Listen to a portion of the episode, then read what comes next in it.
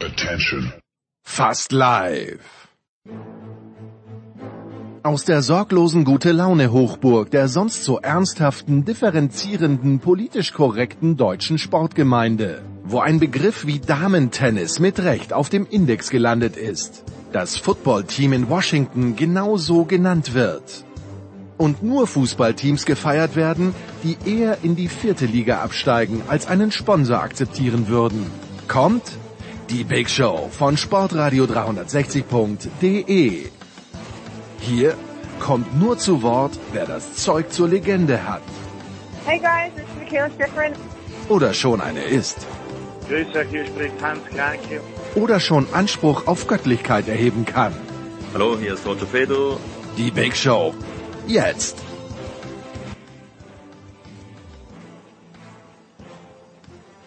Big Show 465 hier bei Sportradio 360. Bevor der Producer sich später meldet, fangen wir wieder auf den Außenstudios Malta an und sprechen über Fußball mit der ganz großen Fußballrunde.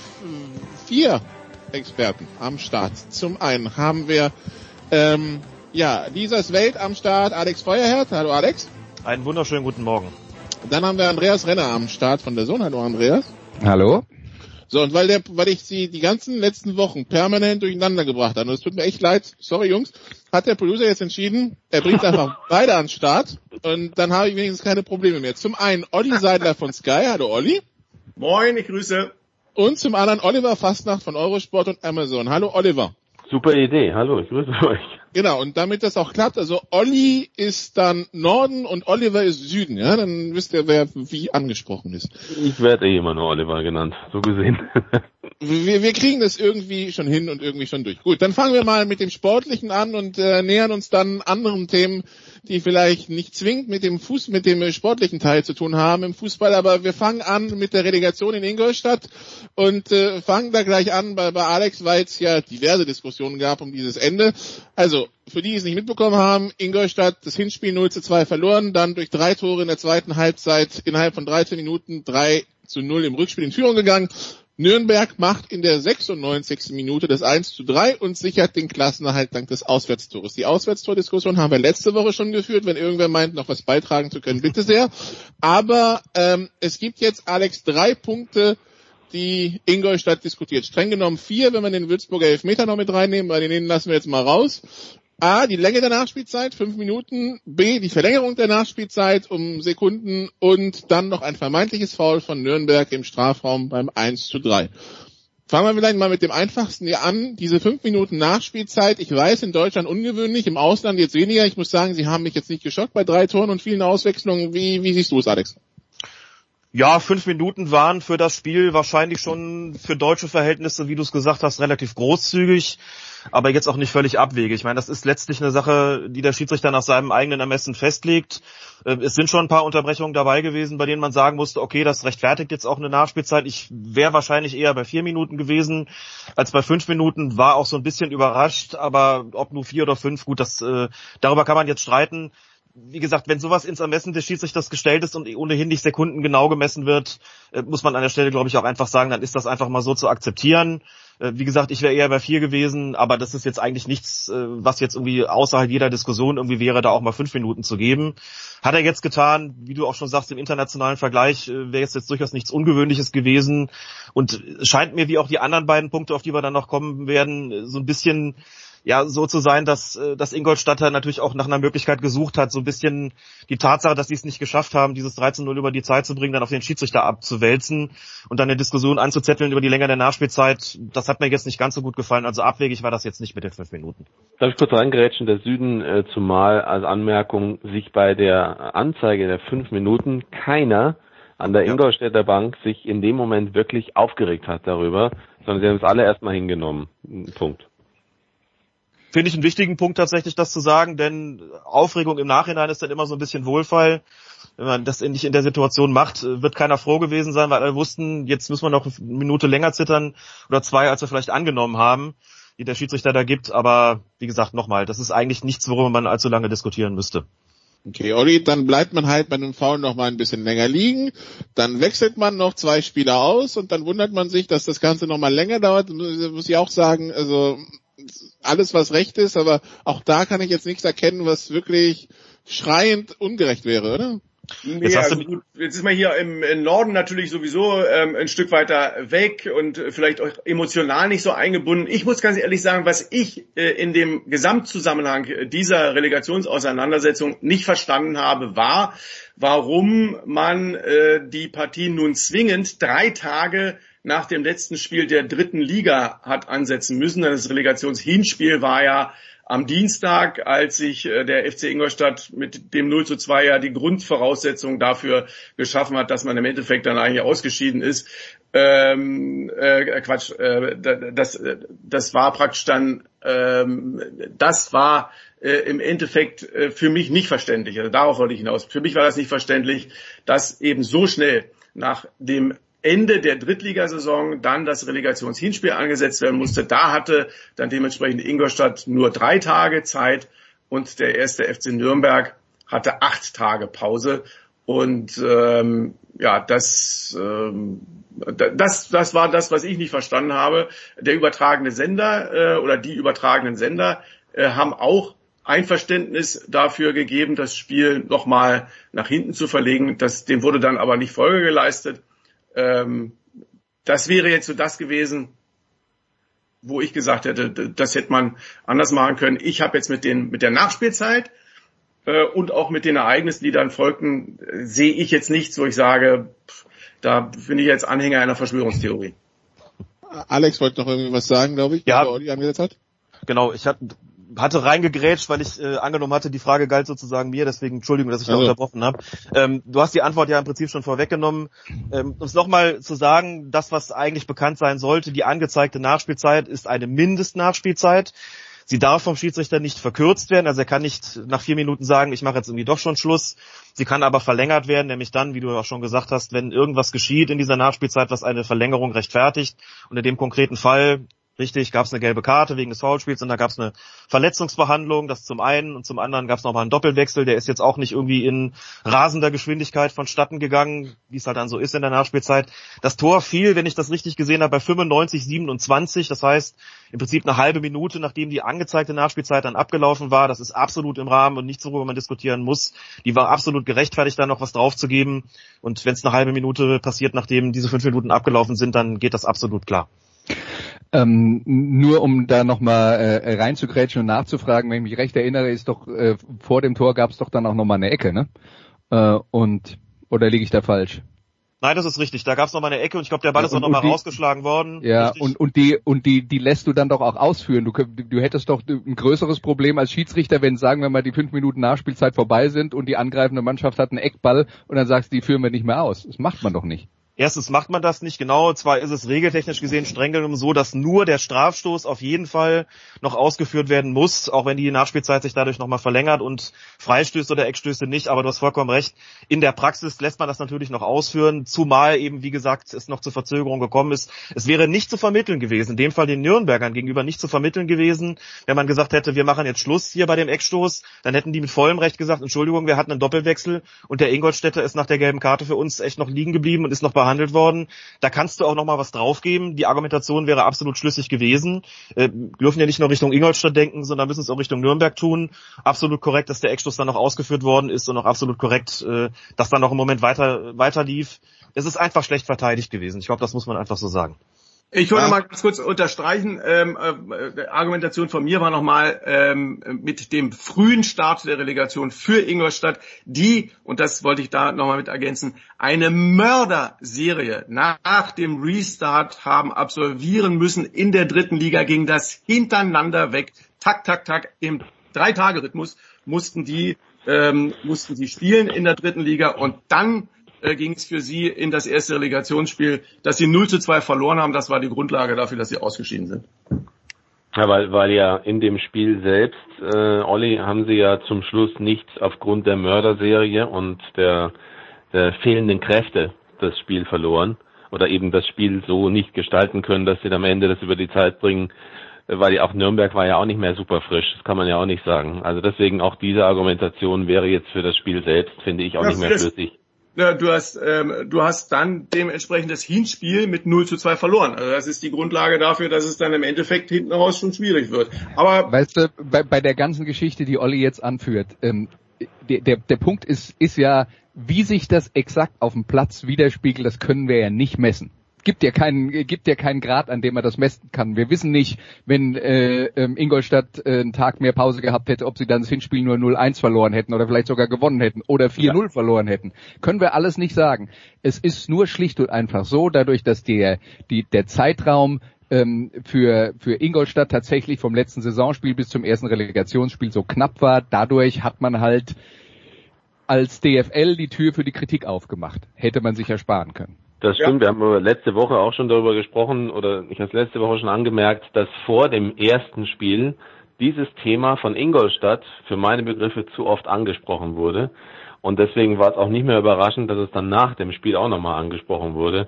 Also da haben wir letzte Woche schon drüber diskutiert. Natürlich hätte, hätte man es anders legen können, aber es, man kann es auch anders verkaufen, intern oder vielleicht auch nach außen und das nicht zu sehr als Thema schon mal gleich über allem schweben lassen, zu sagen, ja, wir haben natürlich auch äh, weniger Zeit gehabt und so weiter und so weiter. Das stimmt alles. Aber es ist natürlich trotzdem am Ende äh, nicht der Grund dafür, warum sie es nicht geschafft haben, aus meiner Sicht jedenfalls. Und sie hätten in Nürnberg auch 0-4 oder 0-5 verlieren können, dann wäre die Nummer sowieso schon durch gewesen. Und wegen das in einem Spiel, also in 90 Minuten okay, aber sie hätten ja schon nach 30 Minuten, hätten sie schon 0-4 zurückliegen können. Und wenn man so im Rhythmus ist, in diesem englischen Wochenrhythmus, mag das zwar anstrengend sein, aber ich glaube nicht, dass das in dem Spiel gegen Nürnberg eine große Rolle gespielt hat. Aber das ist ja jetzt Vielleicht wie in den Situation. Also dann müsstest du ja sagen, wenn du eine Situation hast, die so, die dich so äh, drückt und nervt, dann darfst du sie vorher nicht ansprechen, weil du sie sonst hinterher nochmal ansprechen würdest. Also äh, das, äh, die Argumentation, der kann Nee, nee, nee. nicht folgen. Nein, ich habe hab, hab ich nicht gesagt. Ich habe gesagt, dass vor dem Spiel zu häufig das selbst zum Thema gemacht wurde. Das ist doch eine mentale Sache. Also eigentlich hat man im Grunde genommen schon jedem gesagt, ihr, ihr Lieben, wenn ihr jetzt da draus geht, ihr seid sicherlich ganz fertig. Wir haben ein Problem damit, es ist keine gute Ansetzung und das war etwas, was ständig in den, in den äh, Interviews zu hören war. Und deswegen, das fand ich eben nicht gerade sinnvoll. Ich finde, acht Tage Pause und drei Tage Pause ist eben, kann ein wichtiger Unterschied sein. Stimmt, aber, sagst du das deinen Spielern? Also sagst du das in der Pressekonferenz? Sagst du dieses Thema mal psychologisch gesehen, Olli, würdest du das als Trainer immer wieder ansprechen vor so einem Spiel? Wenn du mich jetzt persönlich fragst, würde ich wahrscheinlich in der Öffentlichkeit Das ähm, das, ich. genauso machen, wie sie es gemacht haben, Ah, okay. würde aber nach innen äh, in der Kabine äh, eine andere Sprachregelung finden. Aber Okay. Auch spannend. Äh, Alex, wir müssen noch klären, war es ein Foul oder nicht? Nein. Nein, gut. Ich habe da nichts erkennen können, ehrlich gesagt. Das, da, da liegt dann einer und das ist dann immer so eine Situation, da merkt man dann auf und denkt sich, okay, das müssen wir uns nochmal anschauen. Hat der Videoassistent gemacht, lief auch nochmal über die Fernsehschirme. Ehrlich gesagt, äh, ich habe es jetzt nicht aus so vielen Perspektiven sehen können wie der Videoassistent, aber ich habe auch nach drei, vier Wiederholungen da ehrlich gesagt nichts erkannt, äh, wo ich gesagt hätte, das, das muss man pfeifen. Also mir hat sich da kein klares Foul dargestellt, das jetzt dazu hätte führen müssen, dass dieses Tor aberkannt wird. Ähm, Insofern gehe ich dann auch davon aus, dass das da im äh, Video Assist Center genauso gesehen worden ist. Gut, ist es ja offensichtlich. Ähm, das war so der letzte Strohhalm, an dem man sich, glaube ich, geklammert hat. Äh, immer was, über das man dann tagelang diskutieren kann. Aber ganz ehrlich, das ist kein Zweikampf gewesen, den ich äh, in irgendeiner Form für, für irregulär angesehen habe. Alex, äh, hätte nicht trotzdem äh, der Schiedsrichter, um, sind wir wieder beim Thema ähm, Kritik möglicherweise äh, schon mal entgegenzuwirken, wäre es nicht dennoch gut gewesen, er hätte sich es nochmal angesehen, für alle sichtbar, er wäre nochmal hingegangen und hätte dann vielleicht auch nichts erkennen können, hätte man darüber diskutiert, aber es ist ja oft so, dass wenn die Schiedsrichter sich das selber nochmal anschauen, dass dann auch die Kritik in allen Entscheidungen in, in der Saison leiser war oder gar nicht erst aufgekommen ist. Wäre das nicht cleverer gewesen? Vielleicht zwei Sachen dazu. Grundsätzlich bin ich kein Freund davon zu sagen, weil irgendwo Proteste aufkommen, geht man doch mal raus. Aber auf der anderen Seite, und das würde ich hier tatsächlich stark machen, und da stimme ich dir auch zu, gibt es nach dem Regelwerk für die Videoassistenten ausdrücklich die Möglichkeit, im Sinne eines besseren, wie es da auch heißt, Verkaufens der Entscheidung. Da steht wirklich Selling a Decision. Ja. Äh, in diesem Handbuch für die Videoassistenten wird ausdrücklich die Möglichkeit eingeräumt, äh, nochmal im Sinne der, der Glaubwürdigkeit des Schiedsrichters äh, und des besseren Verkaufens der Entscheidung rauszugucken in so einer Situation, rauszugehen in so einer Situation und es sich selbst nochmal anzuschauen, um wirklich dann auch zu dokumentieren, ich habe jetzt selbst nochmal ein Auge drauf geworfen und nicht nur in Anführungszeichen mein Videoassistent. Ähm, das Vorbild für diese, für diese Entscheidung oder für diesen, für dieses Vorgehen ähm, ist vielleicht, auch wenn es schon eine Weile zurückliegt, das, das Hinspiel zwischen Union Berlin und Hertha BSC. Vielleicht da kann sich der eine oder die andere noch daran erinnern, ist ja entschieden worden, spät entschieden worden durch einen Strafstoß für Union Berlin. Da ist sogar Dennis Eitekin, der Schiedsrichter, selbst auf die Idee und auf den Gedanken gekommen zu sagen, okay, ich habe diesen Strafstoß jetzt gegeben, ich bin mir auch sicher, dass der korrekt war, aber weil wir hier schon ganz spät haben, weil es ein Derby ist, weil hier eh schon alles tobt, gehe ich zur absoluten Sicherheit auch nochmal raus und schaue mir das selbst an. Der ist also nicht vom Videoassistenten rausgerufen worden, wie er danach auch selbst äh, klargestellt hat. Ich gehe selbst nochmal raus und schaue es mir an, um einfach auch für jeden sichtbar zu dokumentieren. Jetzt habe ich sozusagen diesen Airbag auch noch benutzt, das wäre hier ganz sicherlich eine Möglichkeit gewesen. Ich habe nur das Gefühl gehabt, dass äh, weder der Schiedsrichter noch der Videoassistent in irgendeiner Form auch nur annähernd davon äh, überzeugt waren, dass da irgendeine Form von Regelwidrigkeit stattgefunden haben könnte und deswegen nicht auf den Gedanken gekommen sind. Äh, Im Nachhinein würde Christian Dinger das vielleicht anders machen, mhm. aber grundsätzlich ist das in so entscheidenden Situationen, in einem solch entscheidenden Spiel natürlich auch, ganz sicher eine gute Idee, da nochmal absolute Gewissheit zu bekommen und quasi aus taktischen Gründen dann selbst nochmal an den Monitor zu gehen, ja. Okay, das äh, genau dafür haben wir dich da, Alex, damit wir solche Feinheiten äh, auch hören. So, äh, nun bleibt die Frage, Andreas, was war los mit Nürnberg? Weil auf der einen Seite sagt Oliver, das Hinspiel hätten sie schon quasi früh entscheiden können, die, die ganze Relegation. Ich muss zugeben, ich hatte das Hinspiel habe ich verpasst, weil ich dachte, es wäre um 20 Uhr irgendwas und nicht um 18 Uhr. Das Rückspiel dachte ich mir, naja, kannst du immer noch einschalten, wenn es doch spannend sein sollte. Das heißt, also bei 2-0 habe ich eingeschaltet bei drei, kurz vorm 3-0 habe ich im Hotelfernsehen auch das ZDF gefunden. Und was ich dann von Nürnberg gesehen habe, muss ich zugeben, entspricht so gar nicht den Beschreibungen, die ich sonst so bekommen habe, weil da waren so ähm, erschreckende Fehlpässe ins Aus in der eigenen Hälfte und so weiter, die völlig von der Rolle gefallen sind. Was, war, was nehmen wir aus Nürnberger Sicht aus dieser Relegation mit? Naja, also ich glaube, was du in dem äh, Spiel gesehen hast, ist, wie so eine Partie, wie, wie so eine Partie kippen kann, äh, die, die ja eigentlich ähm, schon äh, auf dem Papier vorher halb gewonnen ist. Ja, die gewinnen das Hinspiel äh, 2-0 und dann haben sie ja ungefähr die erste Stunde dieses Spiel total im Griff gehabt. Da ist ja, da ist ja kaum was passiert, sie sind nicht wirklich unter Druck geraten. Ähm, was ist dann passiert? Sie konnten keine Standards verteidigen, haben drei Gegentore nach Standards kassiert äh, und zwar innerhalb von kürzester Zeit.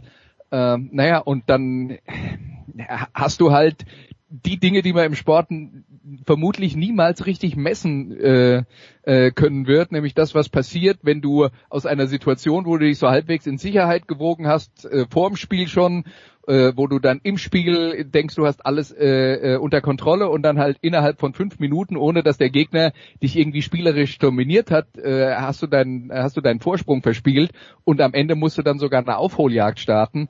Ähm, also das, was da in den Köpfen passiert, das ist doch das äh, äh, ewige im Fußball, wo man sich immer fragt, wie kann sowas sein? Ähm, wie, wie kann sowas sein?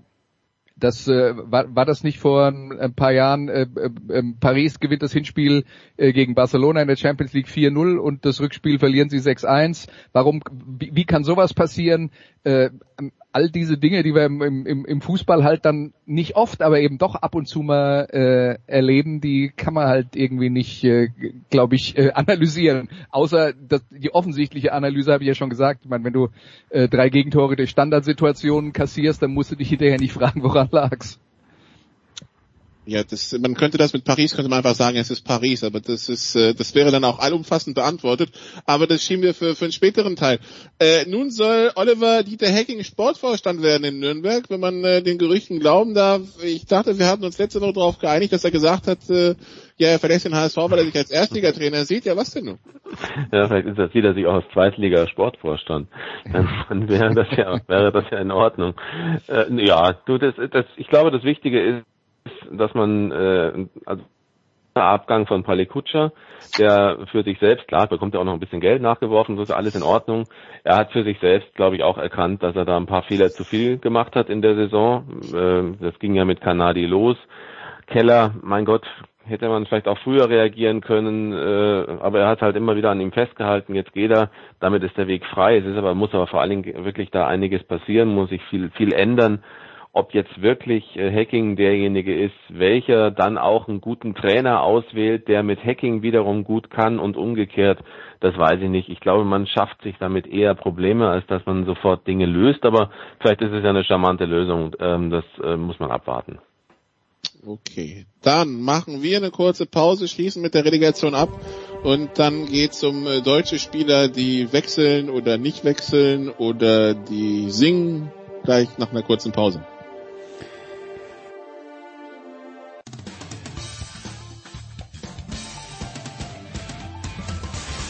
Servus, das ist der Felix Neureuter und ihr hört das Sportradio 360.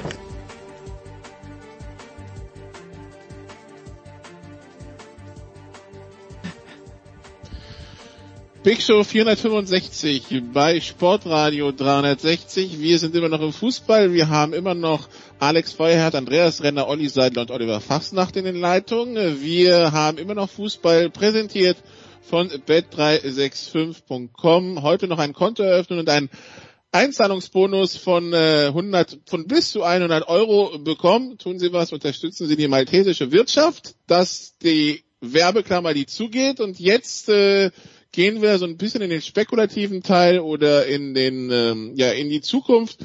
Ähm, jetzt mal, Olli, ich habe ähm, dann gelesen, dass Schürle und der BVB sich trennen und musste A, zwei Sachen schockiert feststellen. A, dass Schürle noch beim BVB unter Vertrag war und B, dass er erst 29 ist, wo sich irgendwie so langsam aber sicher nach Ende anfühlt. Ähm, ja, wie geht's weiter mit André Schürle, Olli? Das ist eine super Frage. Also wenn man sich mal ähm, vorstellt, dass unsere beiden Männer, die uns 2014 zum WM-Titel geschossen haben, Schirle, Flanke, Götze, Treffer, äh, jetzt beide den BVB verlassen, sind jeweils, glaube ich, für 20 oder 22 Millionen gekommen zum BVB, gehen jetzt dann ablösefrei weg äh, dann äh, ist das natürlich nicht ein perfektes Geschäft gewesen mit beiden für den BVB zuletzt. Aber du, wo äh, André Schürle hingeht, ähm, da das, das habe ich echt absolut gar keinen Plan, äh, keine Idee. Also ich halte das jetzt auch nicht für ausgeschlossen, dass jemand mit 29 Jahren äh, nochmal irgendwo hingeht, um auf äh, höherem Niveau und vielleicht sogar auf Bundesliga-Niveau äh, dann da nochmal einzuschreiten, aber ich habe auch Schirle in den vergangenen Jahren, wenn er dann irgendwie in Russland und hier und da und dort unterwegs gewesen ist, nicht mehr so auf dem Schirm gehabt, dass ich jetzt wirklich sagen könnte, ähm, ich sehe da Entwicklungspotenziale in diese oder in jene Richtung, dass, dass er auch zu einer bestimmten Mannschaft in der Bundesliga passen würde.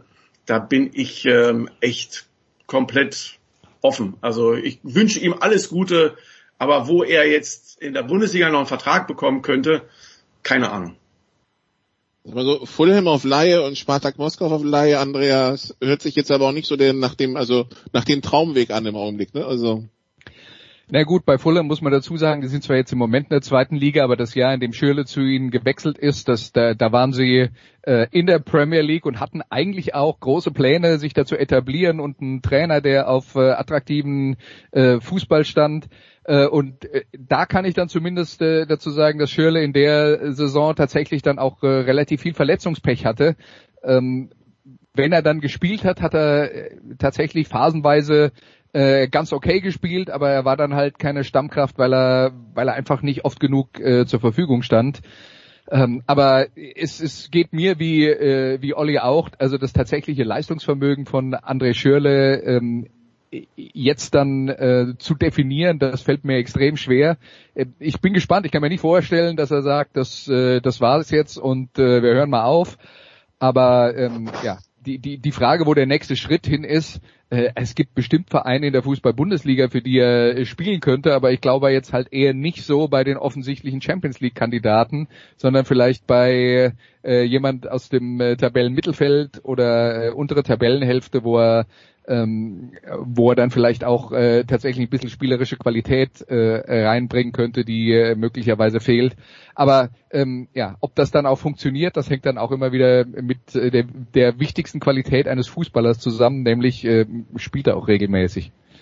Die Frage ist ja, was Schürle für, für sich gerne hätte und wenn er, er und Berater vielleicht so clever wären zu sagen, weißt du, bevor du jetzt irgendwie wieder irgendeinen Weg, weiß ich nicht, Abu Dhabi oder sonst wohin suchst, ähm, wie wär's mit äh, ehrlicher zweiter Liga oder oder zum Beispiel ja, im, im, nach dem Gentner-Stil Union Berlin wäre vielleicht auch eine Möglichkeit, so, so, so ein Verein. Also ich, ich glaube, er braucht einfach einen Trainer, der auf ihn setzt, der ihm eine Chance gibt, der an ihn glaubt. Und er muss allerdings auch die an sich glauben lassen, wenn er in die Verhandlungen geht oder für, für sich verhandeln lässt. Und wenn er den Schritt, einen kleinen Schritt zurück was zweite Liga wäre sicherlich, ähm, HSV vielleicht, keine Ahnung. Oliver, vielleicht, vielleicht hast du da eine Einschätzung zum Norden. Ich, ich aber, habe befürchtet, dass dieser Vereinsname jetzt zur Rede kommt, aber ja, okay. ja, da muss ja, ne? Ich meine, klar, du kannst auch, ja, ehrliche Heidenheim, zweite Liga. Heidenheim brauche ich nicht. Nein, aber ja, also, also auf jeden Fall, er muss einen Schritt zurückgehen, glaube ich, dann, dann bekommt er auch eine Möglichkeit und man muss ihm zeigen, dass man an ihn glaubt und dann, ja, dann ist es eine Einstellungsfrage. Jetzt kriegt er erstmal angeblich 2,5 Millionen äh, an Entschädigung. Ja, ich glaube, aber, Oliver, aber dort dass das ein Problem ist, äh, dieser Schritt zurück bei jemand, der 29 mhm. Jahre alt ist und normalerweise in diesem Alter äh, den wichtigsten Vertrag in seiner Karriere abgeschlossen, also mit 27, 28, spätestens 29 ist das so der Fall. Wenn du beim BVB unter Vertrag gewesen bist, wenn du so viel Geld äh, verdient hast, einen Schritt zurückgehen, das machen dann wirklich die allerwenigsten, dass sie sagen so, ich mache jetzt mal, äh, ich nehme jetzt mal 50 Prozent weniger ähm, und gehe dann zu einem aufstrebenden Zweitligisten. Also das ist, ähm, ich, ich glaube, dass er da in einer Falle sitzt, was das angeht. Er müsste wirklich drastische Gehaltseinbußen einnehmen und einfach nur wieder dahin zurück, wo er mal angefangen hat, nämlich zu spielen, weil er Bock darauf hat, zu mhm. spielen. Mhm. Und das, glaube ich, äh, das ist dann extrem schwierig zu sagen, okay, ich mache jetzt diesen Cut. Da ist er in einer Falle. Also äh, ich will nur noch mal auf die Geschichte, weil der HSV jetzt gef gefallen ist. Ja? Also es ist, glaube ich, also zum einen definitiv nicht das, was der HSV jetzt braucht. Äh, und nach allem, was ich nach, den, äh, nach dem Ende der Saison vom HSV gehört habe, auch genau die Sorte von Transfer, die sie nicht mehr machen wollen. Das, was man Sportschau-Transfer nennt, äh, nämlich äh, einen, den jeder kennt, verpflichten, weil er einen großen Namen hat. Den habe ich schon in der Sportschau gesehen, den kaufen wir. Ähm, aber äh, also das ist äh, das, das ist Punkt Nummer eins. Union Berlin wäre zum Beispiel tatsächlich so eine Mannschaft, wo ich mir das äh, vorstellen könnte. Das ist äh, ein, äh, äh, ein Team, das Fußball-Bundesliga spielt, ein Team, das tatsächlich auch auf der Suche nach spielerischen Lösungen ist. Die haben ja das Vertrauen nicht gehabt, ähm, in, in ihrem ersten äh, Erstligajahr viel mehr zu machen, als die Bälle hoch von hinten nach vorne zu schlagen. Ähm, und da haben sie ja schon mit Yunus Mali zwischendrin mal einen äh, Versuch gestartet, ein bisschen mehr spielerische Qualität äh, reinzubringen. Ich glaube, das ist ein, wäre ein wichtiger Entwicklungsschritt für Union Berlin und da könnte halt jemand, der über den Flügel ähm, äh, Qualität bringt und vielleicht auch ein paar gute Flanken in die Mitte für, wenn er bleibt, Sebastian Andersson oder so, ähm, also äh, sowas könnte ich mir vorstellen, dass es, äh, dass es tatsächlich funktioniert. Ähm, HSV, glaube ich, das werden die Hamburger, wenn sie schlau sind, äh, auch nicht mehr machen. Aber zur Union geht ja Max Kruse, wenn ich das richtig mitbekomme. Was man auch noch nicht hundertprozentig mhm. weiß, oder? Hundertprozentig nicht, aber angeblich trainiert er in Berlin. Ja. Mhm. Andreas hat gerade gesagt, der HSV, wenn sie schlau sind. Andreas, möchtest du über diesen Satz nochmal nachdenken? Ja, das ist ja das Wenn, ja. Also das ist ja. ich habe ja nicht gesagt weil. Gut, dann ähm, kommen wir zu einem anderen. Da stehen die auch die ganz großen Perspektiven bevor, Alex.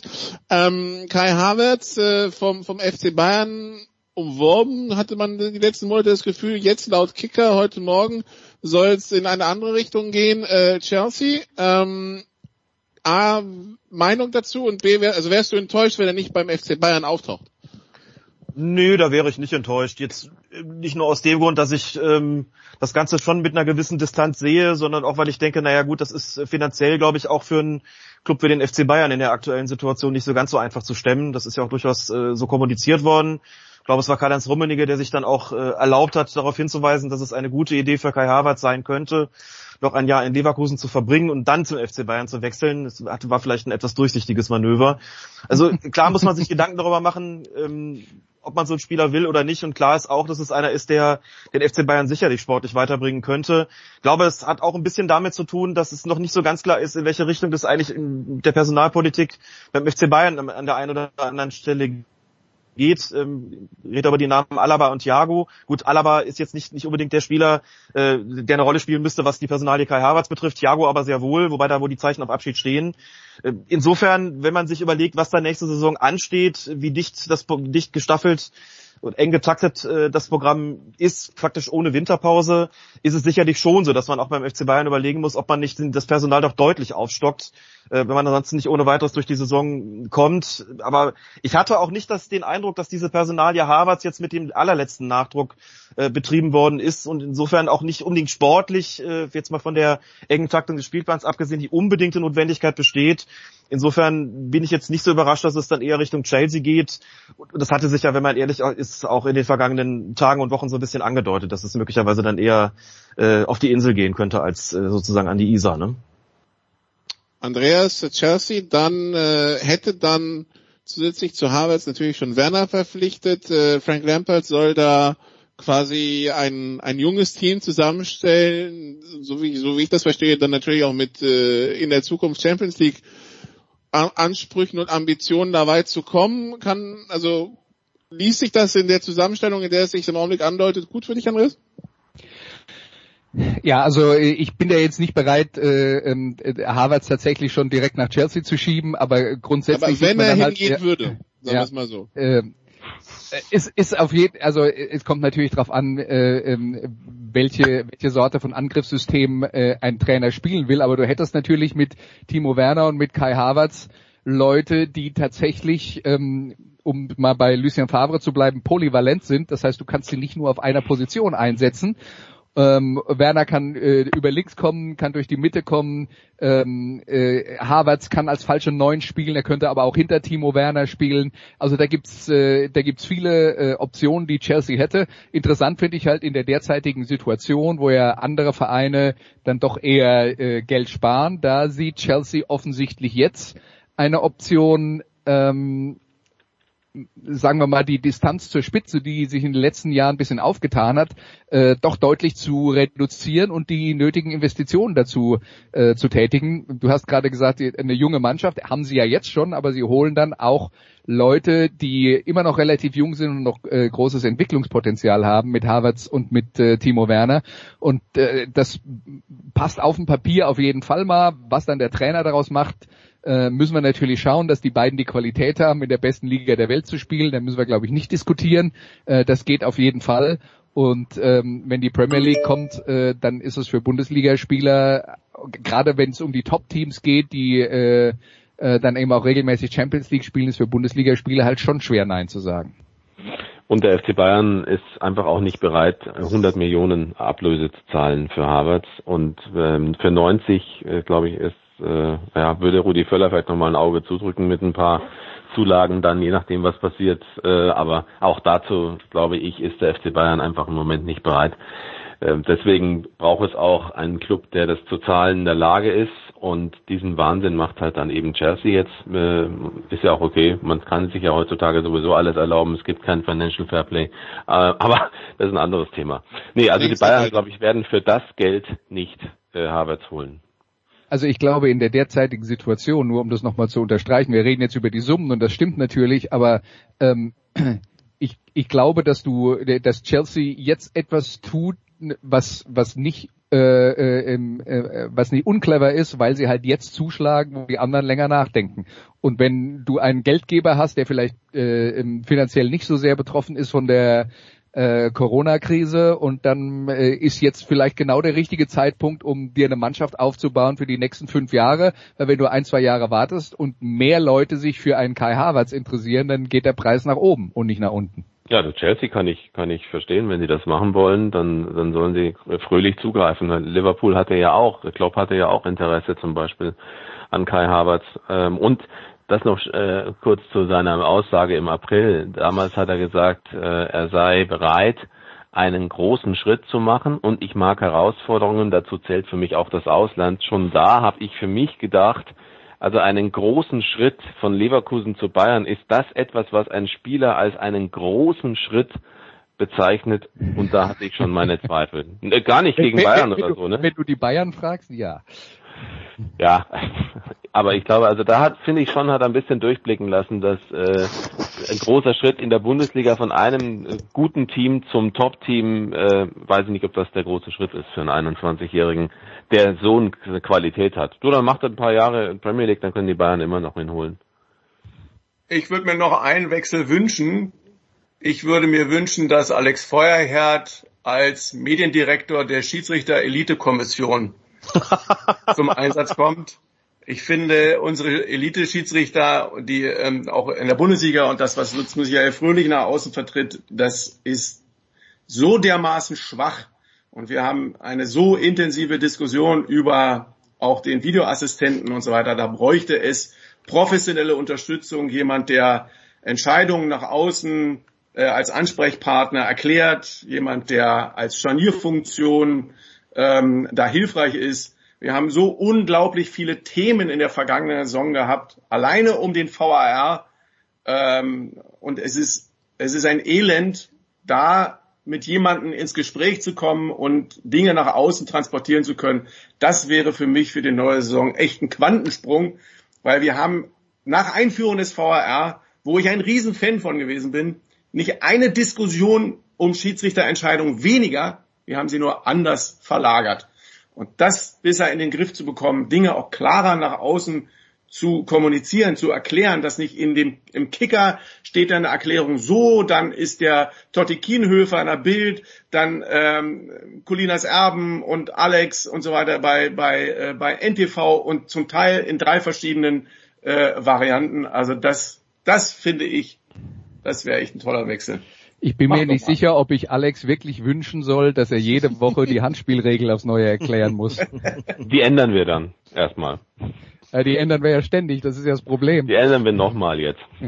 Also ich kann an der Stelle zumindest sagen, wenn es um das Thema Handspielregel geht, dass ich das Vergnügen hatte, zu Beginn dieses Jahres, als wir alle noch nicht Corona geplagt waren, zwei Workshops beim WDR durchführen zu dürfen. Und da standen die Themen Videoassistent und Handspiel im Mittelpunkt äh, an zwei Tagen nacheinander. Also das war jeweils der, der gleiche Workshop, aber mit unterschiedlichen, unterschiedlichen Besetzungen. Und die ähm, Kollegen und Kolleginnen, Journalisten und Journalistinnen, die da gesessen haben, also Mitarbeiter und Mitarbeiterinnen vom WDR, von der Sportschau und von anderen Sendern, ähm, das war, also sie haben das ähm, sehr gut aufgenommen und waren, glaube ich, auch, auch zufrieden damit, wie ich es irgendwie erklärt habe. Das hat schon sehr großen Spaß gemacht und da bin ich eigentlich hoffnungsfroh, ähm, dass sich sowas auch, auch noch verbessern lässt und bin ja ohnehin, gehöre ich ja nicht zu den Leuten, äh, die sich an dieser Medienschelte da beteiligen. Ich finde ja, äh, habe das ja auch ähm, Olli dir gegenüber schon mal gesagt, äh, ich finde ja, dass ähm, das deutlich besser geworden ist, was äh, Reporter und Kommentatoren so in den vergangenen Jahren in puncto Regelkunde leisten. Äh, da kann ich mich an deutlich äh, andere Zeiten erinnern, wo ich das Gefühl hatte, puh, da würde viele wirklich mal die Teilnahme an einem Schiedsrichterlehrgang gut tun. Ja. Äh, lässt sich sicherlich immer noch alles irgendwo verbessern, aber da habe ich schon den Eindruck, dass sich da viele mehr und besser mit auseinandersetzen und äh, merkte bei dem Workshop auch, dass die Vorkenntnisse da ähm, ziemlich gut sind. Und ansonsten steckt natürlich auch gerade beim Thema Videoassistent und Handspiel der Teufel so ein bisschen im Detail. Äh, und selbst wenn man die Regeln kennt, gibt es immer noch große Graubereiche, große Grauzonen, in denen man nicht immer zu einer ganz eindeutigen Entscheidung äh, kommen kann. Da hilft dann auch die allerbeste Erklärung nichts oder die allerbeste Erklärung müsste dann eigentlich beinhalten, dass man sagt, tja, es ist die eine möglich wie die andere. Der Schiedsrichter muss sich im Graubereich aber zwischen Schwarz und Weiß entscheiden. Der Videoassistent auch, greift er ein, greift er nicht ein. Und so ist das halt manchmal. Und mit diesen Spielräumen im Regelwerk muss man leben und sie machen die Sache auch interessanter. Alex, könntest du nicht auch so eine Schulung machen für ehemalige Fußballer, die Experten in Talkrunden sind? da halte ich es in der Tat für äußerst geboten, das mal zu machen, denn da gucke ich zum Teil schon gar nicht mehr zu, weil ich weiß, ich ärgere mich schon, ärgere mich so. Und ich möchte mich gerade sonntags morgens nicht wirklich okay, ärgern. ich habe nichts gesagt. nee, weißt du, aber Alex, insofern war das, das war jetzt auch gar nicht irgendwie nur als Späßchen gemeint, sondern ich finde das wirklich so, weil es gibt ja montags, du kennst das ja auch vom, äh, vom DFB, äh, meist sogar in, in Wochenrhythmus so, dass ein Newsletter herausgegeben wird, wo fünf, sechs besonders äh, diskussionswürdige oder umstrittene Situationen des vergangenen Spieltags unter den Schiedsrichtern von der äh, von der Schiedsrichterkommission bewertet werden und dann den Schiedsrichtern zur Verfügung gestellt werden, so wie die das sehen. Nur das ist halt ein Newsletter für die Elite-Schiedsrichter und nicht für die Öffentlichkeit. Also wenn all, all diese Themen, die ja durch die Medien wabern und diskutiert werden, wenn die von der Elitekommission nach außen mit einer Stimme klar und deutlich und transparent dann auch erklärt werden würden, dann wäre wirklich viel geholfen. Das wäre eine große Hilfe. Das, was wir momentan haben, diese, äh, dieses babylonische Sprachengewirr, ähm, das finde ich, das nervt. Ich lasse das mal so stehen, wie du es gesagt hast. Ich glaube, dass man gerade im Zeitalter von Social Media und, und äh, ganz neuer Medien tatsächlich schneller sein müsste. Und das ist, also es ist ja immer mal wieder auch so, dass der DFB mit montags nachmittags ähm, dann auf der Website was erklärt für die Öffentlichkeit. Das ist natürlich ein bisschen spät, dann sind die Diskussionen alle schon gelaufen und schon geführt und man hat auch so ein bisschen die Diskurshoheit da entzogen bekommen. Ich glaube, dass es sicherlich keine schlechte Idee wäre, wenn es einen vielleicht festen Ansprechpartner gäbe, der zeitnah, und das heißt am besten am Samstagabend oder spätestens am Sonntag, äh, so ein paar Dinge erklären würde äh, und auch die, die, die Sprachregelung, wie sie beim DFB existiert, äh, transparent und präsent machen würde. Wer das dann am Ende macht und welche Personalie da geeignet war, das äh, vermag ich nicht zu, zu beurteilen. Aber die Idee an sich, dass es sowas geben könnte, äh, ist sicherlich keine schlechte und würde den Schiedsrichtern sicherlich auch nutzen. Da bin ich überzeugt. Ich hätte noch eine kleine Anekdote zum babylonischen Sprachgewehr und den Ursprung davon, weil Olli ja sagte, die, von den Schiedsrichtern hört man das eine, im Kicker steht das andere. Eine, eine Geschichte, die ich mal erlebt habe aus den Zeiten, dass ich bei äh, Sky kommentiert habe und da tatsächlich ja auch noch äh, alle Erst- und Zweitligaspiele aus dem Stadion produziert wurden. Ähm, da war es dann häufig so, dass die Schiedsrichterbeobachter, die man über den äh, Lauf der Zeit natürlich dann auch irgendwann mal kennenlernt, ähm, die haben natürlich gerne in der Nähe der Kommentatoren gesessen, weil die dort eine Zeitlupe hatten, die man ja sonst im Stadion nicht hat. Ähm, und da war es dann eben auch wirklich so, dass da der äh, in, bei einem Spiel, bei dem ich war, der Schiedsrichterbeobachter neben mir saß äh, und in der Halbzeitpause kommt äh, der, der äh, Autor vom Kicker, der über die lokale äh, Mannschaft geschrieben hat, der kommt dann äh, und fragt, und wie war's? Äh, wollte wissen, wie die Leistung des Schiedsrichters in der ersten Halbzeit war. Der Schiedsrichterbeobachter guckt ihn und sagt, alles gut, alles gut. Und dann, wir hatten, ich hatte mit dem Schiedsrichterbeobachter schon über so ein paar Situationen geredet, wo nicht alles gut war. Ich gucke ihn dann so an, der sagt, na, wenn der kommt, äh, dann sage ich natürlich immer, es ist alles gut. Und der merkt das dann auch nicht. Also waren das immer sorgt, sehr schöne das sorgt dann vielleicht, das sorgt dann vielleicht für das babylonische Sprachgewehr, weil die Kollegen, die dann im Kicker eine Beurteilung machen, halt äh, entweder selbst nicht gut genug beurteilen können oder möglicherweise vom Schiedsrichterbeobachter auf die falsche Fährte gelockt wurden. Also da gibt's viele Gründe. Okay, gut. Nachdem wir über Wirkung gesprochen haben, machen wir noch eine kurze Pause und dann äh, haben wir noch die Wirkung von zwei Ereignissen der Woche. Wir haben immer noch diesen singenden Fußballer und dann haben wir noch dieses, diese Entscheidung am Genfer See. Bis gleich.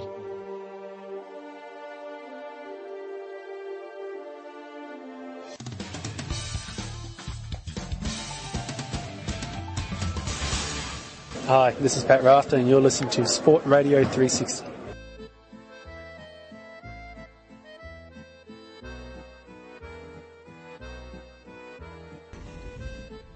Big Show 465 bei Sportrad 360 immer noch die große Fußballrunde mit Olli Seidler, Oliver Fastnacht, Alex Feuert und Andreas Renner. Und jetzt kommen wir also zu, zu dem Teil, der, ähm, ja, also wir hatten den Brocken VAR schon, jetzt äh, gehen wir einen anderen Brocken an und äh, wir fangen mit, mit Manuel Neuer an und ich muss zugeben, ich habe da jetzt so gar kein Gefühl für die Geschichte, deshalb ich werde jetzt einfach mal sagen, was passiert ist und worum es geht. Also Manuel Mhm. Neuer wurde im, ähm, im Kroatienurlaub dabei gefilmt, wie er mit äh, dem Bayern-Torwarttrainer, wenn ich richtig verstanden habe, äh, singend, äh, wo auch immer, bei einer Bar oder was weiß ich, das Lied Liepa Lisi gesungen hat. Das ist anscheinend von einer kroatischen Band mit äh, rechtsextremen Tendenzen, ist im kroatischen Fußball sehr verbreitet. Ich habe zu dem Lied inzwischen gesehen, dass äh, eine Antirassismusorganisation in Frankreich hatte versucht, das äh, verbieten zu lassen, woraufhin zum Beispiel der kroatische Ver- Verband das Lied direkt auf seine Facebook-Seite gepostet hat. Also es scheint ein bisschen kontrovers zu sein, die ganze Geschichte. Jetzt singt die der deutsche Nationaltorwart. Ähm, Alex, dein Kollege von Colinas Erben, Klaas Rehse, hatte, glaube ich, geschrieben, äh, Manuel Neuer hat Glück, dass er nicht Mesut Özil heißt. Ja, den Vergleich, von dem Vergleich habe ich auch mehr als einmal gelesen. Also vielleicht zu, zu Manuel Neuer. Ähm, wenn man sowas mitkriegt, ähm, fragt man sich natürlich auch, was ist das eigentlich für eine Situation gewesen? Wie weit hat er da was äh, gewusst und gekannt? Das müsste man ihn bei Zeiten vielleicht mal fragen. Also ich glaube, das letzte Mal, dass ich ein Lied mitgesungen habe, von dem ich nicht wusste, was äh, was jetzt konkret bedeutet, war dann wirklich als Kind, als ich noch kein Englisch konnte und habe dann irgendwie das so, so lautenmalerisch nachgemacht sozusagen. Also wenn man so textfest ist, dann hat man vielleicht doch irgendwie das Lied auch häufiger gesungen und vielleicht auch mal gefragt, was da eigentlich, äh, was da eigentlich konkret, ähm, ja, was da konkret gesungen wird. Dieser Sänger, diese Gruppe Thompson ist schon seit einer ganzen Weile um, äh, umstritten, ist noch, ist noch geschönt das ist für die kroatischen Nationalisten ist das die ganz große Nummer. Manuel Neuer, also so viel muss man zumindest sagen, ist jetzt der Posterboy der kroatischen Nationalisten und da kann man auch nicht einfach dieses eine Lied äh, von dem Rest trennen, also sozusagen von dem originär faschistischen Lied. Gut, denn auch dieses Lied, das er da mitgesungen hat, ist wirklich äh, die pure Heimattümelei und da wird dann noch Anspruch erhoben auf, auf Bosnien-Herzegowina. Das ist schon hochgradig schwierig und das äh, sollte man auf keinen Fall mitsingen. Ähm, auf der anderen Seite, und das macht, glaube ich, die Gemengelage so ein bisschen schwierig und auch den Vergleich mit, mit Mason Öli so ein bisschen schwierig. Ähm, Im einen Fall, also das, also ich finde es wirklich beides verurteilungswürdig zunächst mal, um mit den Disclaimer auch gleich loszuwerden. War es aber nicht so, dass Mesut Özil doch sich sehr äh, bewusst mit Erdogan hat ablichten lassen und höchst freiwillig sozusagen und auch quasi dafür gesorgt hat, dass dieses Bild an die Öffentlichkeit ähm, äh, gelangt ist und war das nicht auch eigentlich so ein Termin, wo klar war, ich bin auch stolz darauf, mich mit ihm ablichten zu lassen. Ja, und das, das war so. Ne, und das andere dann halt eine Situation im privaten Bereich. Gut, da muss man eben im Zeitalter von Social Media immer damit rechnen, dass irgendeiner mit der Kamera drauffällt und es anschließend irgendwo landet. Äh, und dann ist es natürlich im Endeffekt, ähm, bleibt sich das letztlich gleich. Aber natürlich eigentlich ein eher privater Rahmen. So, das, und dann nochmal, also ganz deutlich, dieses Lied ist inhaltlich eine Katastrophe, die Band ist eine Katastrophe, das ist wie gesagt äh, eine der Lieblingsband der kroatischen Nationalisten. In diesem Zusammenhang ist, hat sich Manuel Neuer damit gestellt. Ähm, daran ist nichts gut zu finden. Ich habe nur das Gefühl gehabt, ja, so mit Özil, so ein paar Unterschiede sehe ich dann irgendwo doch noch. Ähm, aber man sollte vielleicht einfach auch, äh, ja, vielleicht sollte man Manuel Neuer wirklich mal fragen, ist dir eigentlich bewusst gewesen, was du da singst? Hast du mit Tapalovic mal drüber gesprochen? Hat er dir vielleicht erklärt, was das ist? Äh, muss man sich nicht auch darum kümmern, wenn man in so einem Land ist, wo man weiß, das hat starke nationalistische Kräfte. Das, vielleicht ist das eine Sache, die man von dem aufgeklärten Fußballer auch deswegen erwarten soll oder zumindest auch dann erwarten soll, wenn es einer ist, der sich eben für Antirassismuskampagnen zur Verfügung stellt und das, wie ich immer fand, recht glaubwürdig ähm, dargelegt hat. Das war vielleicht so ein bisschen der Punkt, wo ich mich gefragt habe, hm, ich habe doch irgendwie seine Beteiligung an diesen Antirassismuskampagnen gesehen, äh, hatte auch das Gefühl, ihm ist das ein Anliegen, das mitzumachen und das war so ein, schon so eine Enttäuschung, dann irgendwie zu sehen, naja, irgendwie sonderlich weit scheint die Beschäftigung dann aber irgendwie nicht zu gehen, wenn einem so ein, so ein Fauxpas, wenn einem so ein Lapsus unterläuft. Äh, und damit möchte ich gar nicht unterstellen, dass er das originär wirklich gut fand, äh, was in diesem Lied irgendwie zum Ausdruck gebracht wird und das vielleicht auch gar nicht auf dem Schirm hatte. Möchte noch irgendjemand was dazu ergänzen oder gehen wir zum Tod des Financial Fair Plays über? Äh, eine Frage noch. Ich habe bisher noch keine Reaktion von Manuel Neuer irgendwie persönlich auf äh, seinem Twitter-Account bei Facebook oder sonst irgendwas gesehen. Kann mich da jemand äh, berichtigen oder hat er schon irgendwas dazu gesagt? Er hat nichts dazu gesagt. Das einzige war eine Stellungnahme, glaube ich, von Bayern München, eine sehr dürre, die darauf, äh, in der darauf hingewiesen wurde, dass Manuel Neuer kein Kroatisch kann. Also nach meinem Kenntnisstand ist das das einzige, das sozusagen von offizieller Seite dazu verlautbart wurde. Von Manuel Neuer selbst ist nach meiner Kenntnis nichts bekannt geworden. Ich würde mir das wünschen. Ich fände es auch gut. Und wichtig. Dann, dann belassen wir es dabei und beschließen die, die Fußballrunde, Andreas, mit dem großen Thema ist Financial Fair Play tot nach der Entscheidung des CAS diese Woche in Lausanne wurde entschieden, dass Manchester City jetzt doch in der Champions League äh, spielen darf. Das Ganze beruht auf de, des Anwaltsbesten Freunds ein bisschen der Formfehler in Form einer Verjährung und mangelnder Beweise äh, die, die Geldstrafe zurückgesetzt wegen mangelnder Kooperation mit der UEFA. Die Stimmen sind laut, dann kann man es gleich vergessen. Andreas, wie siehst du es? Also ich, ich glaube, die, man macht sich tatsächlich definitiv zu leicht, wenn man jetzt so tut, als wäre das äh, Financial Fair Play grundsätzlich tot und man bräuchte es ja gar nicht mehr äh, zu versuchen. Ähm, das ist so ein bisschen ich verstehe die Enttäuschung darüber, dass, weil, weil viele Leute der Meinung waren, da könnte man jetzt endlich mal ein Exempel statuieren. Ähm, wir haben aber im Moment noch das Problem, dass wir die schriftliche Begründung dieses Urteils noch nicht im Detail kennen. Deswegen ist es so ein bisschen im Trüben fischen. Du hast schon angedeutet, worum es dabei geht. Äh, und das ist halt schon extrem wichtig, unterm Strich zu verstehen, ähm, welche Teile der Anklage nicht zutreffen weil sie verjährt sind, weil das ist halt ein technischer Fehler, über den kann man auch nicht diskutieren. Wenn es verjährt ist, kannst du die halt nicht mehr dafür bestrafen. Und der andere Teil äh, ist natürlich dann, welchen Teil hat die UEFA aus Sicht des CAS nicht eindeutig genug belegt. Und das muss man erstmal verstehen, bevor man äh, dieses Urteil wirklich äh, abschließend äh, beurteilen kann. Aber wir sind natürlich auch heutzutage in einer Welt, wo jemand eine Überschrift liest und dann hat eine Meinung dazu. Und das geht dann wahrscheinlich für die meisten schon wieder zu tief. Insofern, äh, vielleicht könnten wir nächste Woche über dieses Thema mehr sagen, wenn wir dann wirklich genau wissen, äh, um, um welche Teile bei der Geschichte es geht. Äh, letzten Endes bin ich nicht so überrascht, weil die Geschichte mit der Verjährung war schon ähm, äh, in den Medien ein Thema, wenn man ein bisschen äh, mehr zu der Sache gelesen hat, als es darum äh, ging, dass dieses erste ähm, Urteil gefällt wurde und Manchester City aus der Champions League ausgeschlossen wurde, da war das eben schon ein großes Thema. Ist das überhaupt gerechtfertigt angesichts der Rahmenbedingungen? Können die die überhaupt noch bestrafen dafür? Und jetzt hat halt äh, der Kass äh, gesagt, das geht nicht und ich finde, mehr muss ich da jetzt nicht äh, rein äh, interpretieren.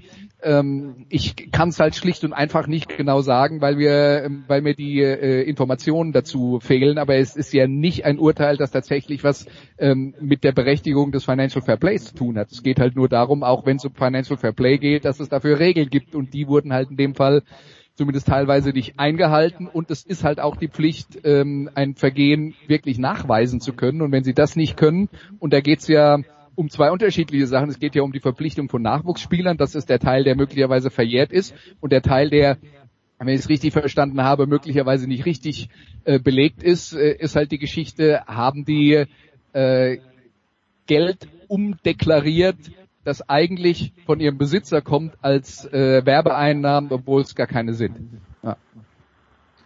Ich habe das Gefühl, dass es ein Problem gibt, also jetzt vielleicht noch in Ergänzung, was dieses Financial Fair Play betrifft, nach meiner Kenntnis war es doch so, dass die UEFA auch erst so richtig Kenntnis bekommen hat von der ganzen Geschichte durch diese vierteilige Spiegelartikelserie.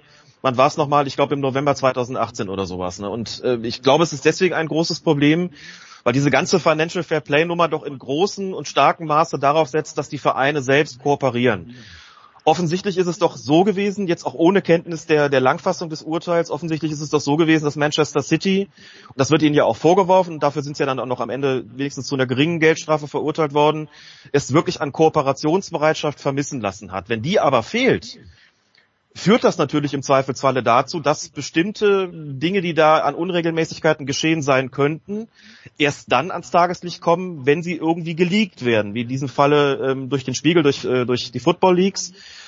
Und dann profitiert natürlich am Ende ein Verein wie Manchester City ähm, von einer Verjährungsfrist, zu der er letztlich selbst beigetragen hat, indem er sich eben nicht kooperativ gezeigt hat. So, also ich äh, bin jetzt kein Jurist und kann nicht sagen, ob man das irgendwie ändern kann, indem man sagt, man schafft diese Verjährungsfrist ab. Soweit ich weiß, ist es in der Premier League so, dass die durchaus selbst auch äh, noch dabei ist, Ermittlungen anzustrengen und bei denen gibt es diese Verjährungsfrist nach meiner Kenntnis nicht. Aber das ist doch ein großes Problem, wenn man ein System, das eigentlich auf einer Freiwilligkeit beruht, ähm, wenn das dazu führt, dass am Ende dann ein Verein von der Verjährung profitiert, weil er eben nicht kooperiert hat. Das scheint mir schon ein nicht ganz unwichtiges Problem beim Financial Fair Play zu sein und auch dazu beizutragen, dass jetzt eben so viele sagen, dieses Financial Fair Play ist tot. Ähm, schon alleine aufgrund dieser ganzen Verjährungsgeschichte, die halt dann irgendwie unrealistisch ist, wenn ein Verein alles unternimmt, um die Dinge zu verschleiern. Und daran sehe ich schon ein Problem. Muss man es dann, Olli, nicht einfach umgekehrt angehen und sagen, okay, dann ist halt nicht der Verein in der, also der muss, der muss der Verein halt nicht angeben und im Zweifelsfall belegen, sondern jede Summe ist dann erstmal gegen die Financial Fair Play Regeln, außer der Verein kann belegen, dass sie es eben nicht sind? Also ich muss mal dazu was ganz Grundsätzliches sagen. Ähm, ich stehe gerne bereit ähm, und würde mich ähm, da auch beteiligen daran, wenn wir mal eine Stunde oder anderthalb gemeinsam ähm, diese Themen im Grundsatz versuchen auseinander. Aber zu den ganzen Themen Transfersummen, Berater, Sponsoren, Mäzene, Finanztransaktionen im Fußball, ausgegliederte Lizenzspielerabteilung, KGAA, Schmiergelder, Höhe von Spielergehältern, Financial Fairplay, bekommst du von mir keinen Satz abgeschlossen, wo man sagt, irgendwie so, da sagt er jetzt mal 20 Sekunden was dazu. Das ist so ein unfassbar weites Feld. Wenn du das aufmachst, dann ähm, musst du eigentlich, dann musst du eigentlich mehrere Abende füllen mit Also insofern dazu sage ich gar nichts. Das Financial Fair Play Daily ist durchaus was, was wir annehmen können. Der Producer ist bestimmt nicht ganz abgeneigt. Oliver, wie geht's dir bei der ganzen Situation? Ich, ich glaube auch, dass wir da, ähm, dass wir da einfach, also ich, ich persönlich muss auch sagen, das ist in, in Kürze nicht abzuhandeln, schließe mich im Olli an das ganze Thema, äh, ich weiß ja nicht, ob es noch kommt, aber diese ganze Thematik Fußball, welche Entwicklungen und so weiter und äh, wie viel Einfluss haben die Fans zu viel, ja, nein. Also es gibt sehr viele Themen in dem Bereich, die wirklich eine Stunde wahrscheinlich sogar uns eine tolle Sendung bescheren würden. Ähm, ist es doch klar, dass irgendwie viele äh, erstmal gedacht haben, aha, sieh mal an, irgendwie war ja klar. Und offen gestanden, es war wäre für mich eine ganz große Überraschung gewesen, wenn dieses Urteil bestätigt worden, also wenn, wenn tatsächlich dieses, äh, dieser Ausschluss bestätigt worden wäre. Ich finde, es war eigentlich logisch, dass das erstmal nicht passieren wird. Und wenn es Formfehler waren, sind es Formfehler. Ja, habe ich doch viel dazu gesagt. Also ich schließe mich an und ähm, mache das in langen Sätzen. Ich habe jetzt schon mal eine Bitte, ich würde gleich nochmal ganz gerne etwas zu Neuer sagen, ähm, was mir noch wichtig ist. Aber ich, ich will dich nicht Dann unterbrechen los. mit einer Nee, ich will dich jetzt nicht, ja. Ich wollte nur ganz kurz als kleinen Tipp äh, zu dem Thema.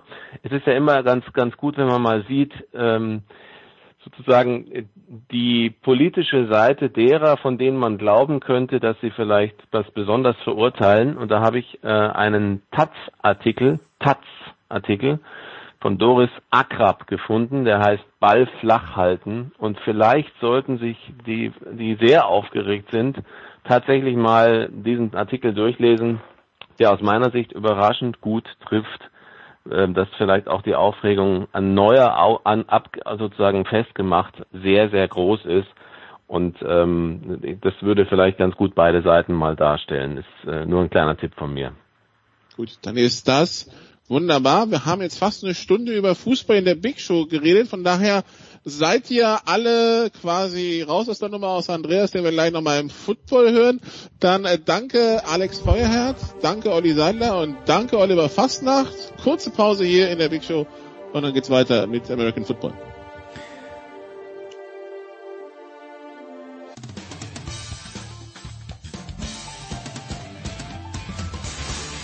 Hi, hier ist Marathonläufer Philipp Flieger und ihr hört Sportradio 360. Viel Spaß dabei.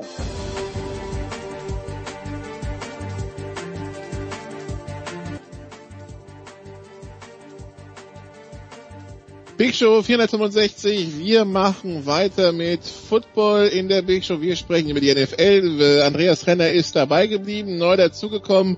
Zum einen Günther Zapf. Hallo Günther. Hallo, servus. Und zum anderen Christian Schimmel von der Draft.de. Hallo Christian. Grüßt euch. Ja, Christian, die Chiefs haben letzte Woche den Vertrag mit Patrick Mahomes verlängert, jetzt den Vertrag mit äh, ihrem äh, Defense-Spieler Chris Jones, äh, nutzen dabei ein bisschen noch den Cap Space, den, ähm, den sie noch haben für 20 und 21, dadurch, dass Mahomes erst ab 22 quasi ganz viel Geld bekommt. Jetzt schauen wir auf die Chiefs und stellen fest, also Mahomes haben sie für 10 Jahre verlängert, Jones haben sie für 4 Jahre verlängert, sie haben 20 ihrer 22 Super Bowl-Starter noch da, der Coaching-Staff unberührt, ähm, alle Top-Rusher, Top-Receiver, O-Liner, alle da, Clyde Edwards, Hilaire dazu. Christian, man kann die Chiefs eigentlich nur, nur gratulieren zu dieser Offseason. Ne? Und du wahrscheinlich vorneweg.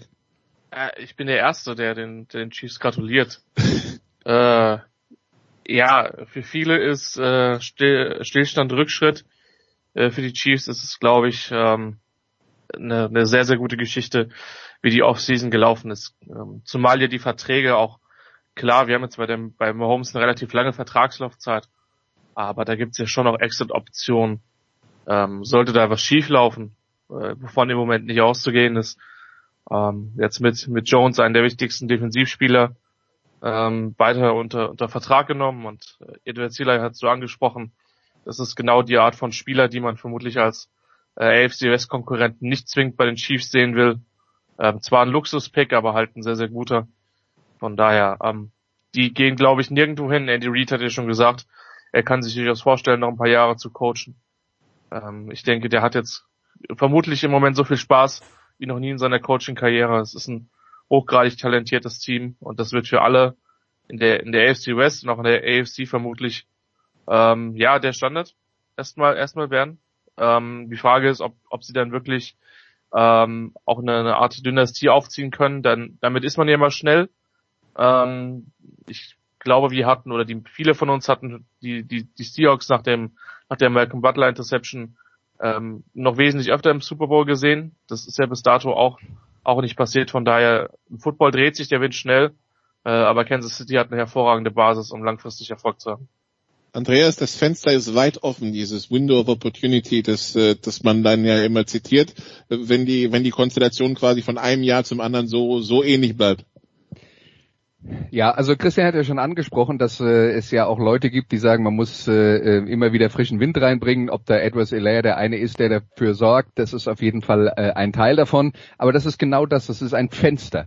Äh, äh ein äh, äh Fenster, äh, ähm, in dem man einer gelegen, ein Zeitfenster, in dem man eine Gelegenheit hat, etwas zu gewinnen aber das bedeutet nicht, dass man jedes Jahr gewinnt. Ne? Auch die Patriots, wo wir jetzt drüber geredet haben, wie erfolgreich die waren, die haben, wenn man sich dann mal die letzten 20 Jahre zurückschaut, doch erstaunlicherweise nicht jedes Jahr einen Super Bowl gewonnen hat.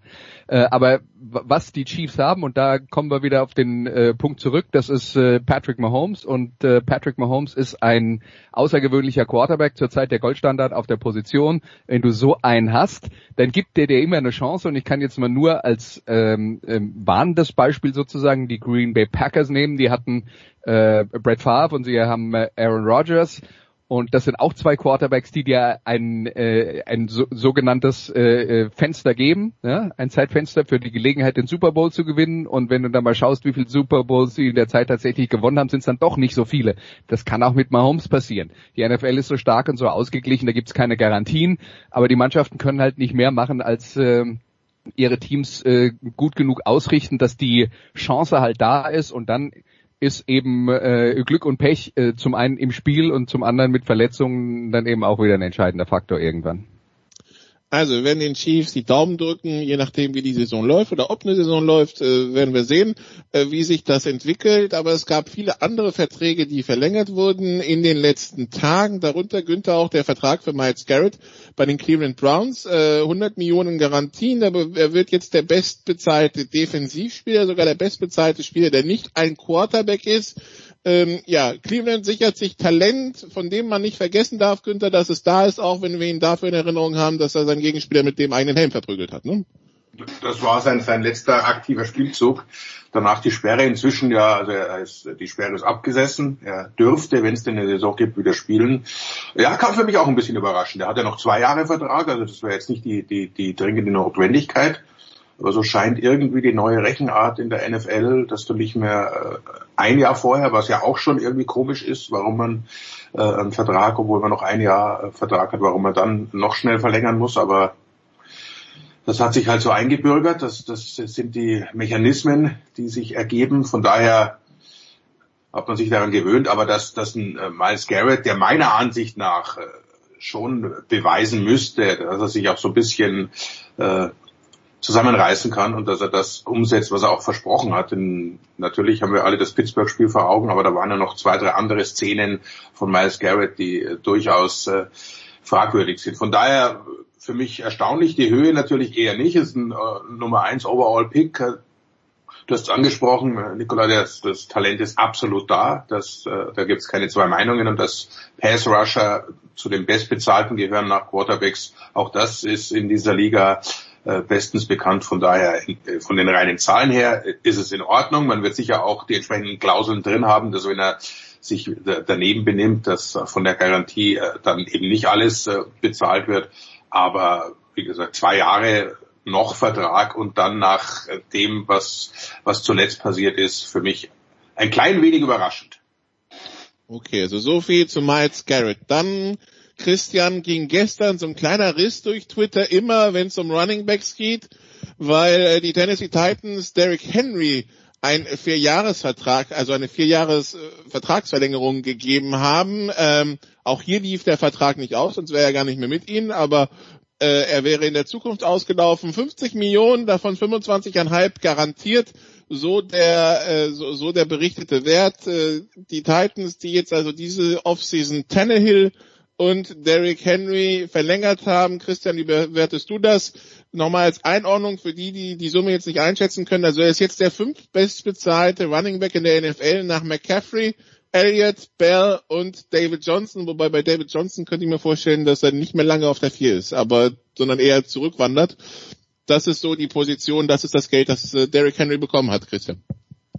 Du, ich hatte heute Morgen ein sehr gutes Gespräch mit, mit Bill O'Brien und der hat mir eigentlich mitgeteilt, dass er eigentlich den Vertrag von David Johnson verlängern möchte. Vorfeld. Also stimmt, das ist ja O'Brien. Okay, ich nehme das mit, es wird weniger zurück. Okay, ja, danke. Zu guten Konditionen.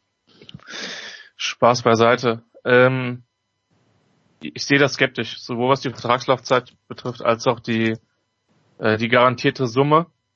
Ähm, Derrick Henry war unzweifelhaft ähm, ein sehr, sehr wichtiger Teil der, der Titans Offense und auch äh, im Playoff Run äh, letztes Jahr.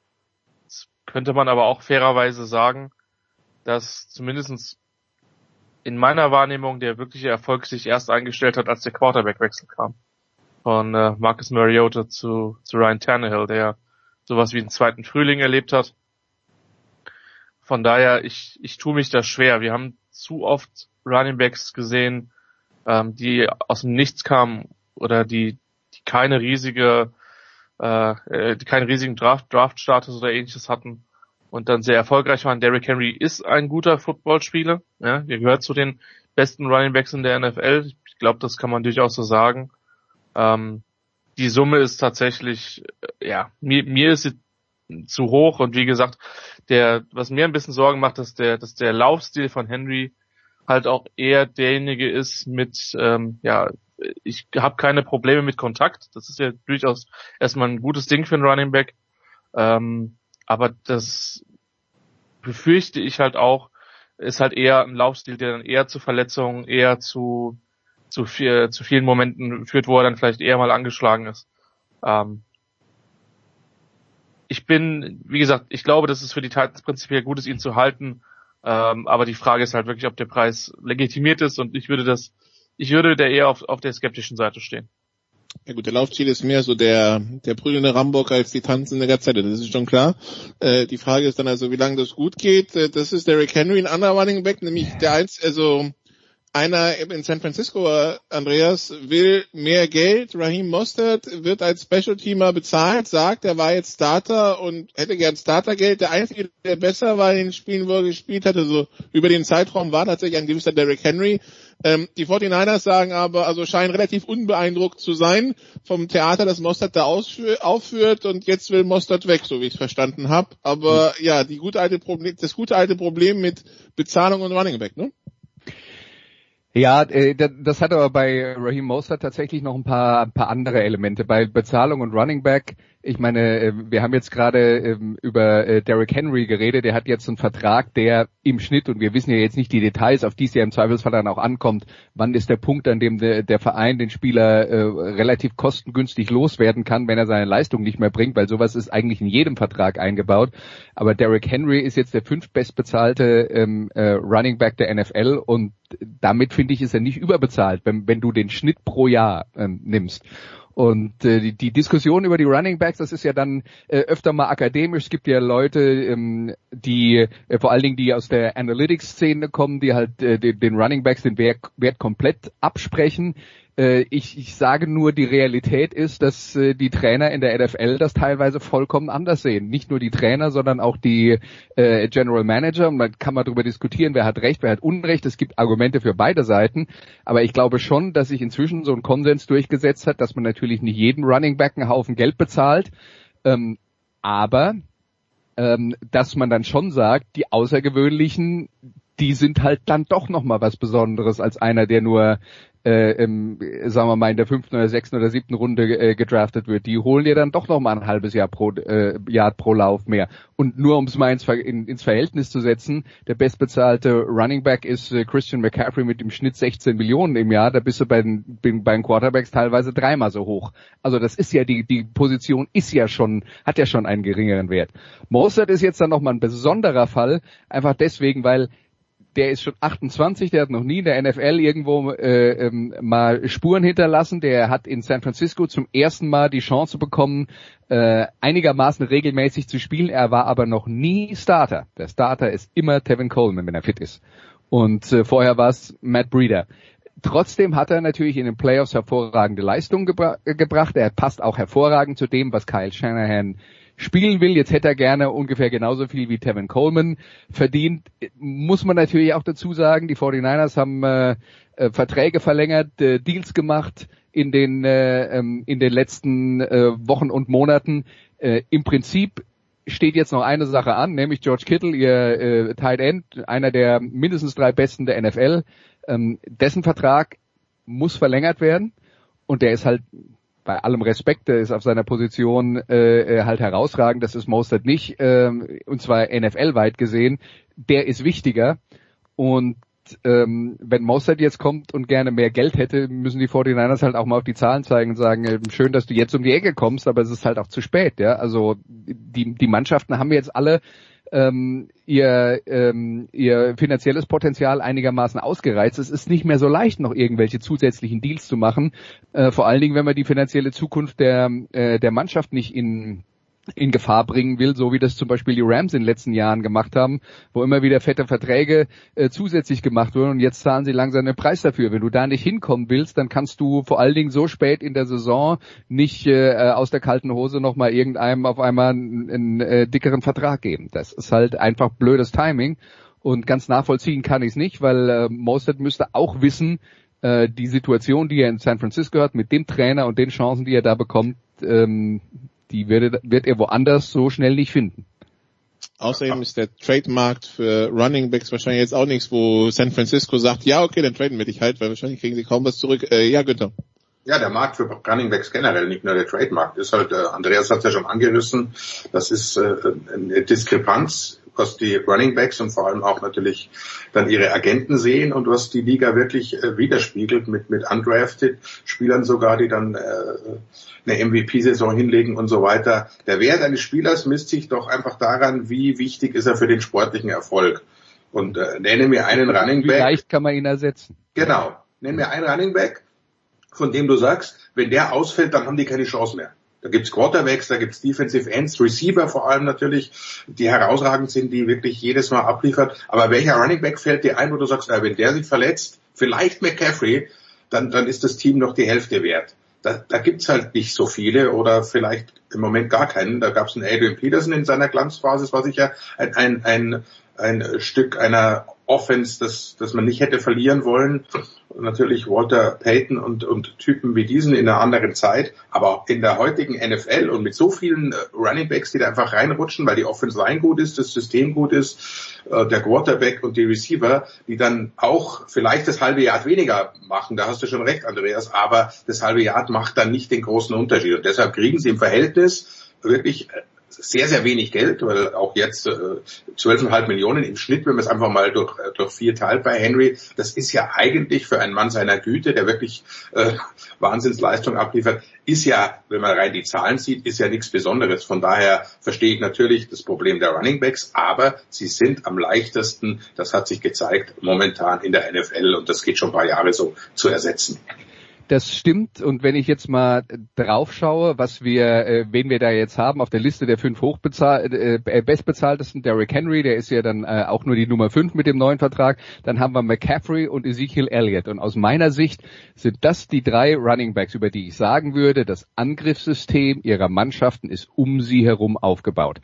Die sind das Herzstück. Bei allen anderen Teams, auch bei Le'Veon Bell, der da ähm, ähm, mit dabei ist in dieser äh, in dieser Kategorie und bei David Johnson, der jetzt zu den Texans gewechselt ist, sowieso, das ist ja auch ein etwas älterer Vertrag, sowieso nicht mehr. Aber das sind die drei, wo ich sage, das ist das Herzstück. Und Günther hat ja gerade die Frage gestellt, wer macht den Unterschied? Also zumindest mal ähm, vom vom Schema her müssten die Mannschaften sich ganz viel Neues einfallen lassen. Die Cowboys, die Panthers und die Titans, wenn ihr Nummer eins Running Back auf einmal fehlen würde. Und Christian, der Markt für Running Backs wird dadurch nicht besser, dass folgende Running Backs nach der Saison 2020 Free Agent werden. Leonard Fournette, Dalvin Cook, Aaron Jones, Joe Mixon, Alvin Kamara, Philip Lindsay, Marlon Mack, Kenyon Drake, Todd Gurley, James Conner, Kareem Hunt, Matt Breeder, Terry Cohen und Chris Carson. Herzlichen Glückwunsch. Da könnte was passieren in der Offseason. Ja, in der Tat. Da ist tatsächlich viel Konkurrenz. Das zeigt halt auch, dass eben viele Teams vor von langfristigen Verträgen ähm, auf der Position ein bisschen zurückschrecken. Ähm, man, man, man darf gespannt sein, wie und ob diese NFL-Saison stattfindet. Ähm, und dann wird es mit Sicherheit für die Kandidaten interessant, sich dann auf dem Free Agent Markt zu positionieren durch gute Leistung, äh, um dann auch entsprechend einen Vertrag zu bekommen, den sie sich wünschen. Aber die Konkurrenz ist da zweifelsohne groß. Okay, dann haben wir noch zwei. Also einen, der keinen langfristigen Vertrag bekommen hat. Günther, das dürfte jetzt aber wenig überraschend sein. Das ist Dak Prescott. Der wird also unterm Franchise-Tag spielen. Hattest du irgendwas anderes erwartet? Ich habe es befürchtet, muss ich ganz ehrlich sagen. Ich befürchte, dass der, der verrückte äh, Jerry Jones dann doch noch äh, die Geldbörse aufmacht und sich auf alles einlässt, nur damit er seinen sein Liebling äh, für vier oder fünf Jahre hält. Äh, ansonsten hat es mich natürlich nicht überrascht, denn ich, ich hätte auch nichts anderes gemacht.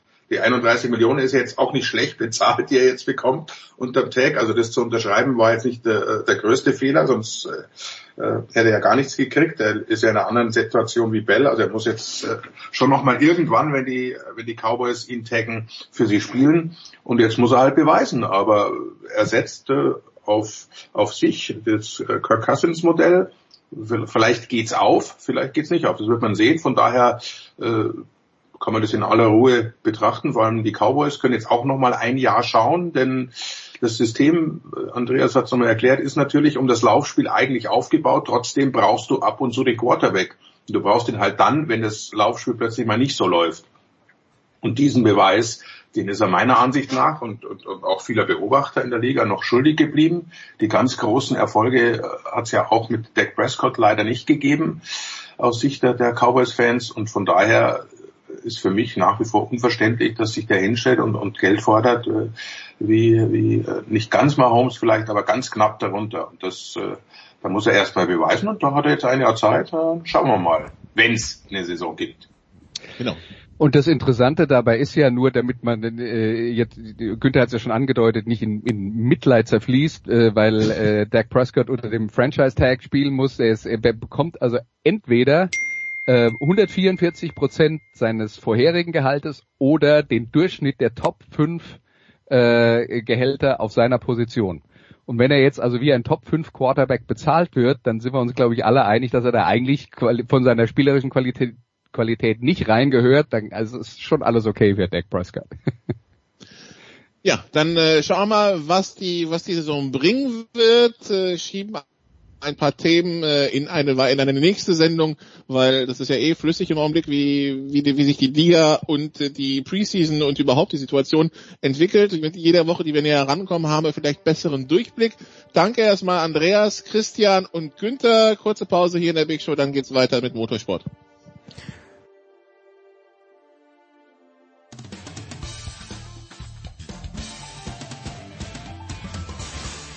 Bonjour, c'est Pierre Gerber, vous êtes sur Sport Radio 360.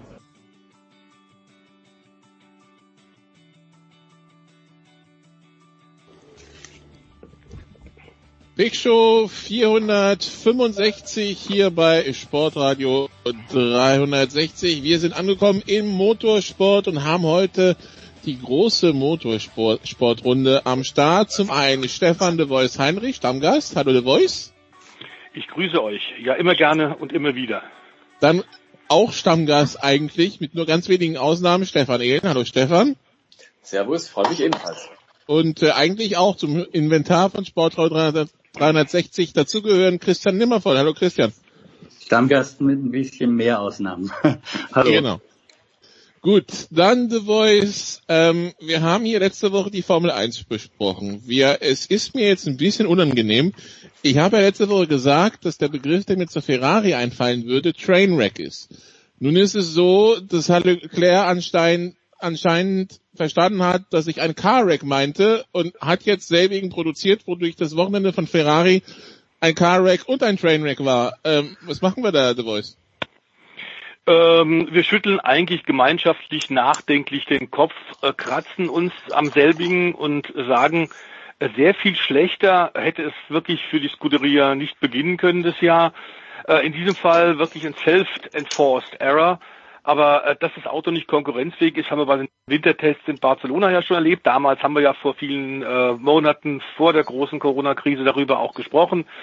Ähm, die Italiener haben das damals auch schon gewusst, dass sie da große Probleme haben, offenbar wegen auch dem von der FIA erzwungenen Rückbau des Motors. Aber es scheint, wie wir jetzt in Spielberg auch beim zweiten Rennwochenende gesehen haben, nicht nur eben der Motor zu sein. Die Probleme, in die die Scuderia steckt, sind sehr viel komplexer. Und ähm, darf da nochmal auf den äh, Satz hinweisen, den wir auch äh, bereits im März gesagt haben. Die Probleme bei Ferrari äh, sitzen nicht im Cockpit. Ja, Christian, nichtsdestotrotz, das, äh, also Desaster äh, ist wahrscheinlich zu schwach als Begriff, um das zu schreiben, was das erste und das zweite Wochenende von, äh, von Ferrari jetzt betrifft. Es gibt auch schon die ersten Stimmen in der Rennfahrer-Community oder der ehemaligen Rennfahrer-Community. Ich glaube, ich habe von Skuf, ich habe von Kultert gelesen und ich glaube, Raikön war auch in der Richtung. Ähm, Ferrari kann im Grunde genommen schon abschenken für die Saison. Wie schlimm ist es wirklich? Es ist schlimm. Ähm, und ich glaube, dass diese Saison tatsächlich äh, für die Weltmeisterschaft, also die wird für Ferrari kein Thema mehr sein. Die, die große Problematik kommt ja daher, dass das Reglement zumindest in weiten Teilen auch für nächstes Jahr eingefroren ist. Oder nicht das Reglement, sondern die, die Autos tatsächlich. Ähm, man darf ein bisschen was dann drehen, aber nicht im, im gleichen Umfang, wie das sonst von einem Jahr aufs nächste der Fall ist. Das heißt, Ferrari muss sich mit dem Gedanken anfreunden, wenn dieses Jahr eine Möhre ist, so wie das Ralf Schumacher bei Sky beschrieben hat, ähm, dass das nächstes Jahr auch noch uh, eine Möhre sein wird wahrscheinlich. Das, das ist, glaube ich, die, die größere Problematik. Ähm, was Ralf Schumacher im Übrigen auch gesagt hat, ich dachte, du wolltest mit deiner Frage jetzt darauf raus, äh, Trainerdiskussion würde man im Fußball führen. Bei Ferrari ist man da, glaube ich, mittendrin. Ähm, ein Kollege von mir hat gesagt, weil ja vor dem zweiten Grand Prix von Österreich äh, Louis Camilleri, der CEO von Ferrari, äh, Binotto äh, mittels Presseersendung das Vertrauen ausgesprochen hat.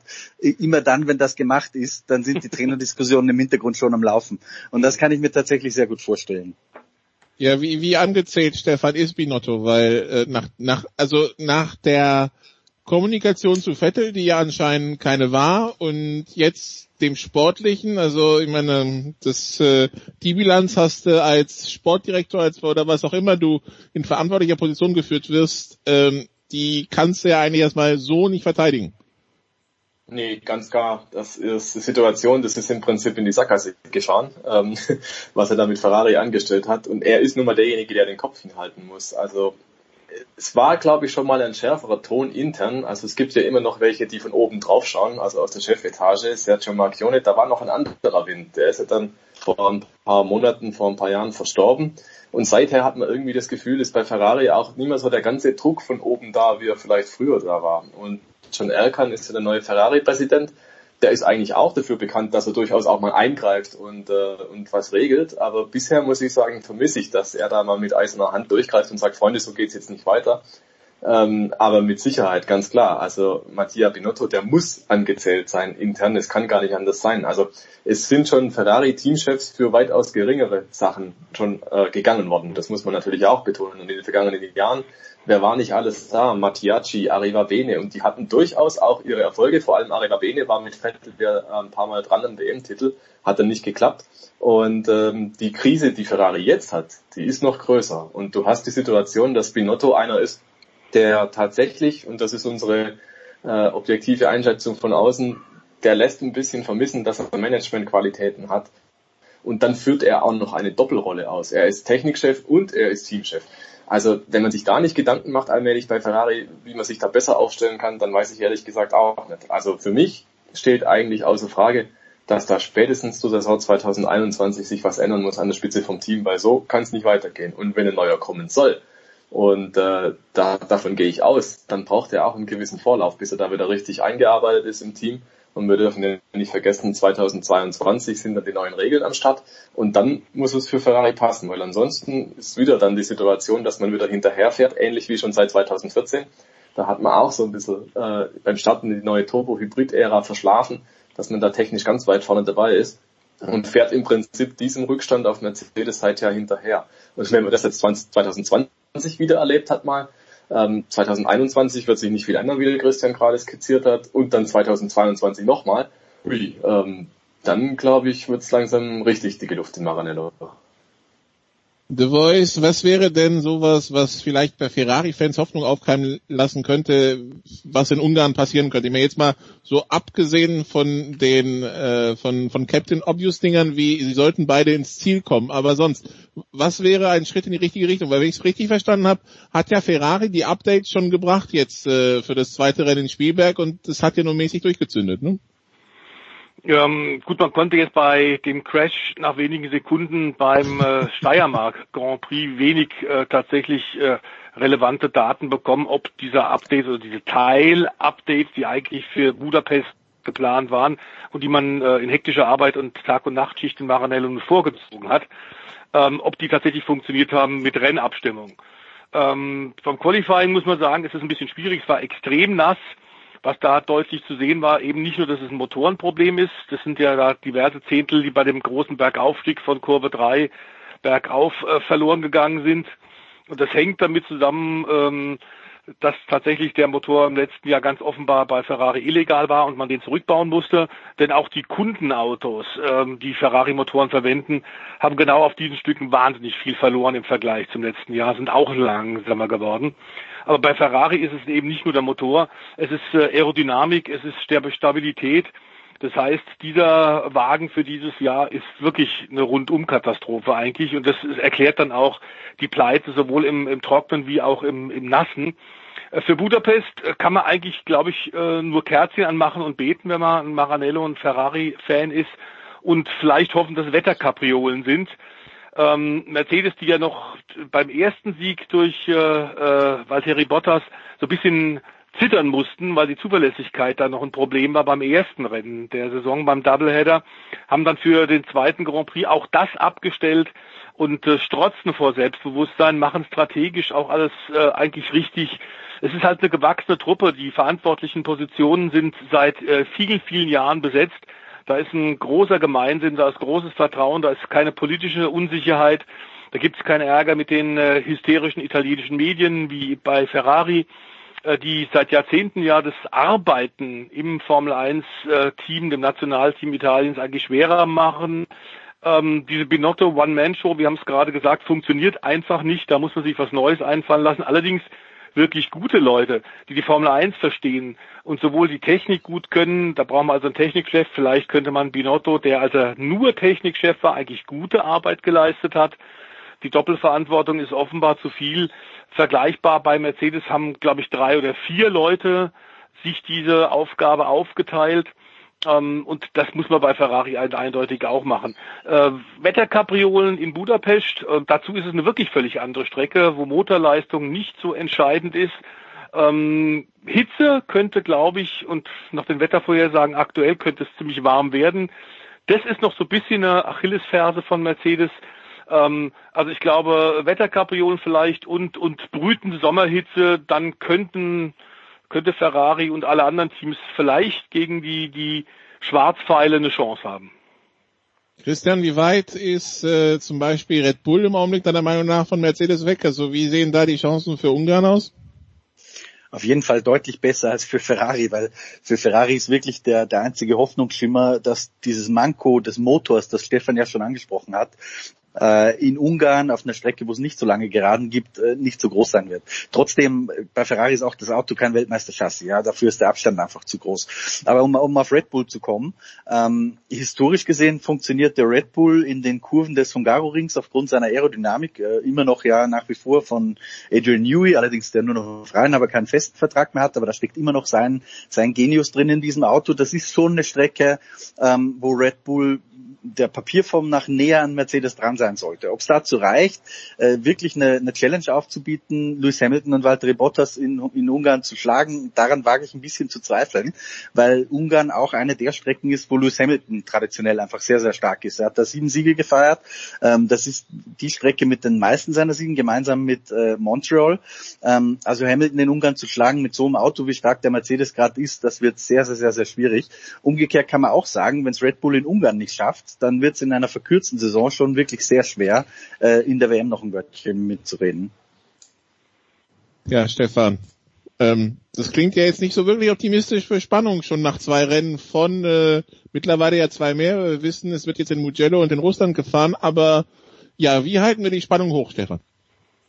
Naja, es gibt schon noch so ein paar, die sind noch nicht richtig angekommen in der Saison. Also ich glaube tatsächlich, Ferrari wird irgendwann mal in die Punkte fahren, nicht nur durch Zufall, sondern weil sie es einfach dann drauf haben, weil sie es irgendwie auf die Kette kriegen. Aber das werden dann sehr wahrscheinlich keine Podestplätze sein aus eigener Kraft, sondern halt irgendwo, man mischt halt so mit. Und die große Frage, die ich mir tatsächlich auch stelle, ist, was hat Red Bull vielleicht noch im Köcher?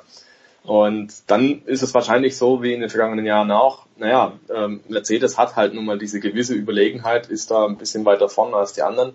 Und dann kann man im Prinzip als, als Beobachter nur darauf hoffen, dass der Bottas 3.0 oder 4.0, ich weiß nicht, wo wir gerade stehen, ähm, dass der tatsächlich mal das mit dem Hamilton aufnehmen kann. Allerdings, auch da, dem muss man auch schon wieder den, den Wind aus den Segeln nehmen, weil wir haben im Prinzip am zweiten Wochenende gesehen, wenn der Hamilton in Form ist, wenn der Hamilton ähm, auch ein bisschen den, den Druck hat, das erste Wochenende war nicht ganz gut, dann will er es jetzt beweisen, dann knallt er halt im Qualifying was hin, dann knallt er halt im Rennen was hin und lässt jeden anderen einfach alt aussehen. Also ein Hamilton in Topform, den biegt auch ein Bottas in 4.0 oder 5.0 nicht.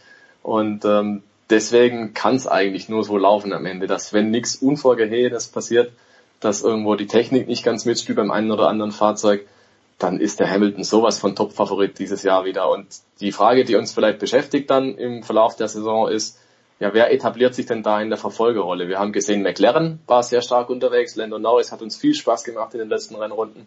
Und da gibt's halt noch so weitere Kandidaten, die da durchaus mitmischen. Aber eben, es geht sehr wahrscheinlich um die goldene Ananas und nicht um den ganz großen Pokal.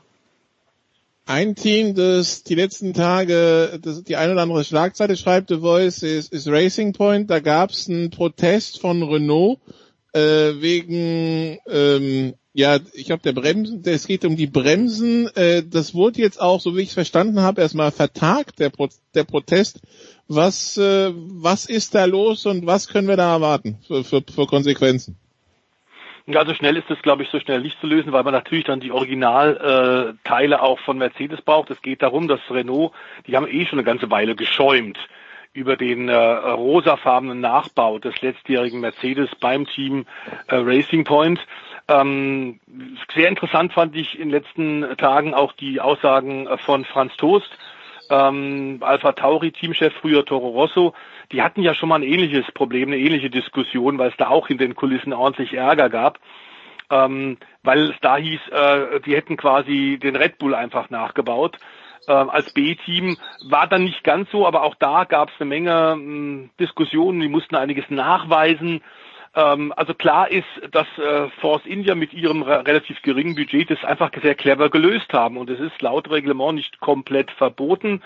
Renault hat da jetzt lange gesucht, bis sie was finden können, wo sie nachhaken. Ähm, schon im letzten Jahr gab es da in der zweiten Saisonhälfte ein bisschen Ärger. Jetzt haben sie sich zu einem echten Protest entschieden, die Franzosen. Natürlich geht es darum, dass sie äh, mehr WM-Punkte haben wollen, die sich ja gerade mittelfristig jetzt auch neu aufstellen, unter anderem mit der Rückkehr von Fernando Alonso. Also die denken eben auch schon 2021, äh, 2022 und wollen das ganz offenbar geklärt haben. Es geht offenbar um Details, was die Bremse angeht und da wird man, die technischen Kommissare werden sich damit genau beschäftigen. Mercedes ist insofern indirekt auch involviert, weil sie jetzt als die Unterlagen, die Daten rausbringen müssen. Wie hatten sie die Bremse im letzten Jahr und hat tatsächlich in diesem Jahr Force, Force India, respektive jetzt Racing Point, da was anders gemacht oder nur ein paar äh, Details klein geändert? Ich glaube, wenn man solche Dinge Anfang der Saison gleich klärt, ist es ohnehin kein Problem. Ähm, man muss sagen, dass das äh, Racing Point in den letzten Jahren, wir haben sie oft gelobt, mit relativ geringem Budget Erstaunliches geleistet haben. Ähm, jetzt haben sie natürlich auch den Rückenwind, dass sie A, ab 2021 Aston Martin Werksteam werden. Ähm, plus, ähm, dass also möglicherweise äh, Sebastian Vettel da noch eine Möglichkeit hat anzudocken. Da wird wohl gerade gesprochen, auch wenn die Zeitung mit den ganz großen Buchstaben, die Boulevardzeitung Nummer eins in Deutschland, da schon verkündet hat, ein Vertrag steht fest. Das ist sicherlich nicht der Fall, aber da kann der Christoph äh, Christian immer voll ein bisschen mehr dazu sagen, denn der war ja auch nah dran, wie weiterhin die Gespräche zwischen Sebastian Vettel und Red Bull gelaufen sind. Das hat er ja auf motorsport.com ausführlichst ähm, dargestellt und hinterlegt. Also da ist einiges am, am Arbeiten. Ob Renault tatsächlich sich selber so äh, aus der Krise ziehen kann. Und die haben auch eine grandiose Krise. Es ist ein Werksteam und seit Jahren haben sie ordentlich Budget und sie kommen aus dem aus der Tiefe des Mittelfeldes einfach nicht raus. Deswegen geht auch Daniel Ricciardo als Siegfahrer geholt. Er ist bitter enttäuscht. Er ist einfach sauer, dass die ganzen Versprechungen nicht eingehalten worden sind, dass man auch in diesem Jahr äh, tatsächlich keinen Fortschritt erkennen kann bei den Gelben. Das ist so. Also Renault, man hat den Eindruck, die schlagen gerade so ein bisschen um sich und auch da scheint mir die Position des Teamchefs nicht so ganz sicher. Ja, Christian, dann äh, wenn das Nähkästchen anscheinend äh, zum Plaudern einlädt, dann bitte sehr. Ähm, also die, die Gerüchte durch die Zeitung mit den vier Buchstaben besagen, dass Perez auf einen relativ kostengünstigen Schleudersitz gesetzt werden könnte und dann Vettel zu Racing Point kommt. A, wie konkret ist das? Und B, was gibt's sonst noch so aus der Gerüchteküche zu berichten? Also nach dem, was ich höre, hat die Bild insofern recht, als dass es wohl tatsächlich schon einen Vertragsentwurf gibt, ähm, der eigentlich nur noch auf die Unterschrift von Sebastian Vettel wartet. Ob er die aber auch tatsächlich setzen wird, das, das weiß ich zum jetzigen Zeitpunkt nicht. Äh, ich glaube, ich vermute das, dass Sebastian Vettel in einer Position ist, wo er sagt, ja Mai, wenn sich die richtige Möglichkeit nicht ergibt, äh, dann trete ich auch zurück. Ob er Racing Point als die richtige Möglichkeit für sich empfindet, das kann ich nicht sagen. Mein Gefühl ist, ähm, er würde sich damit keinen Gefallen tun, weil selbst wenn das Team jetzt im Aufwind ist, es ist immer noch ein B-Team von Mercedes im Endeffekt und eine ernsthafte Chance zu haben, Lewis Hamilton zu schlagen in einer B-Version seines Autos, mhm. ähm, weiß ich nicht, ob funktionieren wird. Ob er das dann möchte, äh, noch um Podestplätze vielleicht dann und wann mal mitzufahren, da kann ich nicht in ihn hineinschauen. Ja? Also ich, ich glaube, wenn er zu Racing Point möchte, kann er das tun. Ähm, ich, alle versteifen sich momentan total drauf, dass äh, Sergio Perez dann rausfliegen würde. Ich bin mir da gar nicht hundertprozentig sicher, um ganz ehrlich zu sein. Ähm, Klar, Lance Stroll ist der Sohn des Teameigentümers, von daher scheint er auf den ersten Blick mal gesetzt zu sein. Was man aber nicht ganz vergessen darf, Lawrence Stroll ist ja nicht der alleinige Investor bei diesem Team. Ähm, da gibt's auch Geschäftspartner, die da drin sind und wenn der Sohnemann äh, ständig abfällt und gleichzeitig Sergio Perez sehr, sehr starke Leistungen bringt und einen Haufen Geld aus Mexiko noch mitbringt on top, ähm, dann wird da vielleicht irgendwann mal jemand die Frage stellen, ob man nicht drüber nachdenken sollte, vielleicht den anderen Fahrer auszutauschen. Falls es überhaupt so kommt. Und was Sebastian Vettel betrifft, ich glaube, dass er die Unterschrift auf diesen Vertrag von Racing Point so lange nicht setzen wird, ähm, wie er glaubt, woanders eine Chance zu haben. Und äh, Helmut Marko und Christian Horner schwören zwar hoch und heilig und wirklich so klar, wie man es nur ausdrücken kann, äh, dass das Thema Vettel bei Red Bull keins gibt, äh, keins ist, aber es gibt äh, aus der erweiterten Red Bull-Familie auch Signale, die halt nicht öffentlich sprechen wollen, äh, die sagen, ganz so tot, wie man uns glauben machen möchte, ist dieses Thema nicht. Da bleibt es auf jeden Fall spannend in den nächsten Wochen. Ich glaube, dass Sebastian Vettel sich nicht hetzen lassen wird zu einer Entscheidung. Also ich würde jetzt nicht am Ungarn-Wochenende mit was rechnen. Stefan, wie, was glaubst du, wie offen sind die Türen? Ja, ist schwierig. Also grundsätzlich würde man denken, Sebastian Vettel, viermaliger Weltmeister, das ist der zweiterfolgreichste Fahrer in der aktuellen Formel 1. Da müssten im Prinzip alle Türen sofort offen sein. Allerdings, das ist auch nicht zu negieren. Sebastian Vettel hat jetzt nicht gerade einen sehr positiven Lauf gehabt in den vergangenen Saisons. Es waren auch immer wieder einige Schnitzer seinerseits drin. Also es war nicht immer nur das Team, das ihn da nicht äh, in allerbeste Position versetzt hat, sondern er hat tatsächlich auch so ein paar knüppeldicke Dinge reingehauen. Äh, oft auch im Duell mit Max Verstappen, oft im Duell mit Lewis Hamilton. Da waren also schon so ein paar Sachen drin, wo man sagt, das hätte jetzt nicht unbedingt sein müssen. Also man, man hört auch immer wieder quasi viermaliger Weltmeister, aber so ein bisschen die Magie ist weg. Und deswegen glaube ich, dass der ein oder andere, unter anderem auch Mercedes sagt, hey, wir haben da den Lewis Hamilton, wir haben den Valtteri Bottas, das reicht zum beide WM-Titel einfahren in Serie. Da brauchen wir keinen Vettel, da brauchen wir keinen, der uns irgendwie vielleicht ja, einen Konflikt ins Team bringt. Und ähm, ich glaube nach wie vor, der Vettel ist ein super Formel-1-Fahrer, der hat es definitiv drauf. Irgendwas in diesem Umfeld bei Ferrari passt aber momentan gerade nicht. Und deswegen sehen wir nicht den Sebastian Vettel, den wir sonst auch früher gesehen haben. Ähm, Darf ich da mal kurz, ja, bitte? Darf ich da mal kurz ja. noch, noch eingrätschen? Ich möchte von Stefan äh, und von Christian eigentlich mal die Frage ist mir gerade gekommen, wo ich euch beiden äh, bei euren Ausführungen interessiert zugehört habe. Ähm, Ganz offensichtlich äh, war ja der Sebastian bei Ferrari äh, nach fünf Jahren war das bisschen abgenutzt und ganz offensichtlich hat er auch so ein bisschen unterschätzt, was äh, Leclerc und Nicolas Todd als Manager tatsächlich äh, für politische Spielchen treiben. Wir wissen, dass der Sebastian ähm, sehr aufrecht ist, sehr direkt, sehr gerade und keinen Manager hat. Äh, ist das momentan ein Problem für ihn, dass er das alles selber macht und dass er sich deswegen vielleicht auch um die politische Seite in den letzten äh, zwölf Monaten bei Ferrari nicht so kümmern konnte? Das ist eine gute und sehr berechtigte Frage, Stefan. Äh, die Antwort darauf kann ich fürchte ich auch nicht wirklich geben. Ich glaube schon prinzipiell also ich, mein Gefühl ist von der Außenbeobachtung her, dass er auch niemand ist, weil er halt selbst keiner ist, der politische Spielchen spielt, dass er auch niemand ist, der die Sensorik dafür hat, solche politischen Spielchen um ihn herum wahrzunehmen oder vielleicht manchmal zu spät wahrzunehmen. Ähm, und da könnte vielleicht jemand, der ein bisschen Erfahrung mit dem Geschäft hat, der auch äh, gut vernetzt ist, Kontakte da und dorthin hat, äh, vielleicht schon helfen. Ob das jetzt an seiner Situation was ändern würde oder nicht, keine Ahnung. Das, das können wir, glaube ich, alle nicht beurteilen. Er selbst sagt ja, er braucht das nicht. Ähm, mhm. Toto Wolf sagt auch, wozu jemandem 20 Prozent geben, wenn die sich auch selbst managen können, sozusagen. Die haben natürlich alle, das muss man relativieren, die haben natürlich alle Rechtsanwälte und so weiter, ja, die über die Vertragsangelegenheiten drüber schauen. Also das macht er natürlich nicht selbst. Aber einen klassischen Manager hat er nicht. Ähm, ich bin ein bisschen bei dir. Schaden wird's mit Sicherheit nicht. Ähm, weil Politik ist und bei keinem anderen Team mehr als bei Ferrari, aber gerade bei Ferrari ist Politik sehr wichtig und letztendlich ist ihm das auch auf den Kopf gefallen. M möglicherweise hätte schon jemand, der dann und wann mal in Maranello vorbeigeschaut hätte oder Mattia Binotto wegen Covid zumindest angerufen hätte, vielleicht hätte man dann schon ein bisschen früher ahnen können, wo die Reise hingeht. Das mag schon sein. Also ich glaube, also stimme ich vollkommen zu und ich würde in Ergänzung noch sagen, ich habe den Eindruck, Sebastian Vettel will vor allem gewollt werden. Also er möchte auf jeden Fall das Gefühl haben, das Team steht hinter mir. Das Team äh, ist so, dass sie sagen, hey, du bist der Mann, du bist derjenige, der uns wieder den WM-Titel bringt.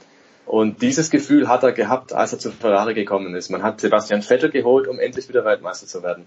Und diese Liebe, diese Zuneigung, die ihm da zuteil geworden ist, die ist tatsächlich erkaltet über die Jahre. Da hat auch er seinen gewissen Anteil dran gehabt, weil es eben dann, als es darauf ankam, blöde Fehler gab, Hockenheim in Führung liegend ausgeschieden und so weiter. Ähm, das sind so Geschichten, da ist so ein bisschen diese Liebe verloren gegangen. Und dann kam auch noch Leclerc. Und ich glaube, das war irgendwo auch der Knackpunkt, so wie es die Kollegen gerade beschrieben haben. Ferrari holt den jungen Wilden rein, der junge Wilde fährt dem Sebastian um die Ohren. Und spätestens dann ging ihm das Licht auf, diese Reise mit Ferrari, die nimmt für mich sehr wahrscheinlich kein Happy End, weil da ist einer, der macht es mir wirklich streitig. Und da ist einer, dem fliegen die Herzen zu. Und damit war im Prinzip klar, der Sebastian Vettel, der stand da irgendwo am Scheideweg, der stand da irgendwo die Weiche war gestellt, entweder in die eine Richtung oder in die andere Richtung. Und für ihn geht's halt in Richtung Abstellgleis bei Ferrari. Und ich glaube, das ist so mental sein Problem auch ein bisschen, ähm, dass er nicht mehr diesen Rückhalt spürt und dass er deshalb irgendwo auch menschlich enttäuscht ist, weil man hat ihn unter anderen Bedingungen geholt. Und es ist einfach nicht aufgegangen, es hat nicht funktioniert. Und jetzt muss er im Prinzip auch irgendwo diese Situation verarbeiten, dass dieser große Ferrari-Traub und wir alle wissen, Sebastian Vettel ist ein riesiger Schumacher-Fan und Schumacher-Freund und er hätte ihm so gerne nachgeeifert. Und das wird nicht funktionieren. Das steht jetzt schon fest. Und ja, ich glaube tatsächlich, das wiegt auch ein bisschen schwer. Und das, dieses Gefühl ist mit Sicherheit die letzten paar Monate auf jeden Fall mitgefahren. Okay. Dann äh, behalten wir die beiden Stefans für den nächsten Teil noch in der Leitung. Und äh, ja, Christian, jetzt geht's am Wochenende in Ungarn weiter. Ich habe schon gelesen, die Quarantänemaßnahmen sollen noch strikter sein als in Österreich. Äh, äh, bevor wir dich verabschieden, gibt's, äh, gab schon irgendwelche Infos, also wie, wie das Ganze äh, funktioniert hat, jetzt abseits der Rennstrecke? Also gab schon irgendwelches Feedback aus Spielberg, wie, wie das Konzept aufgeht? Also funktioniert alles so, wie es soll, oder muss da noch nachjustiert werden? Also ich glaube, das, das wichtigste Feedback äh, aus Spielberg oder von diesen zwei Wochenenden ist eigentlich, dass mehrere tausend Tests gemacht wurden. Ähm, ich weiß gar nicht genau, wie viele es letztendlich waren. Die letzte Zahl, die ich gehört habe, waren, glaube ich, acht oder neuntausend und alle waren negativ. Ähm, das heißt, äh, das ist eigentlich, damit ist alles gesagt, meiner Meinung nach. Also es war ein voller Erfolg, auch für Österreich. Ich glaube, was man nicht vergessen darf oder was ich auch erst zwischen den beiden Wochen so richtig realisiert habe, dadurch, dass der ganze Zirkus in Österreich geblieben ist und vor allem die Fahrer ja zum Beispiel auch nichts zu tun hatten, hast du auf Social Media Kanälen, die kulminiert Millionen von Menschen erreichen, einen Daniel Ricciardo auf dem Berg gesehen, einen Lewis Hamilton beim Spazieren in Österreich und so weiter und so fort. Ähm, das war natürlich für das Land Österreich und für, für die Steiermark Steiermark riesen Tourismuswerbung. Ähm, da kann man Didi Mateschitz und Helmut Marko, das sind die zwei wichtigsten Leute für diesen Grand Prix gewesen, wirklich nur gratulieren. Äh, voller Erfolg.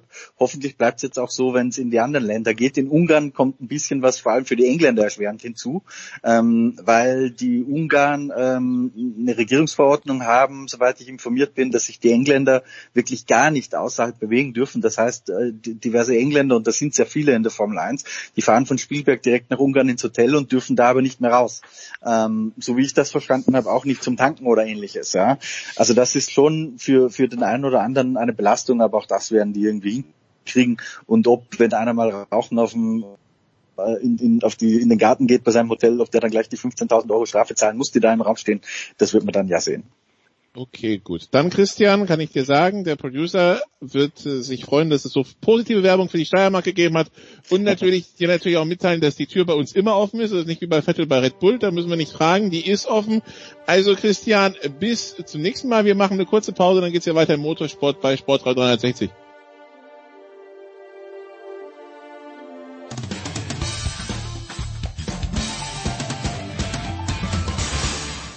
Hi, this is Joe Sakic, and you're listening to Sports Radio 360.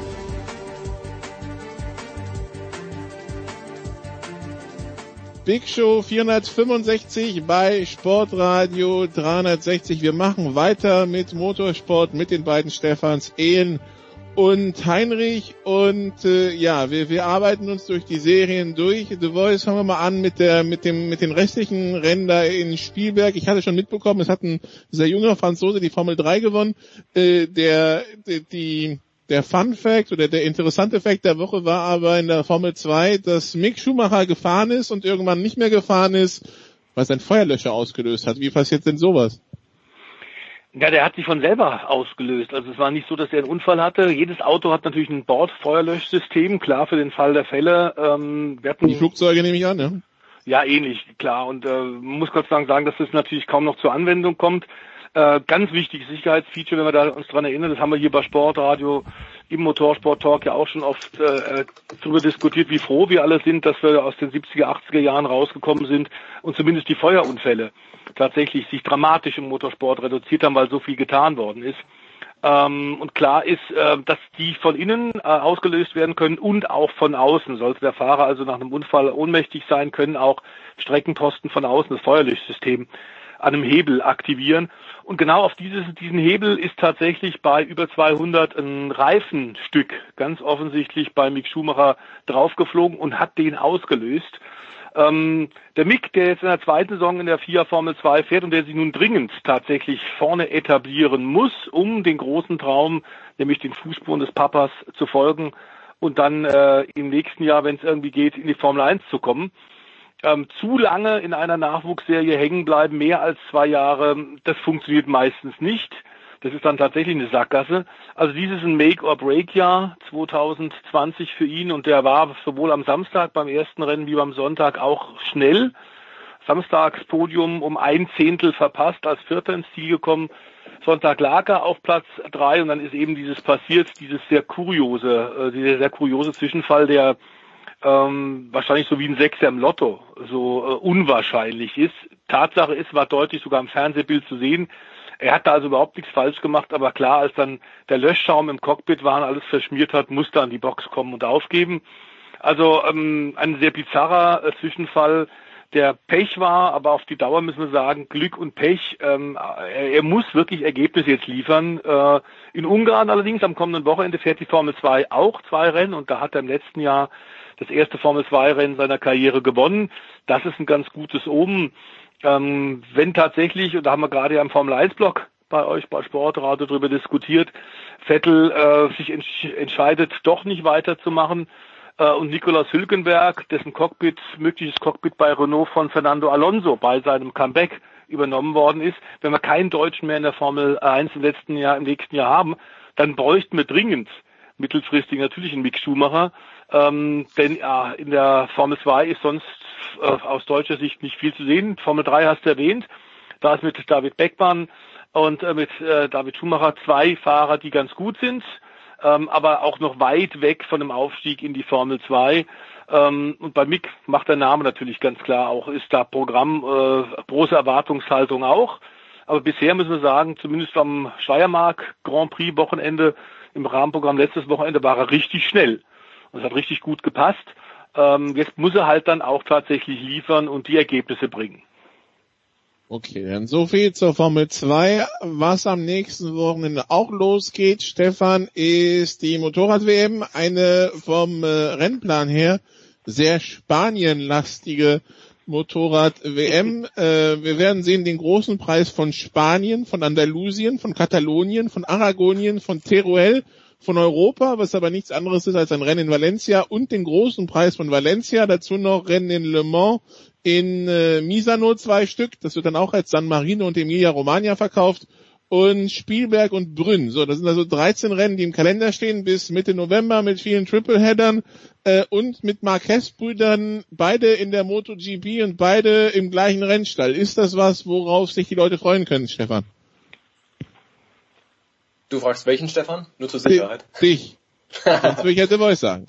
Alles gut. Ähm, na tatsächlich kann man sich, glaube ich, drauf freuen. Ich meine, die Motorradjungs, die mussten jetzt noch ein bisschen länger warten als die Formel 1. Man hat da auch schon mit den Hufen geschaut und es gibt da hinter den Kulissen auch einiges, was sich da noch tut in Sachen Verträge, wer fährt wo, warum und weshalb. Ähm, unter anderem wartet man ja hauptsächlich, unter anderem natürlich auf den Kalender, ganz klar, der ist jetzt da, der ist bestätigt zunächst einmal. Aber man wartet eigentlich darauf, wie sieht's aus mit der Zukunft von Valentino Rossi. Das ist ja der Motorrad-Superstar schlechthin. Und äh, die Zeichen deuten so ein bisschen darauf hin, dass er demnächst seinen Vertragsunterschrift bekannt geben wird und das womöglich dann im Yamaha-Satellitenteam. Aber bestätigt ist das Ganze halt noch nicht. Das schwebt so momentan, glaube ich, über der ganzen MotoGP noch drüber. Und ansonsten, ja, es ist dann natürlich wieder die Frage, Marc Marquez, äh, wer soll ihn eigentlich biegen?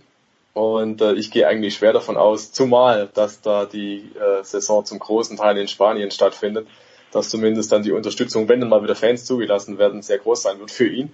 Ähm, also für mich ganz klar der Favorit mit den Brüdern im Team. Da glaube ich, ist ja schon klar, korrigiert mich, wenn ich falsch liege, aber dass dieses Brüderduell im Team nimmer sehr lang Bestand haben wird, mhm. weil da gibt's ja auch schon wieder anderweitige Verträge und ähm, insofern glaube ich, ist das höchst interessant, was da auch gespielt wird politisch. Also man hat ja da auch groß Tamtam -Tam gemacht, wir holen den Bruder vom Weltmeister da mal rein ins gleiche Team da hat man sich dann schon drauf gefreut und dann gingen ein paar Monate ins Land, es kam Corona und dann hieß es auf einmal, äh, naja, machen wir doch ein bisschen anders. Ich glaube, der Stefan hat da möglicherweise noch die genaueren Infos dazu. Ich habe das tatsächlich nur am Rande mitgekriegt.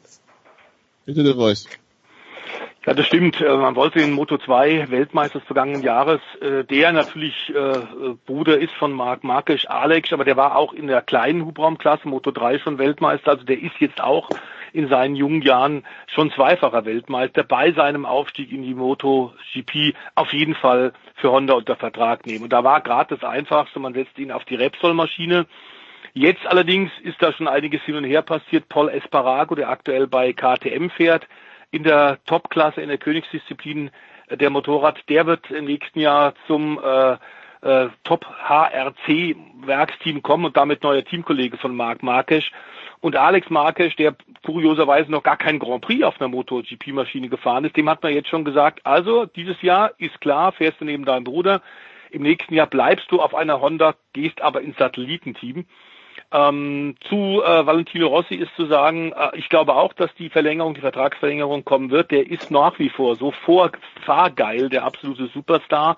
41 Jahre und der geht jetzt am kommenden Wochenende in seine 25. WM-Saison unfassbar. Und als Werbebotschafter weit über den Motorrad und Motorsport hinaus eine ganz, ganz große Nummer.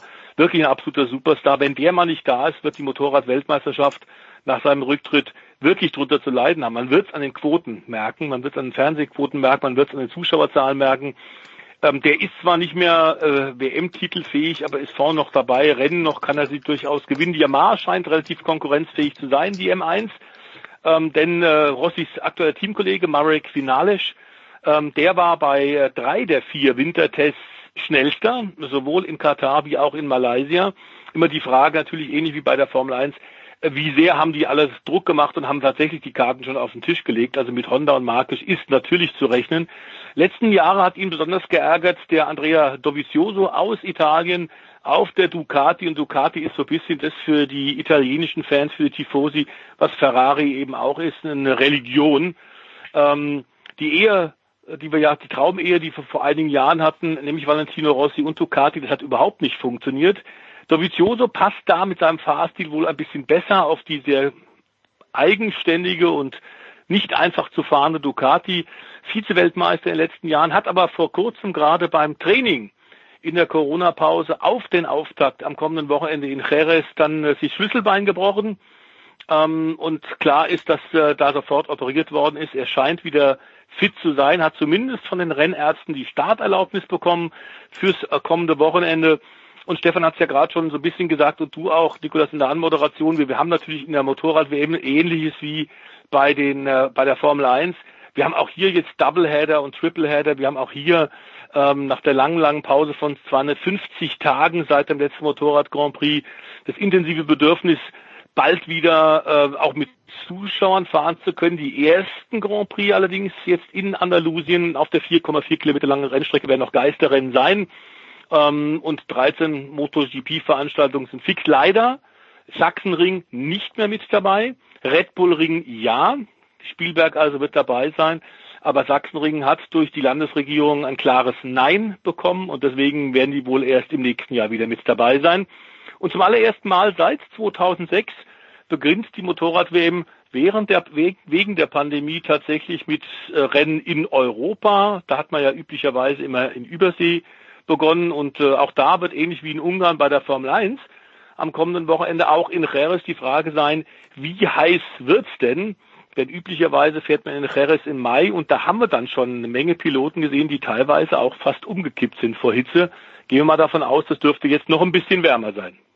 Andalusien im Sommer ist, ähm, also es, ich weiß, es fliegen viele Leute ans Mittelmeer im Sommer, aber eigentlich ist das die Zeit, wo man nicht ans Mittelmeer fliegt, weil es viel zu heiß ist. Je weiter südlich, umso schlimmer. Ähm, ja, also so viel zur MotoGP. Vielleicht, wie gesagt, erstes Rennen dann am, am äh, Sonntag in Jerez und dann die Woche drauf gleich nochmal und dann geht's wie die Formel 1 quasi im Tripleheader-Modus weiter. Also immer drei Rennen eine Woche Pause, drei Rennen eine Woche Pause. Ähm, das Ganze dann bis zum 15. November. Da wird dann auch, da wird, da wird dann das letzte Rennen in Valencia gefahren. Ähm, ja, so viel zu, zur Motorrad-WM. DTM, Stefan, äh, Gerhard Berger lässt sich zitieren mit äh, irgendwann muss ich drüber nachdenken, äh, die DTM abzuwickeln. Es überrascht jetzt nicht, wenn man sich die letzten Monate und Jahre anschaut, aber jetzt nimmt das mal in den Mund, ne? Ja, und jetzt ist das Thema tatsächlich, du sagst es, in den Mund genommen und wenn man dann schon mal so anklingen lässt, also es ist eine Möglichkeit, dann spricht also diese Aussage schon sehr große Bände, finde ich. Also ich glaube, der Gerhard Berger ist Realist genug, um zu erkennen oder um erkannt zu haben, schon vor Monaten, vor Wochen, es wird vielleicht nichts, ja. Und jetzt spricht das aus, jetzt ist es Realität, jetzt ist diese Möglichkeit konkret im Raum. Ich glaube, das bedeutet nichts anderes als, er tut sich wirklich sehr, sehr schwer, da irgendwas auf die Beine zu stellen, das nächstes Jahr funktionieren könnte. Und es hat sich schon abgezeichnet tatsächlich, dass es so kommen mag, dass er das jetzt offen ausspricht zu diesem Zeitpunkt, jetzt ist Juli. Das deutet schon darauf hin, einfach, dass es möglicherweise einfach sein kann, dass die DTM, diese große Marke, ähm, von der Bildfläche verschwindet. Also es gibt immer noch so ein paar Szenarien, die man sich da offen hält. Unter anderem momentan hoch im Kurs ist die Variante, man setzt GT3-Autos ein. GT3-Autos, das wäre dann Kundensport. Man kann natürlich da alles möglich damit machen. Es gibt, glaube ich, 13, 14 Hersteller, die aktuell GT3-Autos homologiert haben. Das heißt, man hätte eine Markenvielfalt, die sind günstig einzusetzen, sind spektakuläre Fahrzeuge, sind aber halt keine Tourenwagen, es sind einfach mhm. Sportwagen. Und äh, was weiterhin dazu kommt, die sind eigentlich wirklich nur für Kundensport ausgelegt. Ne? Und die DTM per se ist aber Werksport. Also da gibt's schon die erste Diskrepanz. Und dann würde man GT3-Autos einsetzen in einer DTM, die eigentlich Tourenwagen auf dem Dach hat, auf dem Namen hat. Und äh, du hast aber ein ADAC GT Masters in Deutschland, das Kundensport als, als Name hat. Ne? Also ist eine Kundensport, Breitensportserie. Und da sind eben auch GT3, genau, GT3-Fahrzeuge da und die haben ein Starterfeld von 40 Autos teilweise. Das heißt, du würdest im Prinzip als zweite große Rennserie, die DTM und GT Masters sind die beiden großen deutschen Rennserien, die würden sich möglicherweise gegenseitig kannibalisieren. Und das ist natürlich auch hochgradig Quatsch. Es, wir haben es schon oft beschrieben, die ganzen Situationen, die es hier gibt im deutschen Motorsport, ITR, also die Organisation, die hinter der DTM steht, und der ADAC, der hinter dem GT Master steht, die sind sich teilweise nicht ganz grün. Ähm, das hat diverse Gründe, da sind auch viele Egos im Spiel. Das hast du sehr schön gesagt, sind sich nicht grün. die sind sich wirklich nicht grün. Und es gab mal vor ein paar Jahren den Versuch eines Motorsport-Festivals, dass man da gesagt hat, man trägt gemeinsam Rennen aus. Am Lausitzring kann ich mich dran erinnern, hat man es mal gemacht. Ich glaube am Nürburgring auch mal. Da hat man das zumindest zusammengelegt und hat gesagt, wir machen ein gemeinsames Rennwochenende. Man fährt natürlich getrennt die Rennen, aber ist zumindest gleichzeitig vor Ort. Und das hat funktioniert, aber auch da hat man dann irgendwie gemerkt, ähm, passt nicht so richtig. Eigentlich will man gar nicht so richtig. Man, man macht das jetzt so ein bisschen für die Fans, man macht das auch für die Außendarstellung, aber eigentlich passt das gar nicht so richtig zusammen. Und jetzt wäre halt der Zeitpunkt gekommen, jetzt müsste man mal über den eigenen Schatten springen teilweise und einfach sagen, so, jetzt schließen wir uns zusammen, jetzt machen wir eine große deutsche Rennserie draus. Und ob es dann GT3-Autos sind oder was auch immer, ähm, das müsste man dann noch auskaspern. Aber wenn man diese beiden Plattformen fusionieren würde, dann hätte man tatsächlich, da bin ich der Meinung, eine nachhaltige Plattform und eine sehr starke Plattform. Das Marketing, was die DTM hervorragen kann und äh, die Tiefe des Starterfelds, was das GT Masters hat, wirft das zusammen in einen Topf und du hast wirklich ein, ein sehr, sehr schönes Produkt, bin ich überzeugt davon. Es gibt natürlich auch andere Stimmen, die sagen dann wieder, hey, DTM, es ist eine Tourenwagen-Serie, wenn sie Tourenwagen machen wollen und ihren Namen weiterverwenden, dann, mein Gott, nehmt doch bitte die australischen V8 Supercars als Vorbild. Das sind kostengünstige im Vergleich Tourenwagen, tatsächlich mit Handschaltung, die machen sehr vieles richtig. Ähm, die DTM, wie sie jetzt ist, auch das ist in diesem DTM-Interview äh, da mit Gerhard Berger drin gewesen. Die DTM-Autos jetzt, so sagt Gerhard Berger selbst, seien quasi ja nach der Formel 1 die schnellsten, tollsten, besten Prototypen überhaupt. Und da liegt meiner Meinung nach halt auch der Hund begraben.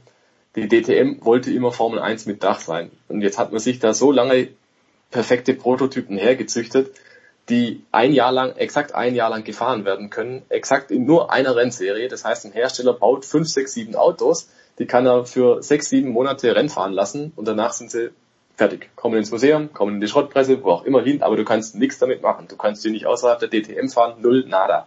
Das heißt, also dieses Konstrukt DTM hat sich auch vom, vom reinen Produkt, was da auf die Straße kommt, in eine Sackgasse gefahren. Und mhm dieses, dieses Gedankenspiel kommt jetzt quasi an den Punkt, wo man sagt, halt mal, ist jetzt auf einmal nicht mehr nachhaltig. Das war es noch nie, das hat noch nie funktionieren können, aber jetzt geht auf einmal vielen das Licht auf, ähm, so clever war es nicht. Und vor dem Hintergrund, dass da einfach so viele Sachen im Argen liegen und auch schon lagen, muss man vielleicht auch einfach sagen, es wäre nicht verkehrt, man macht den Schnitt und sagt, okay, nächstes Jahr keine DTM. Wenn man dann noch mal ein paar Jahre zurückgeht, so 25 Stück, da hat man schon mal die DTM sehr international aufgestellt und hat die, die Regeln immer ausweiten lassen und internationalisiert und vertechnisiert und so weiter. Dann war es die Interkontinent, äh, die International Touring Car Championship, so hieß sie damals ITC. Und da hat man dann auch nach zwei Jahren festgestellt, kosten zu viel, ähm, das ganze Ding ist explodiert, kann sich keiner mehr leisten, die Hersteller steigen aus. Und oho, welche Parallelen zu heute, ne? Und damals hat man gesagt, die ITC, Schluss, wir machen es nicht mehr drei, vier Jahre später gab es eine neue DTM. Und vielleicht ist jetzt der Punkt gekommen, um einfach nochmal zu sagen, Freunde, wir parken dieses ganze Projekt. Vielleicht für immer, man weiß es nicht, aber zumindest so lange, dass man sich ein neues Konzept hinlegen kann. Mir persönlich wäre viel dran gelegen, man würde sich auf das besinnen, was die DTM mal war. Seriennah Tourenwagensport. Möglichkeiten gäbe es, man muss sie nur finden. Lieber ein Ende mit Schrecken als ein Schrecken ohne Ende, nehme ich daraus mit, ja? Ist, ist das so? Ja. Ja, was, was sollen wir sagen? Ähm, aber es, es hat sich ja angebahnt, von daher wird es dann äh, ja wohl, wohl über kurz oder lang dazu führen, das wird bestimmt auch die nächsten Wochen Thema sein, hier im Motorsport bei Sportradio 360.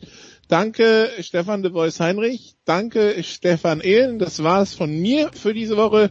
Hier geht's mit dem Producer weiter und der war so begeistert von der Werbung, von der Werbung für die Steiermark, dass er hier gleich mit österreichischen Sport weitermacht.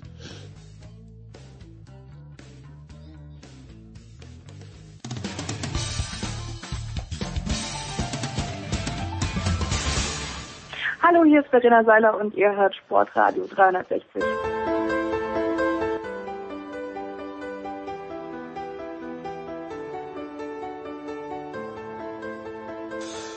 Ja, danke Nicola. Bannerwork, sage ich an dieser Stelle. Jetzt geht's los und es geht tatsächlich extrem österreichisch los und wir bleiben österreichisch in der Big Show 465. Und er hat gestern Abend mit Walter Kugler gemeinsam das letzte Wettbewerbsspiel in Österreich in dieser Saison 2019-2020 kommentiert und das ist von Sky Sport Austria Martin Konrad. Martin, Servus. Hallo, grüß dich. Ich stelle gleich zu Beginn eine ketzerische Frage. Natürlich haben sich die Hartberger gefreut wie die Schnitzel. Und vielleicht hätte sich auch die Austria gefreut, wenn sie diese, diese zwei Spiele insgesamt für sich entschieden hätten. Aber ist nicht diese Europa League Qualifikation, die der TSV Hartberg gestern sensationellerweise, wenn man es über die ganze Saison rechnet, natürlich äh, erreicht hat, ist das nicht, wenn man irgendwohin nach Estland fliegen muss und zu Hause ohne Zuschauer spielen muss, ist das nicht ein grausames Minusgeschäft? ja, also wenn man das jetzt vorweg gesagt hätte, dann hätte man gesagt, bitte nicht spielen und nicht übertragen. ja. ähm, so, so glaube ich, sportlich muss man es anders sehen. Es ist natürlich aus der Sicht des Underdogs, aus der Sicht von Hartberg ist es darum gegangen, eine absolute sensationelle Sensation noch mit einem äh, i-Tüpfelchen quasi mit einem Sahnehäubchen zu krönen und das war eben diese erstmalige Europacup-Qualifikation. Also insofern ging es da einfach um, um eine Bestätigung des, des sensationellen äh, Spieljahres. Ähm, für die Austria ist darum gegangen, noch etwas abzuwenden. Das zum einen, zum Sportlichen. Zum anderen, jetzt was dazu kommt, das ist natürlich ein großes Fragezeichen, aber das gilt ja für alle europäischen Clubs. Hm. Aktuell weiß die UEFA nicht, was im Herbst sein wird. So richtig nämlich, weil eins ist klar, im September will man Spiele haben ohne Zuseher, weil man möglichst wenig Reisebewegungen haben möchte. Die Hoffnung ist natürlich groß, dass es im Oktober, wenn die Gruppenphasen beginnen, all das wieder möglich ist. Aber ich höre ja schon von verschiedenen Ländern, wir wollen gar keine Auswärtsfans haben. Das heißt, es wird eine ganz interessante Geschichte. Wir müssen überhaupt schauen, dass wir unsere eigenen Fans ins Stadion bekommen. Und deshalb ähm, ist da jetzt äh, im Juli darüber zu sprechen, ohnehin nur Kaffeesud lesen. Also ich glaube, äh, dass es in erster Linie darum geht, dass man sportlich anschreibt, dass man vielleicht auch Sponsoren dazu dann ermutigt zu investieren, was mit Zusehern betrifft, die ja gestern auch gefällt haben, wie in allen österreichischen, aber auch in internationalen Stadien aktuell, das ist ein großes, ein großes Fragezeichen. Und ähm, äh, zum, zum Finanziellen muss man natürlich dann auch noch sagen, da hast du völlig recht, wo wird gespielt? Auslosung, Heimspiel ist natürlich billiger als ein Auswärtsspiel, wo man auch noch die Reisekosten hat. Fakt ist aber auch, dass es ja schon ab der zweiten Quali-Runde und dann natürlich auch in der dritten und in den jeweiligen Playoffs, äh, sogenannten vierten Quali-Runde natürlich auch Entschädigungen beziehungsweise aus diesem Pool äh, Zahlungen gibt, die sich jetzt zwar im Bereich, ganz geringen sechsstelligen Bereich bewegen, aber immerhin. Dann ja, ist ja. zumindest kein Ja. Minusgeschäft. Ne? Ja.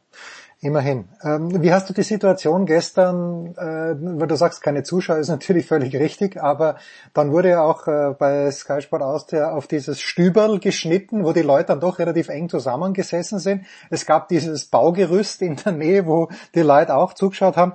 Ist schon ein bisschen komisch, oder? Äh, wir, wir versuchen alle hier die Richtlinien einzuhalten, aber hier in Deutschland sind die Richtlinien andere als bei uns in Österreich, wenn ich uns noch sagen darf. Ist, ist dir das auch ein bisschen komisch vorkommen, gerade diese Szene da in dem Stübel, wo sich die Leute natürlich zu Recht gefreut haben?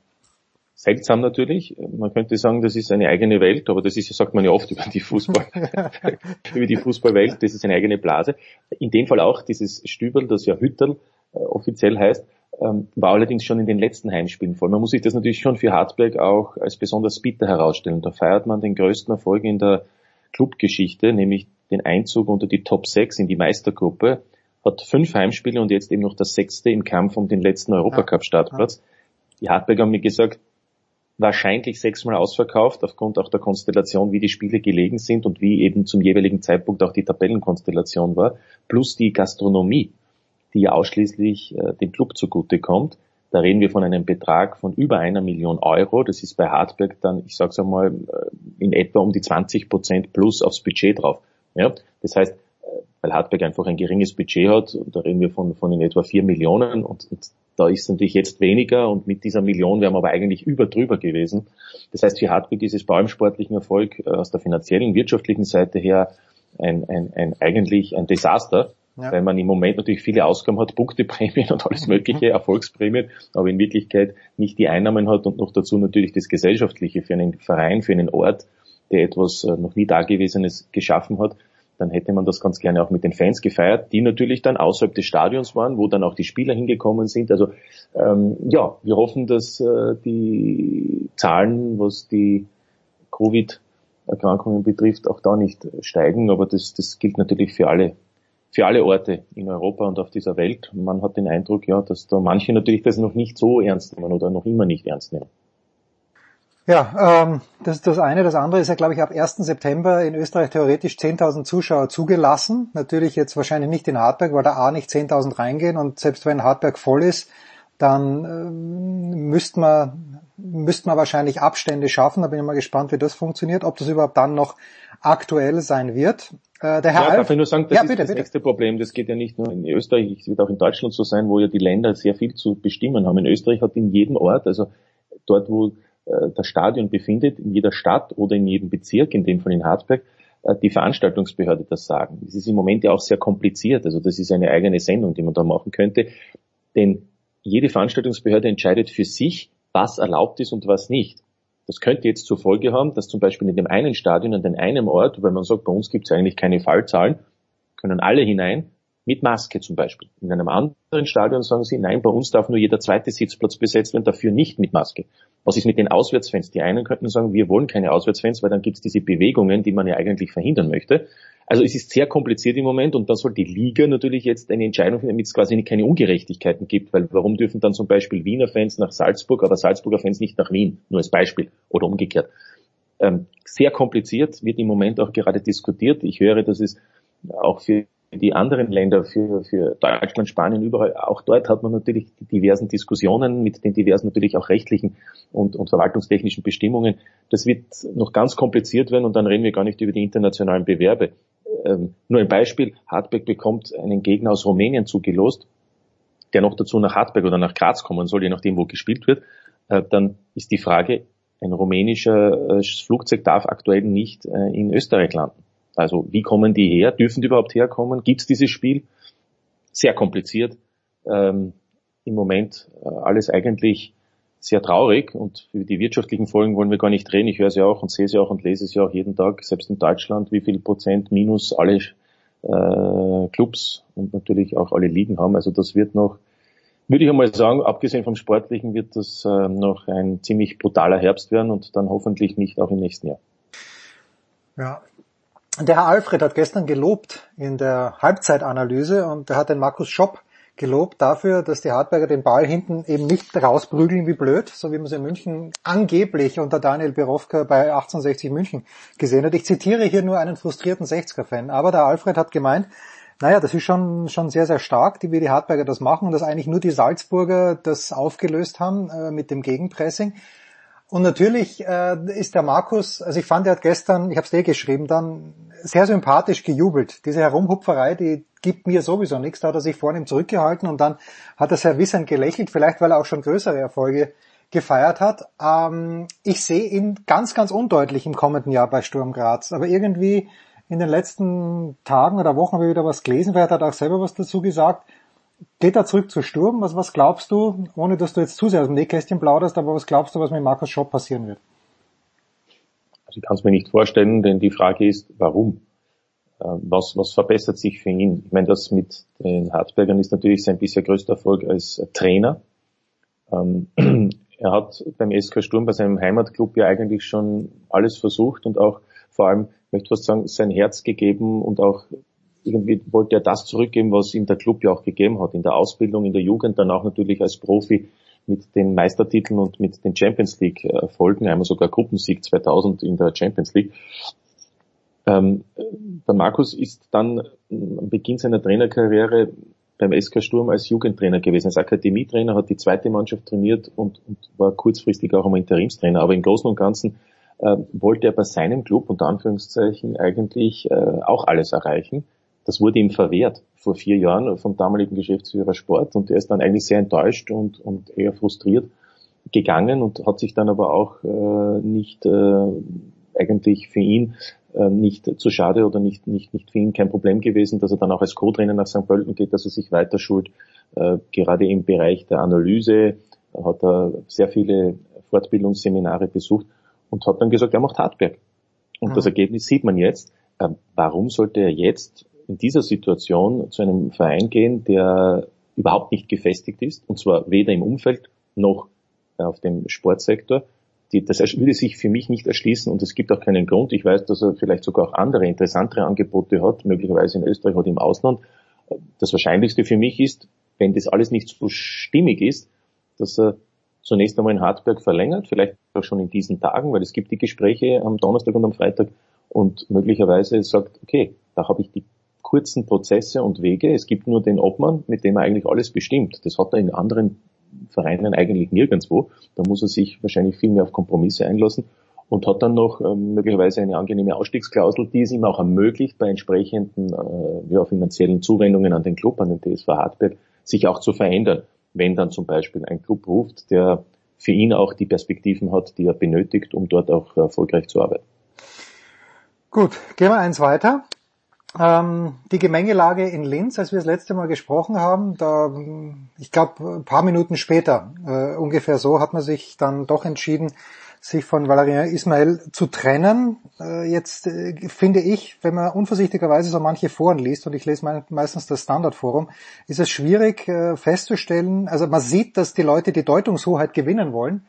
Wer es denn jetzt war, ob die Mannschaft äh, nicht mehr mit Ismail sprechen wollte, ob das nur Ismails Fehler war, die ganze Geschichte mit diesem Training, oder ob der Präsident, Gruber heißt er, glaube ich, äh, da auch seine Finger drin hat. Was ist mit, mit Jürgen Werner? Ähm, zu welchem Resultat bist du gekommen bei deinen Überlegungen, was den Lask angeht? Zu keinem endgültigen, aber man kommt aus dem Staunen nicht mehr heraus. Da feiert der Lask in der Bundesliga-Historie seine größten Erfolge, ist, ist nach dem Grunddurchgang Tabellenführer ähm, ist im Europa League Achtelfinale. Man könnte fast sagen, da gab es nur einmal 1965, also zu Grauzeiten des Fußballs, äh, als die Linzer erster Nicht-Wiener Meister in Österreich wurden, aber eben zuvor Bundesliga-Zeiten eine, einen erfolgreicheren äh, Saisonverlauf. Und dann das, ja, Corona haben wir schon besprochen, Mannschaftstraining, ähm, gegenseitige Vorwürfe und jetzt wird der Trainer, der mitverantwortlich ist für diesen Erfolgslauf, ähm, von heute auf morgen unter Anführungszeichen freigesetzt, trotz seines laufenden Vertrages. Ähm, ich bin auch deshalb überrascht, weil äh, es eigentlich immer bedauerlich ist, wenn es heißt, es gab die Gespräche mit den Spielern, mit dem Spielerrat und danach hat man sich auch entschieden, von Valerie Ismail zu trennen. Ich finde, dann ist man ausgeliefert, denn ähm, Natürlich gibt's unzufriedene Spieler. Es ja, immer. Äh, es sollte sogar so sein. Ich glaube, sonst hätte man innerhalb der Gruppe ein Problem, weil das wäre eigentlich eher unerwartet, wenn plötzlich alle Spieler, die auch nicht spielen, äh, hochzufrieden sind.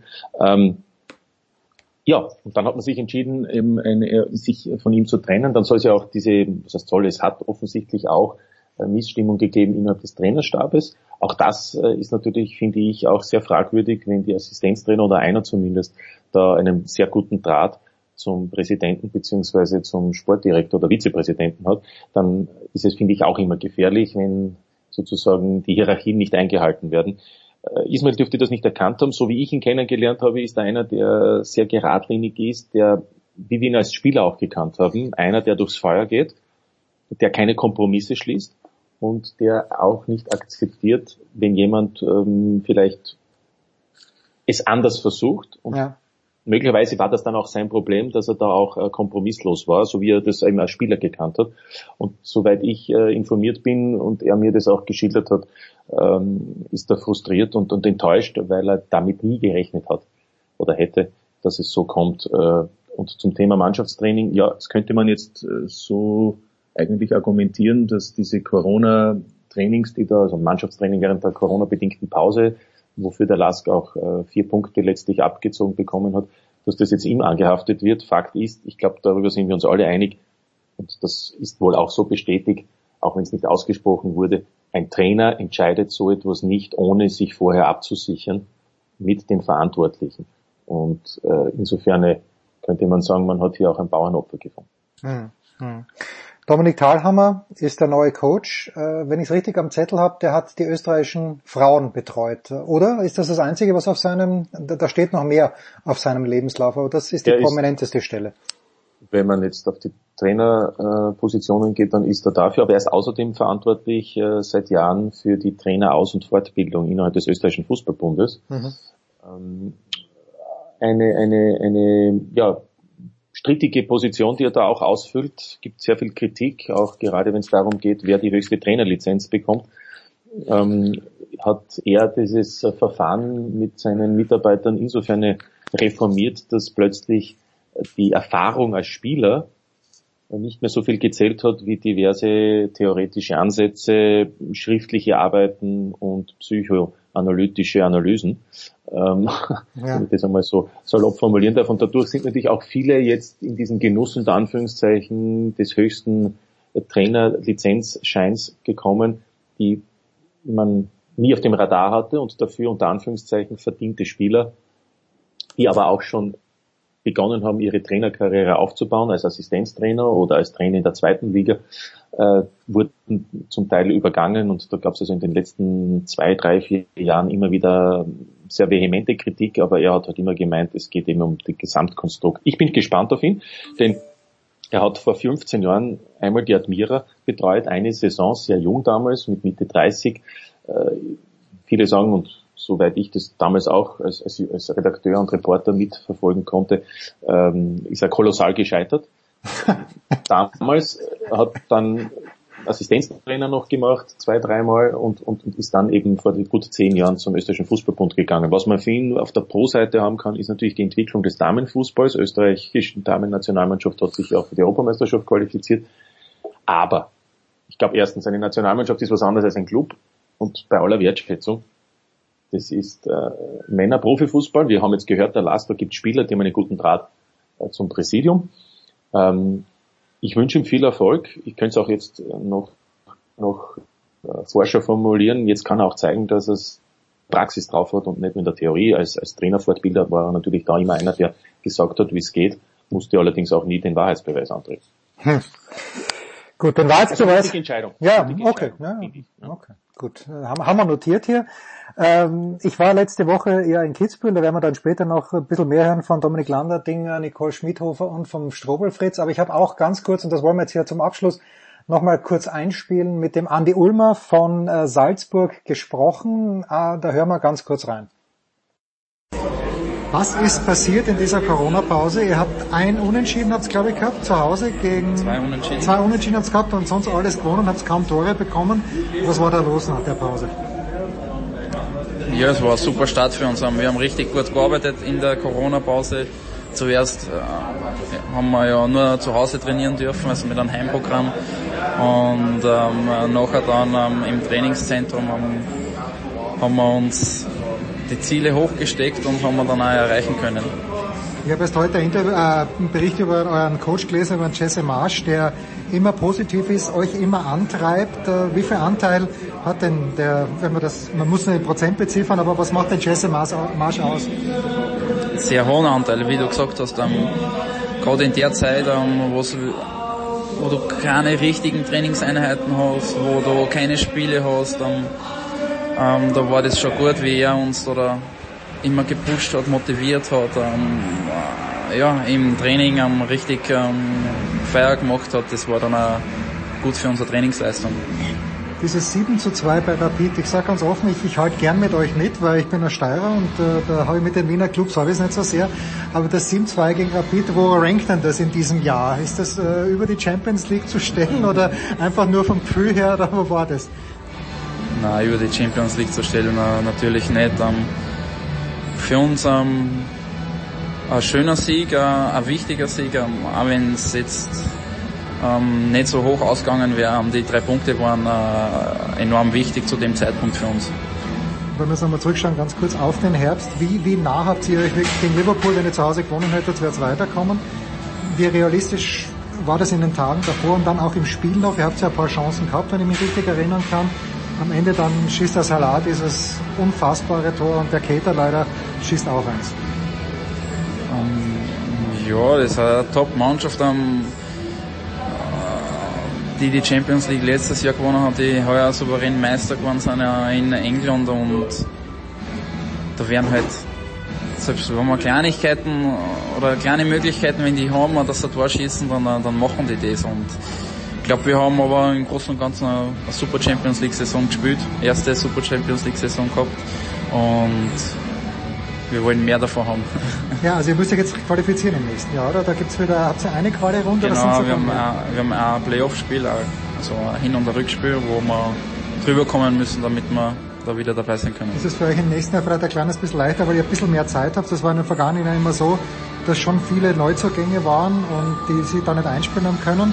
Also ich weiß nicht, wann die Champions League Quali sein wird, aber ist das vielleicht ein kleiner Vorteil, dass ihr jetzt ein bisschen mehr Zeit haben könntet vielleicht? Ich weiß jetzt gar nicht, ob es wirklich mehr Zeit ist. Um, wo, wieder, wir fangen ähm, jetzt in zwei Wochen wieder an. Und glaube ich, das Playoff-Spiel ist dann Ende September. So einen Monat noch. Äh, normalerweise war es immer Ende August, jetzt ja, ist Ende September. ist jetzt noch einen Monat verschoben. Aber denke, dass es jetzt in dem Jahr nicht so viele Veränderungen geben wird im Sommer. Bei uns jetzt äh, beim Club, also im Team. Der darf den auf keinen Fall gehen, weil der, der Haaland ist weg, dann schießt der Pater, äh, Taka, wie heißt der? Patzon, der, der Patzon, ja. der schießt dann plötzlich die, die Tore. Also bei euch, es scheint immer so zu sein, einer ist weg und dann äh, kommt der, dann nächste, kommt der nächste. Ja. Ich glaube auch gerade die Saison hat uns auch ausgezeichnet, dass sehr viele Spieler im Kader ähm, Tore gemacht haben. Es war der Haaland oder der, der Patzon oder der, der Hichan war da, also der Minamino. Habe ein paar Tore geschossen. Der Ramalli hat für jeder, ich glaube fast jeder hat ähm, Tore geschossen bei uns im Kader und das war gut und so. Also ja, äh, Dominik Dahlhammer muss sich erst beweisen, Jesse Marsch, Martin hat sich bewiesen, das vielleicht abschließend, ich weiß, du äh, hast den mit, mit positivem Interesse begleitet des letzten Jahres. Irgendwas, was dich noch überrascht hat, wie die Salzburger nach dieser Pause zurückgekommen sind? Oder bist du eigentlich davon ausgegangen, dass die dann alles zerreißen? Nein, davon konnte keiner ausgehen, dass sie mit einer derartigen Konsequenz und auch ähm, Überlegenheit diese Meistergruppe, diesen Finaldurchgang für sich entschieden haben. Wäre natürlich interessant gewesen, wenn der Lask ohne den Punkteabzug gestartet wäre. Hm. Ähm, so was letztlich dann mit diesem Punkteabzug war Salzburg vorne und Salzburg hat dann eigentlich, wie man in der Formel 1 zu sagen pflegt, einen Startzielsieg hingelegt. Ich bin nicht überrascht, im Gegenteil, also überrascht über die Art und Weise, aber ich bin nicht überrascht, dass da wieder die nächsten Spieler aufgezeigt haben. Das äh, System Salzburg funktioniert, wie wir auch schon oft bei euch besprochen haben, in dieser Form, dass eben immer Spieler nachrücken müssen und die Besten müssen dann eben weg, weil sonst gibt es einen Rückstau und den hat es ihm schon einmal gegeben, 2018, als Marco Rose kleine Spieler abgeben wollte und dann hat eben zum Beispiel bei einem Dominik Soboslai ziemliche Frustration gegeben, weil er gewusst hat, jetzt muss er noch mindestens ein Jahr warten und so war es dann auch. Äh, und, und im letzten Sommer konnte er erst so richtig zulegen und jetzt vor allem dann im Frühjahr. Also die Salzburger sind äh, natürlich auch immer unter Anführungszeichen in den Gedanken schon einen Schritt voraus. Der Sportdirektor ist ja jetzt quasi schon in den Planungen für 2021 bis 2024, wo einfach schon Spieler jetzt unter Anführungszeichen vertraglich bindet, die dann eben in den nächsten Jahren den nächsten Schritt setzen sollen, weil er weiß, dass eben nach Wang zu Leipzig, Soboslai, möglicherweise zu AC Milan und die nächsten zwei, drei Spieler dann im kommenden Jänner oder dann in der kommenden Sommerperiode wieder den Club verlassen werden und dann brauchst du eben schon wieder die, die, die Spieler, die dir dann weiterhelfen. Also es ist trotzdem spannend, ob das immer so funktioniert. In den letzten Jahren sind wir alle Zeugen geworden, ist es eigentlich sogar immer besser geworden, auch was die, die Transferlöse betroffen hat. Ja, schauen wir dennoch, die Salzburger müssen sich ja noch qualifizieren für die Champions League Gruppenphase, nicht so wie im letzten Jahr, wo sie es direkt geschafft hatten. Martin, vielen, vielen Dank. Wie gesagt, äh, wir haben es noch nicht überstanden, was Österreich angeht. Da kommt noch einiges auf uns zu. Jetzt Wintersport erstaunlicherweise und das mitten im Juli.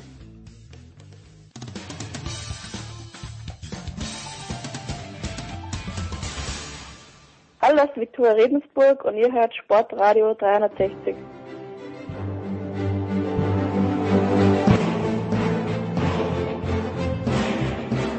Big Show 465. Wir arbeiten ein kleines bisschen nach im Hintergrund. Die Vögel noch in Kitzbühel und Kitzbühel ist das Stichwort.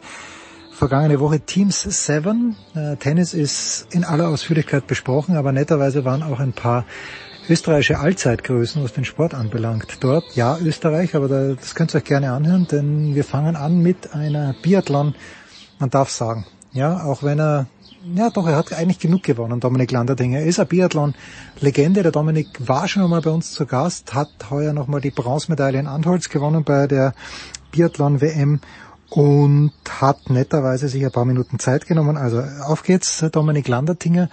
Wenn von einer Dani die Rede ist, das ist Daniela Meyer, die fantastische Pressechefin in Kitzbühel. So, Dominik Landertinger. Äh, Dominik, Jetzt ist ein paar Monate her, aber habt ihr ja damals in Antholz, das war die, das letzte richtig große Event irgendwie, habt ihr da schon Ahnung gehabt oder haben können, was danach passiert?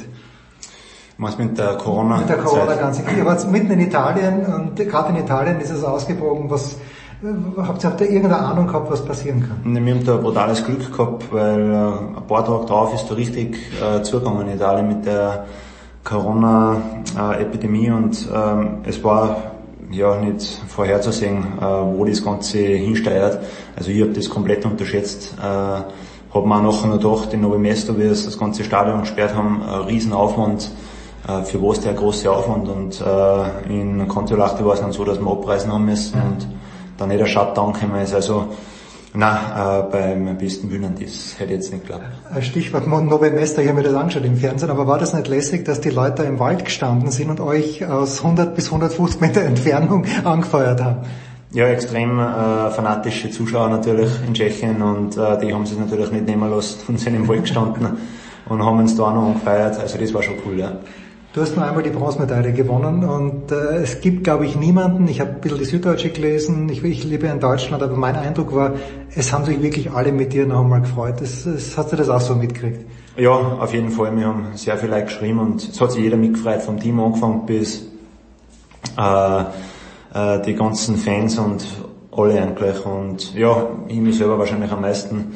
Es war natürlich äh, die einzige Chance da eine Medaille zu machen war der Einzel, weil einfach körperlich nicht mehr viel mehr hergegangen ist bei mir, läuferisch und da hat natürlich an dem Tag alles perfekt passt und das war schon ein Glück auch, muss man jetzt auch ganz ehrlich sagen, da bin ich schon dankbar, dass ich das noch mal erleben habe dürfen.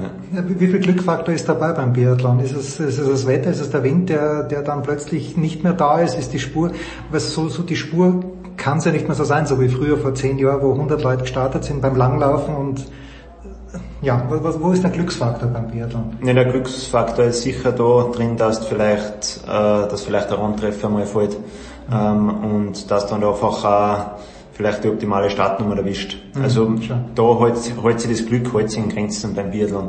Aber natürlich im Schießen oder wenn ich jetzt da bin im Tennis oder im Fußball, man braucht natürlich ein bisschen Glück, dass mhm äh, sagen wir, die Kugel am richtigen äh, Ort hinfällt, so genauso ist es beim, äh, beim Fußball dem Ball oder beim Tennis.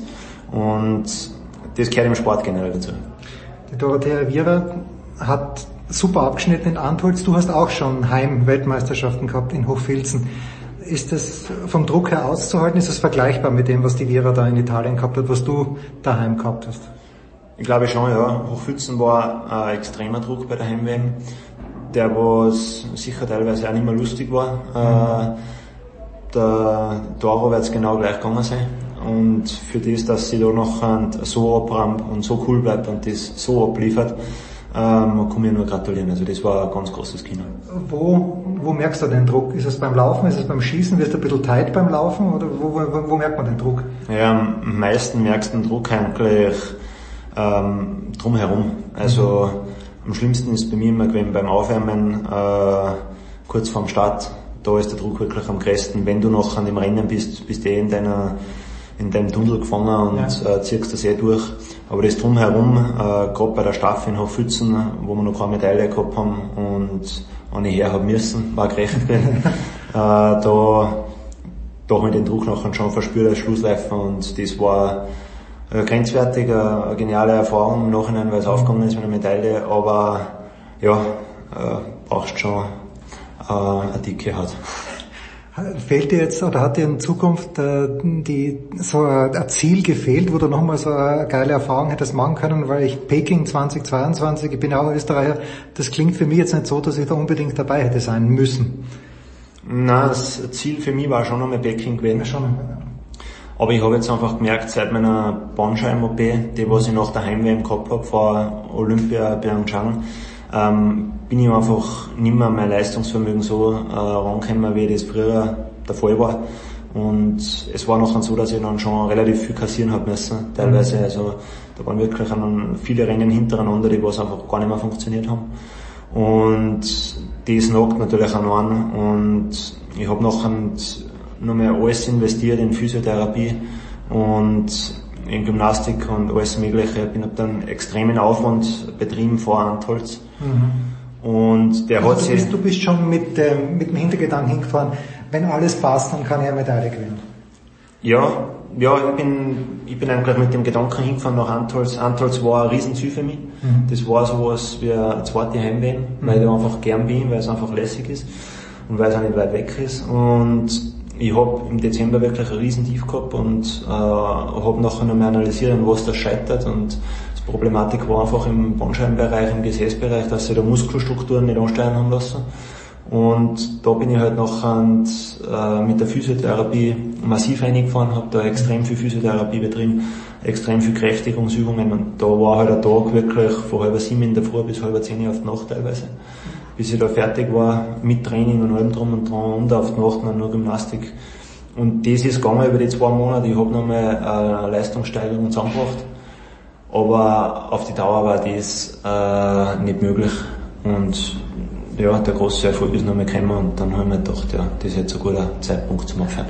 Wenn du zurückschaust, die Olympischen Spiele, ist, ist das dann wirklich das Highlight, wo ich mir immer gedacht habe, ich war natürlich nie Athlet, aber ist es, ist es das am Ende einer Karriere, wo man sagt, die Olympischen Spiele sind das Geilste, was man, was man erleben kann, oder ist Pyeongchang eher enttäuschend gewesen sogar, wenn wir mal auf die letzte zurückschauen? Naja, Olympische Spiele ähm, sind natürlich ein Highlight, weil es nur alle vier Jahre sind. Mhm. Und weil Olympia doch äh, olympische Medaille ja, so ziemlich das Größte ist, was du in unserer Sportart erreichen kannst.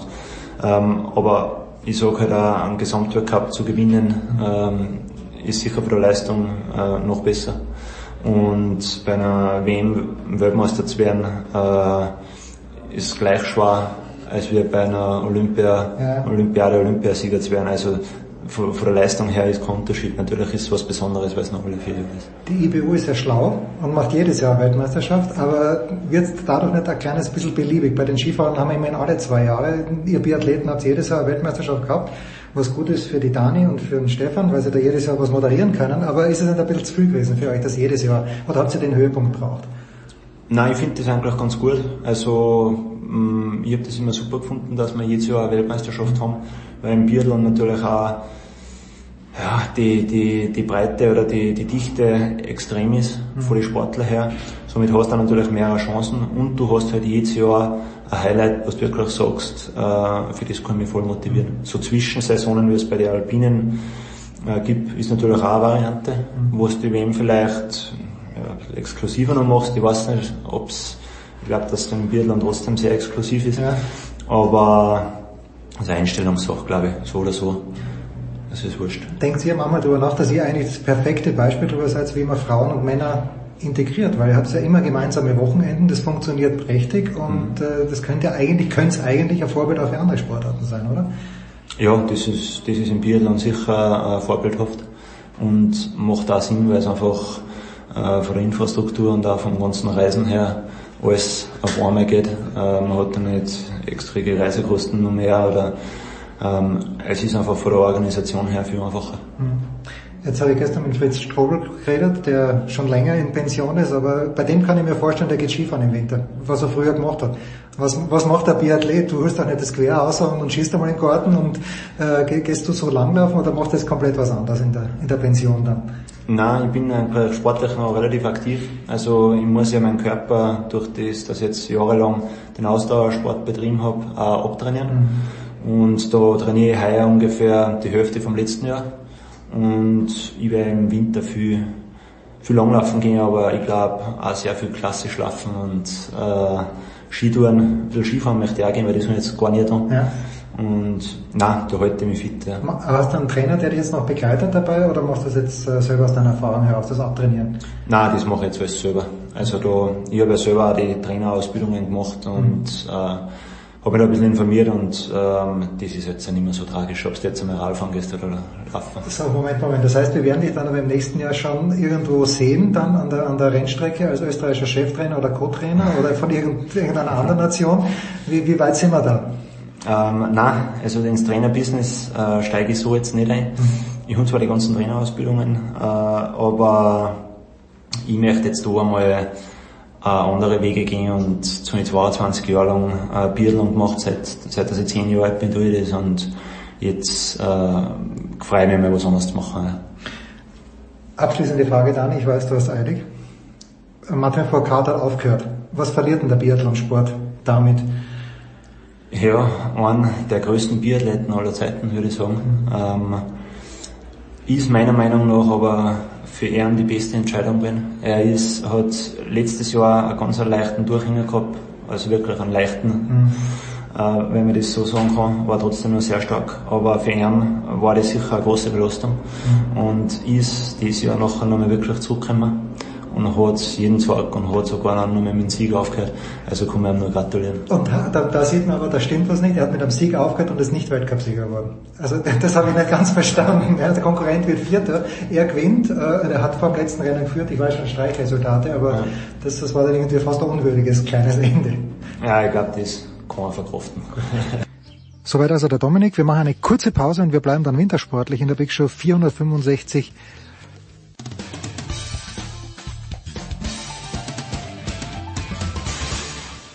Hallo, hier ist Zweitschwung-Europameister Christian Reis und ihr hört Sportradio 360.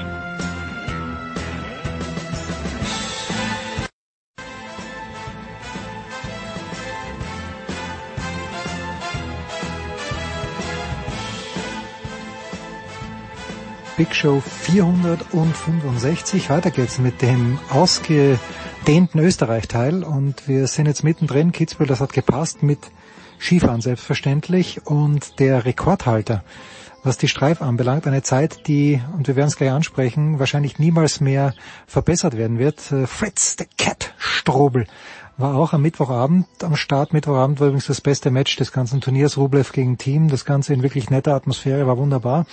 Und äh, der Fritz hat, glaube ich, drei Minuten 51, der Herr Strobel für mich hat drei Minuten 51 Zeit gehabt. Die hören wir uns jetzt an. Fritz Strobel ist in Kitzbühel. Herr Strobel, äh, Rekordhalter auf der Streif, aber Fritz Strobel und Tennis. Was, was muss man da wissen? Also wenn wir da einen Schritt umgehen und den Blick auf, der, auf den Hausberg aufmachen, dann verbindet mich einfach Kitzbühel mit der Sport und wie gesagt, meine Heimat ist da drüben, die Schottzeiten, also die Streif. Und wenn man im Stadthaus oben steht oder am Hausberg steht, schaut man unmittelbar ins Tennisstadion. Heuer hat sich's ergeben, die Trixie Moser vom Stangelwirt hat, äh, hat es ermöglicht, dass ich da bin und Super. Äh, ich schaue mir jetzt gerne mal ein Spiel an vom Dominik und äh, ich freue mich schon drauf. Ihr Streckenrekord wird ja nie mehr gebrochen werden können, oder? Normalerweise, weil Sie sind ja damals, wenn ich mich richtig erinnern kann, ihr seid um die Seidelalm herumgefahren. Also das stimmt nicht ganz. Also die Streckenführung ist, ja, wir haben damals auch schon den Seidlarmsprung äh, gemacht. Also in meinen ersten Jahren hat es da noch eine Umfahrung gegeben. Aber ich bin schon die aktuelle Strecke gefahren. Was gewesen ist, am Oberhausberg ist vielleicht ein bisschen runter gewesen, hat man ein bisschen mehr das Tempo raus, oder hat man jetzt ein bisschen mehr das Tempo rausgenommen. Ja, also wie gesagt, es spielt keine Rolle. Also ich freue mich jedes Jahr wieder, solange der Streckenrekord aktuell ist. Und wenn er nicht mehr gebrochen wird, nachher macht's mal nichts. Wenn man sich das jetzt anschaut, äh, wenn man, wenn man Distanz hat zur eigenen Karriere, denkt man sich dann manchmal, bist du deppert, ich bin da komplett ungeschützt den Berg gefahren, weil ich hab's ja nicht einmal, ich hab ja nichts gehabt bis auf den Helm, nicht einmal einen Rückenprotektor. Ja, das stimmt, aber wie gesagt, alles zu seiner Zeit. Also wie gesagt, es hat Jahre vor uns äh, die Hahnenkammrennen geben, die sind mit noch schlechterer Ausrüstung gefahren. Also 90er, 2000er Jahre war schon ziemlich rasant. Die Sicherheitsvorkehrungen sind natürlich rundherum schon verbessert worden. Aber wie gesagt, die Standards waren zu der Zeit so und wir haben gar, wirklich so gar nicht drüber nachgedacht. Die beste Versicherung war eine gute Vorbereitung und ein guter konditioneller Zustand. Richtig oder falsch, Bormio ist schwieriger als Kitzbühel? Oder was also, gibt es irgendwas, naja, was schwieriger als Kitzbühel ist? Immer wieder. Es hängt immer von den Verhältnissen ab. Und Bormio, wenn äh, das Licht schlecht ist, wenn die körperliche Verfassung nicht hundertprozentig ist und so eisig wie es normalerweise ist, nachher ist es schon genauso schwer oder zum Teil auch schwerer. Aber den Mythos Kitzbühel kann bis heute noch keiner schlagen. Eine habe ich noch. Beim Tennis, wenn wir jetzt schauen, wie sich die Schläger verändert haben die letzten Jahre, wirklich das Material ist das, der Schläger, mit dem der Muster gespielt hat, kein Vergleich mehr jetzt mit dem Dominik. Ist es im Skisport auch so rasant gewesen mit den ganzen Carbern, wo man auch die Taillierung jetzt wieder ein bisschen zurückgenommen hat?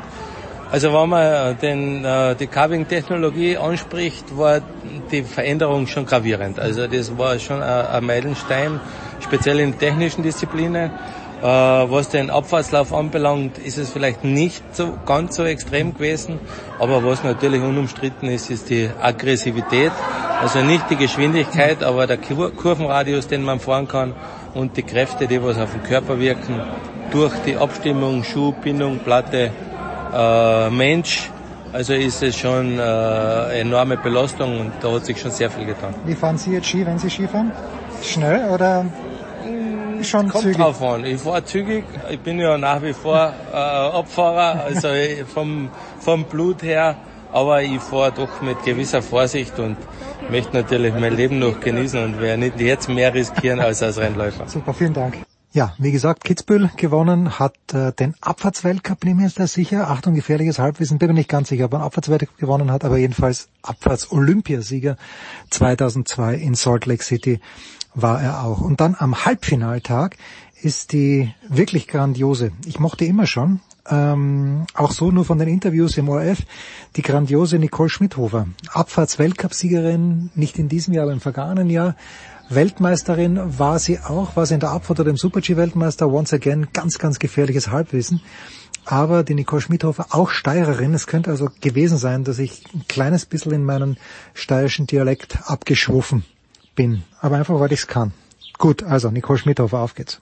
Nicole Schmidhofer ist in Kitzbühel. Tennis und Nicole Schmidhofer, das ist was? Selber Spielerin oder nur Interessentin? Nur Interessentin. Ballsporten in jeglichen Arten, Formationen, Zuständen.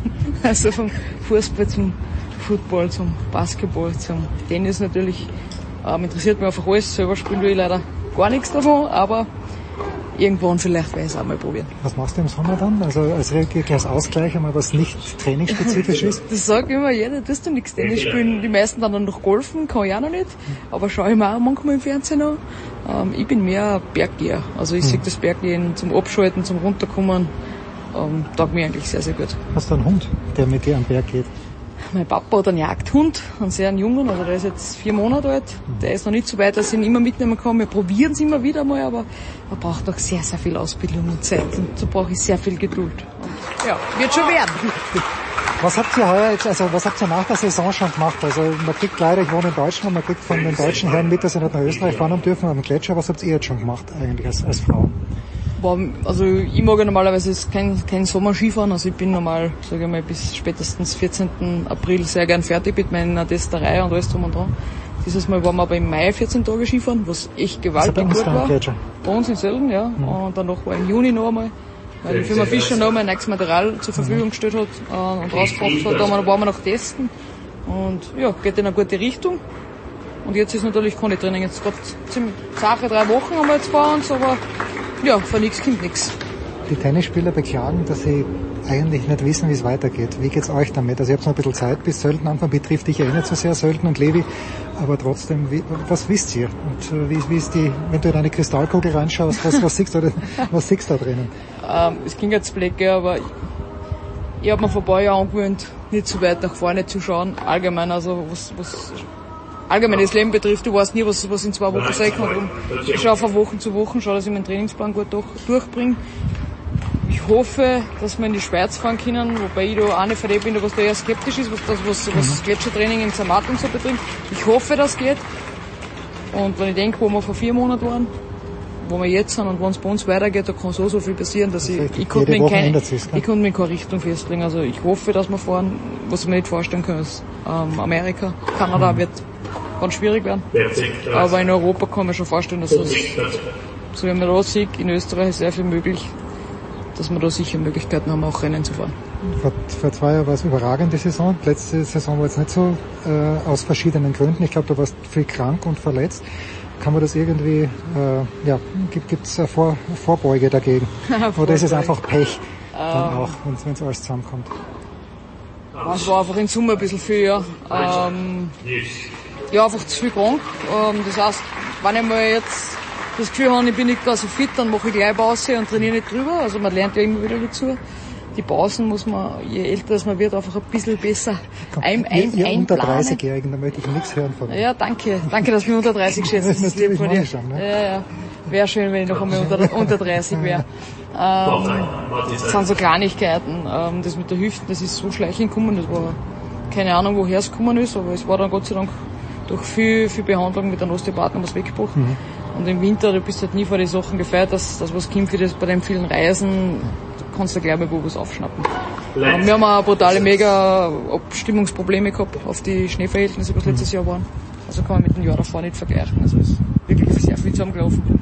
Das, was vor zwei Jahren halt alles perfekt zusammengelaufen ist, ist halt letztes Jahr teilweise richtig beschissen gelaufen, aber Deswegen war ich jetzt noch ein paar Mal Skitesten, dass wir fürs nächste Mal was parat haben und sowas klingt ja. Äh, ich habe noch ein, zwei, wenn ich darf. Bitte. Und zwar, ähm, jetzt hat die Yvonne ja aufgehört und äh, die Chefin fährt auch immer. Das sind zwei, zwei junge Frauen. Immer noch.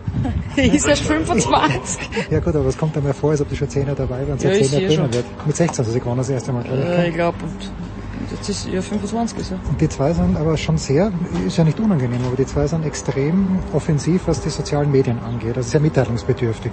was, was, das bewerte ich jetzt nicht, aber wie, wie geht's euch im Skizirkus, wenn ihr da zwei im besten Sinne des Wortes Diven um euch herum habt? Stört euch das oder ist euch das wurscht? Das eigentlich gleich. Und du, äh, du, du bist ja da jetzt nicht so, so aktiv. Du, also, ich, ich, ein bisschen, ich finde, ich teile das mit, wo man vorkommt, das könnte einen interessieren, weil ich meine, ich schaue mir von anderen Leuten auch Sachen an, wo man denkt, ah cool, oder Trainingsvideos, ah, das ist eine coole Idee, könnte ich auch wieder mal machen, oder solche Inputs zu holen, oder jetzt ist, schaue ich viel, was in Österreich für Berge gibt, welche Möglichkeiten es gibt, wo du unterwegs sein kannst. Und da denke ich mir, da stelle ich halt gern was von mir, von meiner Heimat vor, dass die Leute da sehen, wo ich daheim bin und, und so in die Richtung. Wo ich das Gefühl habe, das könnte irgendwen interessieren. Ich bin da jetzt nicht, weiß ich nicht. Aber ja. es, äh, gibt es dann äh, zwischen den Nationen viel Kontakt oder hängen die Österreicher zusammen im Weltcup und die Afrikaner hängen zusammen und die Schweizer so, hängen zusammen? Na, ja, also man sieht schon vom, vom Rennen, da sitzt schon mit den eigenen Leuten am Tisch, ja. Also jeder ein bisschen einen anderen, der eine redet viel, der eine mag gar nicht reden. Das du, bist eher, du redest eher viel, oder? Ah, vom Rennen rede ich auch nicht so viel. wer, wer redet viel vom Rennen? Uh, die Anna wahrscheinlich, weil die hat aufgehört. Ja, na, na, mittlerweile, na, ganz normal, also es, kommen wir immer davon, über was du redest. Es gibt Leute, die reden einfach äh, stundenlang fahren Rennen, äh, nur wie die Pisten ist und wie der Lauf ist und da muss ich gehen, weil das interessiert mich einfach nicht, weil das, das schaue ich mir an, da denke ich es mir zusammen und dann versuche ich das dann umzusetzen. Da brauche ich nicht eine Stunde lang umgedruckt. Das ist, ja, jeder ein bisschen anders. Viele dann Musik hören, viele dann gar nichts und ab und zu dann mal Karten spielen. Das ist je nach Stimmungslage. Abschließende Frage, weil mir das, das habe ich wirklich oft gefragt und jetzt fällt es mir bei dir ein, ich habe schon mehr Skifahrer interviewt und vergessen. Aber wie oft kommt es im Winter vor, dass, dir, dass du aus dem Fenster rausschaust und sagst, jetzt hätte ich wirklich Lust, frei Skifahren zu gehen. Weil, weil es vielleicht was geschneit hat über Nacht, kommt sowas überhaupt noch vor? Doch, gibt's auch. Also passiert mir schon ab und so, wenn ich dann einmal drei Tage daheim bin und es ist mega Wetter, da denke ich mir nicht da durch, sondern einfach, weil wenn du gleich in einem Skigebiet wohnst, da packe ich die Ski aus, vor fünf Minuten hin und dann bin ich schon, bin ich schon am Schnee her. Wie viele Paar Ski hast du zu Hause? Privat, also Tiefenski? Privat. Tiefenski? Tiefenski habe ich auch einen, dann habe ich noch einen Twin-Tip, einen Spaßski und einen Slalom-Ski habe ich immer daheim und dann einen Curve habe ich noch immer daheim. Ich sage immer Touristenski dazu. Weil Touristenski ist für uns einfach viel lustiger zum Fahren, als wir, also ein Rennski auf der normalen Piste ist, ist unspannend. Also im Skigebiet, wo du fährst, äh, wenn, wenn du privat fährst, äh, müssen die anderen Leute dann aufpassen oder ist es... Äh Nein, das ist ja das. Ich muss da dann gleich in der Früh von mir nicht mehr sagen, dass mich wer zusammenführt. Ja, also, okay, gut. Also ich habe nicht die Angst, nicht die Angst, dass ich wer zusammenführe, sondern eher umgekehrt, weil manchmal habe ich das Gefühl, dass manche Leute schon ein bisschen über einer, über einer Können und Limit gingen. Und damit schließt sich der österreichische Kreis. Ja, wer weiß, vielleicht äh, kommen in den nachfolgenden Teilen auch noch der, der gute alte, der klassische Österreich-Bezug. Man weiß es nicht, aber ähm, wir machen auf jeden Fall eine Pause. Big Show 465. Danach und davor keine Vögel mehr im Hintergrund.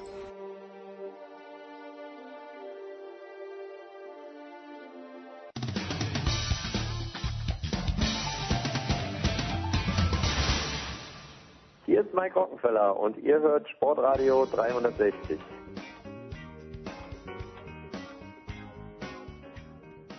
Sportradio 360, die Big Show 465. Wir gehen über den großen Teich. Wir gehen nicht in die MLS-Bubble, nicht in die NBA-Bubble und schon gar nicht in die MLB-Bubble, denn letztere gibt's gar nicht. Nein, wir gern nach Jacksonville zu Heiko Older. Grüß dich, Heiko.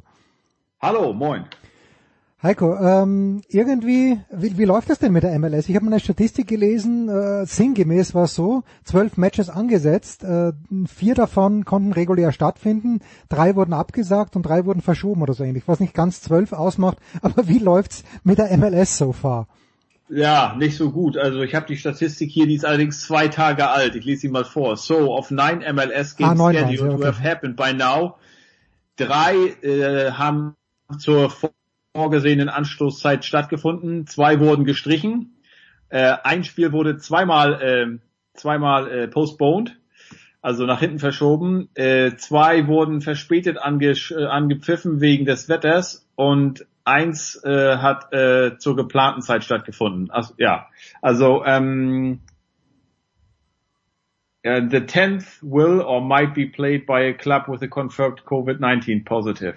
Ja, es ist ein bisschen witzig alles oder äh, lächerlich oder es wirft viele Fragen auf. Ich habe durch Zufall gestern früh auch habe ich gesehen, also es ist ja auch sowas. Ähm, man muss ja wissen, Florida ist, glaube ich, für unsere zwölf Zuhörer äh, nichts Neues. ist im Sommer sehr, sehr heiß und auch sehr, sehr schwül. Und die Schwüle macht es eigentlich gefühlt noch heißer. Ähm, und äh, ja, gestern früh am äh, Dienstag, da mussten hier um neun Uhr Seattle gegen Chicago spielen. Okay. Und, Moment, äh, neun, neun in der Früh. Bitte? 9 Uhr Uhr in der Früh, ja. Oh ja, okay. Oder es gibt auch Spiele, die werden hier um äh, 22.30 Uhr angepfiffen, Mhm. halt um der großen Hitze aus dem Weg zu gehen. Also die Spiele werden angepfiffen entweder um 9, um 20 Uhr oder um 22.30 Uhr. Einige waren auch um 21 Uhr, meine ich. Aber ja, du kannst halt hier mittags oder nachmittags nicht spielen. Und selbst gestern um ähm, um, äh, um halb elf dann, als das Spiel in der zweiten Halbzeit war, da habe ich mal Temperatur gecheckt. In Orlando gefühlte Temperatur 38 Grad. Okay. Und äh, das sind ja Sportplätze da. Das heißt, da ist keine Tribüne, da ist kein Schatten, da ist nichts. Ich glaube, die spielen sogar auf Kunstrasen. Das heißt, der absorbiert die Hitze ja noch mehr. Ähm, da fragt man sich natürlich, äh, what were you thinking? Also als ihr das geplant habt. Ich meine, klar, dass sie nach Florida geht und dass ähm, äh, also ESPN überträgt das ja unter anderem, auch ja dann die, die NBA und äh, Disney, der Disney, äh, also Disney World, die, die Firma, die ist ja der Besitzer auch von, von ESPN, dass die dann sagen, komm, wir machen da vielleicht einen Deal, das, das mag Sinn machen. Äh, dann kommt er hier zu uns hier und das ist ja vielleicht noch was anderes. Ich glaube, man muss da auch unterscheiden. NBA geht dahin, jetzt nur mal von den Bedingungen her. NBA geht dahin, äh, äh, die spielen ja alle drin, das ist ja kein Problem. Aber die MLS, die spielen halt draußen und die spielen dann halt hierbei gefühlt 38 Grad mindestens am Vormittag wohlgemerkt. Ich weiß auch gar nicht, wann die da aufstehen, ob da so ein, so ein Tag denn für die um 5.30 Uhr losgeht, weil du, wenn du um neun spielst als Profi, bist du ja mindestens anderthalb Stunden vorher da, nehme ich mal an. Äh, äh, also 7.30 Uhr bist du da. Dann bist du wahrscheinlich, wann hast du Frühstück? Um sechs, ein leichtes Ja, Frühstück. ja klar. Kannst Irgendwie sowas, ne? Ich war ja nie Profi, im Gegensatz zu Na Urs komm. Schmieder. Ja, wo ist Schmieder? Jetzt, wo wir Schmieder bräuchten. Ja, Jetzt Schmieder. bräuchten wir Schmieder. Ja, Den- den not Halb- available leider. Ja, naja, auf jeden Fall, also, ähm, oder dann andersrum, ne? Wenn du dann um, was machst du den ganzen Tag über, wenn du um 22.30 Uhr Ortszeit spielen musst? Also, als ich die Zahlen gesehen habe, die Anstoßzeiten, habe ich sofort an Peking 2008 gedacht, Olympische Spiele, als die da äh, wegen Michael Phelps um 8 Uhr morgens ins Becken springen mussten für ihre Finals, nur damit die Amis das hier Primetime gucken konnten an der Ostküste. Ja, aber letztes Jahr, Heiko, wegen, wegen den Wetterbedingungen, letztes Jahr Katar, Leichtathletik-WM war ja genauso. Oder nee, war das woanders? Wo sind Sie den Marathon nochmal um Mitternacht gelaufen? War das in Katar letztes Jahr? Ich glaube schon, oder? Genau, Do Doha, Doha. Ah, Doha, in Doha. Ja, ja, aber doch Katar, ja. ja. Ähm, ja, stimmt, stimmt. Und ich glaube, selbst da waren nur 60 Prozent sind ausgestiegen. Klar, also ähm, ein Wahnsinn. Ähm, aber es war ganz interessant. Gestern sind die neuesten Covid-Zahlen oder Testergebnisse rausgekommen. Und ähm, ich weiß nicht, äh, wie sehr die Hörer informiert sind. Also das Turnier sollte ja ursprünglich am 8. Juli mit 26 Mannschaften beginnen. Äh, zwei Tage vor Turnierbeginn wurde der FC Dallas schon mal ausgeschlossen vom Veranstalter, von der MLS, weil da waren zehn Spieler und ein Trainer positiv getestet worden. Angeblich alle, nachdem sie in Orlando angekommen sind. Die sollen wohl, äh, also im bei Abflug, das war ein Samstag, war noch alles okay in Dallas. Dann haben die aber wohl, da sind, und, und ich hatte das ja schon mal erwähnt, ähm, die wurden ja eingeflogen in Chartermaschinen. Also die sind nicht wie sonst in der MLS üblich Linie geflogen. Und dann gab es wohl Bilder auch, wie sie ohne, äh, wie sie im Flieger keine Maske getragen haben äh, und sich da irgendwie Essen geteilt haben. Das könnte so ein Spreader gewesen sein. Auf jeden Fall werden die ja dann nach der Ankunft in, in Orlando getestet und auch täglich getestet. Und dann kam dann daraus zehn äh, Spieler plus Trainer positiv, gleich ausgeschlossen. Und dann sollte ähm, äh, Nashville SC, die sind neu in der, in der Liga, bei denen gab es, glaube ich, neun Fälle, die wurden auch ähm, vor ihrem Auftaktspiel am Mittwoch vom Turnier ausgeschlossen. Ähm, und äh, seitdem beide Mannschaften weg sind, das sagt auch einiges über beide Mannschaften aus, gab es jetzt am 12. und 13. Juli, sprich Montag und Dienstag wurde getestet, keinen positiven Test mehr.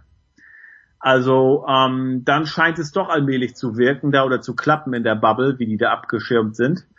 Äh, muss man sehen, wie es jetzt, wie es jetzt weitergeht. Aber na klar, generell die gesamten Bedingungen, da, da fragst du dich, also ja, warum geht ihr dahin nach wie vor? Ja. Warum oder a, wie gesagt, warum plant ihr dahin zu gehen, auch wenn, wenn Disney sagt, hier, wir können euch hier schön, schön äh, abschotten von der Außenwelt, aber du weißt doch, wie die Bedingungen da sind. Natürlich, sage ich mal, im normalen Liga-Betrieb musst du auch in Orlando spielen, musst du auch in Miami spielen, aber da kann man vielleicht ähm, bisschen vermeiden, dass du da dann nicht im Juli spielst oder so. Äh, also ist, Amerika ist ein Riesenland. Äh, braucht mir keiner erzählen, dass es keine anderen Optionen gab als Orlando, im Juli und im August. Seattle ist doch immer Scheißwetter, oder? Ist zwar eine geile Stadt, aber ich glaube, da ist das Wetter immer, immer so, dass man, dass man ganzjährig Sport treiben kann. Nicht zu kalt im Winter, nicht zu warm im Sommer. Aber das ist nur, da gibt's halt kein Disneyland. Ja, ich finde ja auch, na gut, davon sind die sowieso abgeschottet. Ich hatte mit, mit Kenneth Kronholm neulich noch wieder telefoniert mit dem, mit dem Torwart von Chicago Fire, der sagte also, die sind im Hotel, äh, dann geht's in Bus, also sofort, du kommst aus dem Zimmer raus, Maske auf, rein in Bus, acht Minuten Fahrt zum Sportkomplex, was er da sieht, sind Bäume und Sportplätze. Also er ist, die sind am, an der Peripherie von Disney World, aber mit Donald Duck oder so hat er nichts am Hut und da, da sieht er auch nichts. Also das ist wirklich nur, die sind da, um, um ihren Job zu machen. Hm. Jetzt habe ich interessanterweise gelesen, äh, die Major League Baseball möchte auch, wir, wir kommen gleich wieder zurück in die NBA-Bubble, aber die Major League Baseball, ein Wort dazu, da las ich heute und äh, Heiko sagt das immer so schön, wir nehmen am Mittwochabend deutscher Zeit auf, man weiß also nicht, was in der nächsten, im nächsten, in den nächsten 23 Stunden passieren könnte, bis die Big Show dann live geht, aber dass die Toronto Blue Jays eigentlich noch gar nicht wissen, wo sie spielen, Heiko, äh, ist es deshalb äh, der Fall, weil die Blue Jays eben in Kanada beheimatet sind und Kanada ja vergleichsweise, ja, das sind ja keine Zahlen, die Kanada hat und deshalb die nicht wollen, dass jemand ins Land kommt. Und äh, ist dieses Problem, haben auch andere Leute oder andere Teams dieses Problem? Spielen die Red Sox in Fenway Park? Ja, also jeder, also ich, die Blue Jays sind da wohl die Ausnahme. Alle ah, okay, also, also geht's, geht's wahrscheinlich nur eine kanadische Sache, deshalb wahrscheinlich. Genau, genau. Aber, aber ähm, das war ja auch mit der NHL, also da ist ja jetzt Toronto und Edmonton sind ja die Hub Cities geworden. Ähm, und äh, in, um, um das äh, möglich zu machen, hat die kanadische Regierung äh, da eine Ausnahme gemacht und gesagt, okay, Sportler sind, also die, die haben dieses Exempt Status, also sind ja Ausnahmen hm. Ähm, aber vielleicht, äh, gut, haben die gesagt, das machen wir beim Eishockey, weil das ist unser Sport. Beim Baseball machen wir das nicht. Und ich meine, die Frage kommt natürlich auch, warum geht die NBA nach wie vor nach Orlando? Warum gehen die nicht auch nach Kanada? Hätte man ja auch rechtzeitig, wenn man Toronto Bescheid sagt oder Vancouver oder so. Ähm, aber weiß ich nicht. Dann holst du dir natürlich, ich glaube, das liegt halt auch am Status der Sportart. Und äh, wenn du dir so einen ganzen Wanderzirkus dann da rein, es ist natürlich wirklich einfacher, wenn du sagst zu, zu den Blue Jays, Komm, äh, pass auf, geht ihr trainiert ja sowieso in Florida, ja. äh, habt da, da euer, euer Springtraining und dann, dann bleibt ihr einfach da. Und da hat, das hatte ich gehört, das ist allerdings schon einige Zeit her, dass die ihre Spiele dann letztlich wohl da in der Trainingsstätte hätten austragen sollen. Letztlich ist es ja egal, weil du spielst ohne Zuschauer. Mhm. Von daher, also ich weiß nicht, dieses Fenway Park Feeling, ich sehe da im Moment ein paar Videos ab und zu nebenbei äh, die Kollegen tun mir eigentlich leid, äh, da die da im Fenway Park dieses in Anführungsstrichen Training Camp jetzt äh, abdecken müssen täglich. Die sitzen da oben in ihrer Tribüne da, in ihrem, in ihren Presseplätzen, drehen da irgendwelche Videos, wie die da unten den, den Schläger schwingen und ein bisschen werfen, kommen nicht ran an die Leute. Also ich weiß nicht, was das. Also ich bin froh, dass ich sowas nicht machen muss. Äh, ähm, ja, also letztlich, äh, äh, wie gesagt, ob, letztlich ist es doch egal, ob du auf einem, einem kleineren Trainingsplatz spielst oder im im leeren äh, Heimstadion sind keine Fenster, Heimvorteil hast du ohnehin nicht. Also von daher.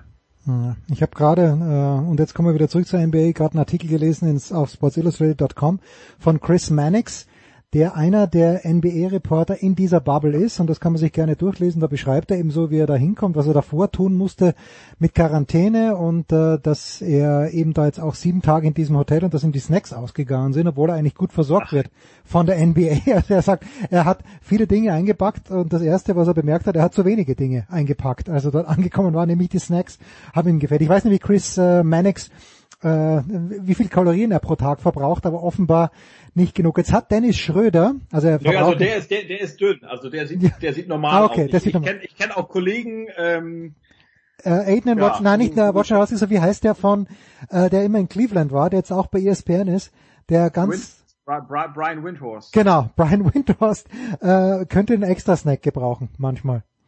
Wahrscheinlich. Ja. Nimmt er mit. Aber beim Football, beim Football gibt's die, äh, darf man jetzt sagen, die gibt's die fettesten Kollegen. Also was ich da schon gesehen habe, das sieht auch immer so, ah, die, wenn die dann gehen und die schnaufen ja so. Also das, das tut mir nur vom Zugucken, tut mir jeder Schritt weh. Im Knöchel, im Knie, in der Hüfte.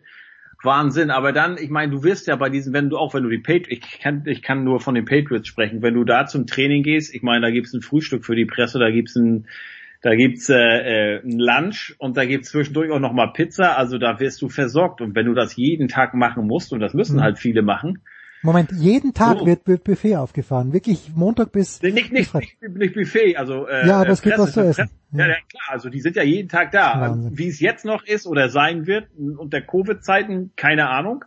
Werden wir sehen, aber da, klar, äh, da war immer, also der, da, die sehen das wohl als ihre Pflicht an quasi, wenn sie da schon, äh, wenn die Presse den ganzen Tag vor Ort ist und über sie berichtet, da die dann auch äh, bewirten zu müssen. Also, ja, gut. Äh, ich, ich denke da nur an die armen Reporter von der Süddeutschen Zeitung, die sich immer um die Sechsker kümmern mussten, die dann in diesem kleinen Löwenstüberl bei der Christel gesessen sind. Aber das ist eine Philipp Schneider Geschichte, die wir uns für eine andere Zeit aufbehalten wollen. Apropos Bubble und der NBA. Dennis Schröder hat, wenn ich es richtig gesehen habe, ich weiß nicht, ob äh, Dre hat es, glaube ich, retweetet, hat gemeint, ja, äh, alles gut und schön, aber Freunde, wenn es hart auf hart geht und meine Frau ihr zweites Kind bekommt, dann werde ich bei ihr sein. Nicht wenn, ich, ich meine, wird ja, sind in drei oder vier Wochen ist es soweit, ne? Also er wenn, ja, wenn, wenn im Sinne von wann. Also wenn, wenn es so. soweit ist, dann, dann, dann wird Dennis sagen, tschüss.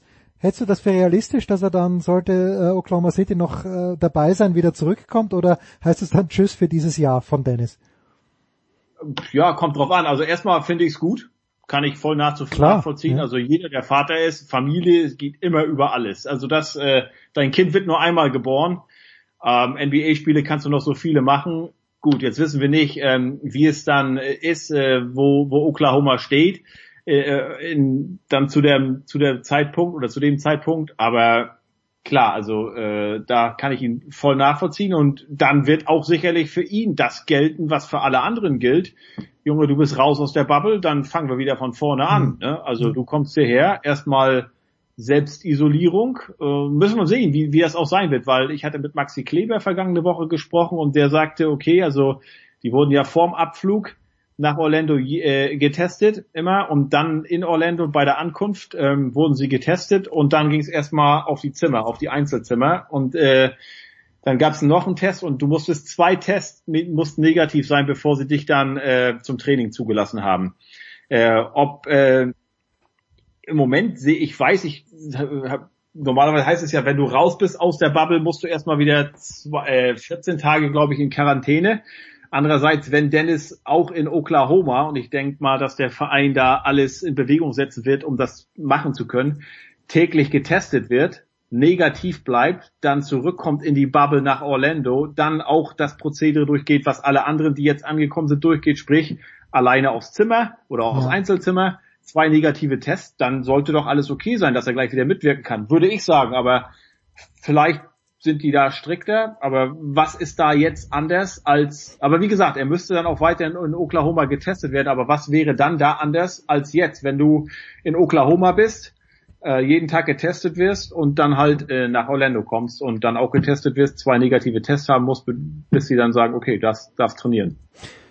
Was hat Maxi Kleber jetzt die ganze Zeit? Natürlich, er wird zu Hause, zu Hause in Anführungszeichen in Dallas gewesen sein und wird sich selbst Genau. fit gehalten haben, bis, bis genau, dann wieder war. Genau. Und keine Aber der, wir, haben, wir haben halt auch drüber gesprochen. Wie gesagt, du bist ja jetzt äh, oder ihr seid vom Hot, vom Florida, vom Corona Hotspot Texas in, in Corona Hotspot Florida geflogen. Ähm, und äh, er sagt, ja, das stimmt schon, aber wir sind da. Also er sagt, als Spieler fühlt er sich in dieser Bubble in Orlando sicherer, als wenn er in Dallas einkaufen gehen würde. Okay. Dallas hat wohl auch ziemlich fette Zahlen gehabt. Und ich hatte aber zuletzt mit ihm, wir haben gesprochen, das war noch vorm Abflug. Nächsten Tag sind sie geflogen. Und dann hatten wir noch E-Mail-Verkehr, weil hier Gegenlesen und so Interview. Und da hatte er mir nur gesagt, weil er hatte vorher noch gesagt, äh, ja, wir sollen ja auch diesen, diesen Ring kriegen, der wohl ähm, die, die, die Atmung misst, den Herzschlag, alles und die Körpertemperatur und der so wohl schon 48 Stunden vorher ähm, erkennen kann, ob sich da was aufbaut im Körper. Und da sagte er mir nur, also den hatten sie auch einen Tag nach der Ankunft noch nicht bekommen. Okay. Keine Ahnung, ob der, und er wusste nicht, ob sie den noch kriegen oder nicht. Anfangs dieses Jahr, nee, also ihr werdet getestet und kriegt gleich diesen Ring. Ähm, aber einen Tag nach der Ankunft hatte, hatte er den noch nicht. Spannend. Ja, Heiko, wir, also am 30.07. soll es losgehen mit der NBA jetzt. Ja, ähm, ganz interessant. Ja, ja, gestern bitte. schon, ja. gestern äh, bei ESPN. Ich meine, gut, die müssen natürlich, die sind der übertragene Sender, neben TNT ja auch. Habt ihr gehört, was Charles Barkley gesagt hat? Hast du gehört? Nee, habe ich nicht gehört. Sag bitte, sag bitte. Ja, der ja schon, die hatten so, eine, so, einen, so einen kleinen Chat da mit, mit Ernie ähm, Johnson. Ernie Johnson und äh, Kenny Jet Smith und da sagte Charles immer, nie und nimmer. Also er sagt, ich kann's, ich kann mir nicht vorstellen, dass die Saison zu Ende gespielt wird. Das ist doch ein Wahnsinn. Florida ist derzeit der schlimmste Ort der Welt, was in Sachen Covid und wir fliegen da 22 NBA-Teams hin. Also wie, wie willst, wie, Wahnsinn, geht doch gar nicht. Naja, und, ähm, äh, und gestern hieß es dann bei ESPN, da waren Max Kellerman und ähm, Stephen A. Smith. Überschrift hieß Bubble Trouble äh, Fragezeichen äh, und dann auch die Unterzeile äh, werd, werden wir überhaupt ein Saisonende erleben. Es ging darum, dass ja zwei Spieler schon gegen die Hygienevorschriften verstoßen hatten. Äh, mhm. Einer von den Houston Rockets. Ich bitte jetzt zu entschuldigen, dass ich den Namen nicht parat ja, habe. Ich, ich habe es irgendwo heute gelesen, aber ich habe schon wieder vergessen. Und ja. äh, dann auch der Center von den Sacramento Kings. Auch seinen Namen habe ich im Moment nicht parat. Tut mir leid. Ähm, aber der zum Beispiel, der hatte sich wohl Essen bestellt und ist dann kurz vor die Tür gegangen, um das in, in Empfang zu nehmen. Und das ist so ein, sag ich mal, Heiko Herrlich, wenn man so will. Ne? ja, ähm, na, der ist äh, sogar noch einen Schritt weiter gegangen, aber ja. Äh, ja, aber wo du dann sagst, alter Schwede, und der muss jetzt zehn Tage in Selbstisolierung und ähm, ja, äh, ich habe mit Jürgen auch schon, mit Jürgen Schmieder drüber gesprochen verwunderlich ist sowas ja nicht, ne? Weil das sind ja wirklich, das, also das Einzige, was die halt besser können als wir, ist Basketball spielen. Jürgen, Jürgen meinte noch, ja, weil sie auch weil sie Kopf größer sind. größer sind. Genau.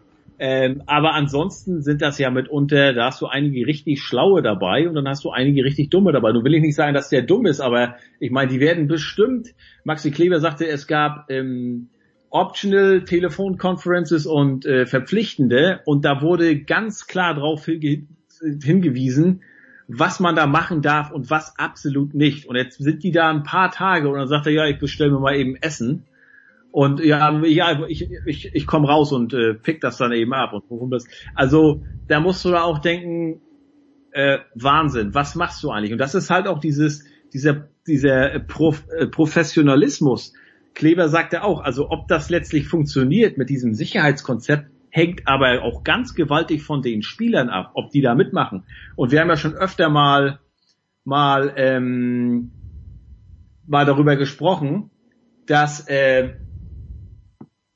dass das da drei Monate dauert. Also ja, die MLS ist, äh, bis Anfang äh, bis Anfang August da, da sind glaube ich fünf oder sechs Wochen insgesamt. Äh, NBA wird bis zu drei Monate da sein. Und sind wir mal ehrlich, das sind 20, diese Jungs sind zwischen 20 und 30 Jahren. Und haben, die haben auch Bedürfnisse. Ja, und, und zu, zu, viel, zu viel, zu viel Kohle und, und, äh, Man könnte auch sagen, sie sind riemig. Ja, könnte man auch sagen. Wir bei uns in Nordwestmecklenburg sagen. ähm. Und äh, natürlich sind da links und rechts sind da die Verlockungen groß. Und ähm, aber das gehört halt eben auch dazu. Ist nicht nur, sag ich mal, du verdienst nicht nur die Millionen, um da den Ball ins Körbchen zu werfen oder um mal äh, einen Rebound zu pflücken, sondern dass halt auch deine ganze, ne, es kommt ja auch aufs Essen an, dass du halt äh, fit bist fürs Spiel, dass du dich darauf vorbereitest, dass du deinen Körper in Form hältst, alles, dass du darauf achtest, was du zu dir nimmst und eben auch, dass du dann, wenn das mal heißt, ja, jetzt musst du hier halt drei Monate in dieser Bubble sein, dass du dich dann daran hältst. Also das ist, glaube ich, nicht zu viel verlangt und wer das nicht hinbekommt, ja, der ist halt wirklich ein schlechter Profi. Der ist eine schlechte Arbeitseinstellung. Ja, also wir sind ja wieder genau dort, wo wir auch in der natürlich kürzeren Phase in der BBL waren, aber es ist wie wenn man bei einer Europameisterschaft für drei Wochen ist, aber drei Monate ist natürlich schon hammerhart und lang. Abschließende Frage, Heiko. Ähm, wie ist das jetzt nochmal mit, mit den ausländischen Studenten, die noch in den USA sind? Also ich weiß, das hat nichts mit Sport zu tun, interessiert mich aber und vielleicht auch drei unserer zwölf Hörer. Müssen die äh, müssen die raus? Äh, also gestern hat ja die Trump Administration das zurückgenommen.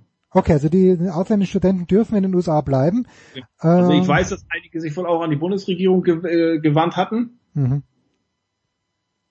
Und äh, um Hilfe gebeten hatten, aber ähm, ja, also gestern soll das zurückgenommen worden sein. Okay, na bitte, dann immerhin konnten wir das endgültig klären. Wir suchen nach wie vor nach dem Center von äh, den Sacramento Kings und nach dem äh, Spieler der Houston Rockets. Bis nächste Woche haben wir ihn gefunden. Kurze Pause und dann machen wir noch einen Schlenker zurück zum Fußball, nämlich zu Werder Bremen und dann auch noch warte, zum Warte Tennis. mal, jetzt, jetzt sage ich Ihnen aber nochmal ganz schnell. Ja, bitte, bitte. Ähm, Live-Recherche.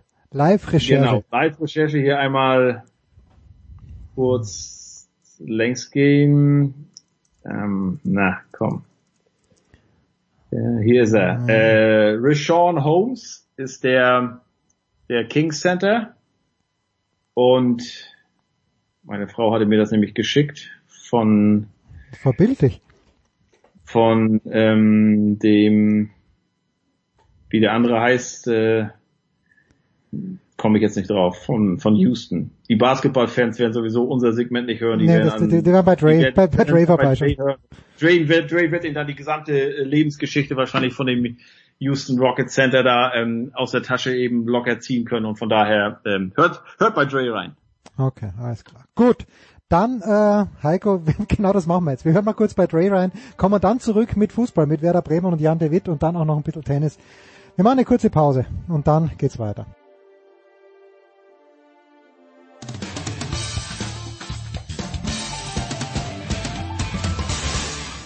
Hallo, hier ist Herr Roskopf, Tischtennis-Bundestrainer und ihr hört Sportradio 360.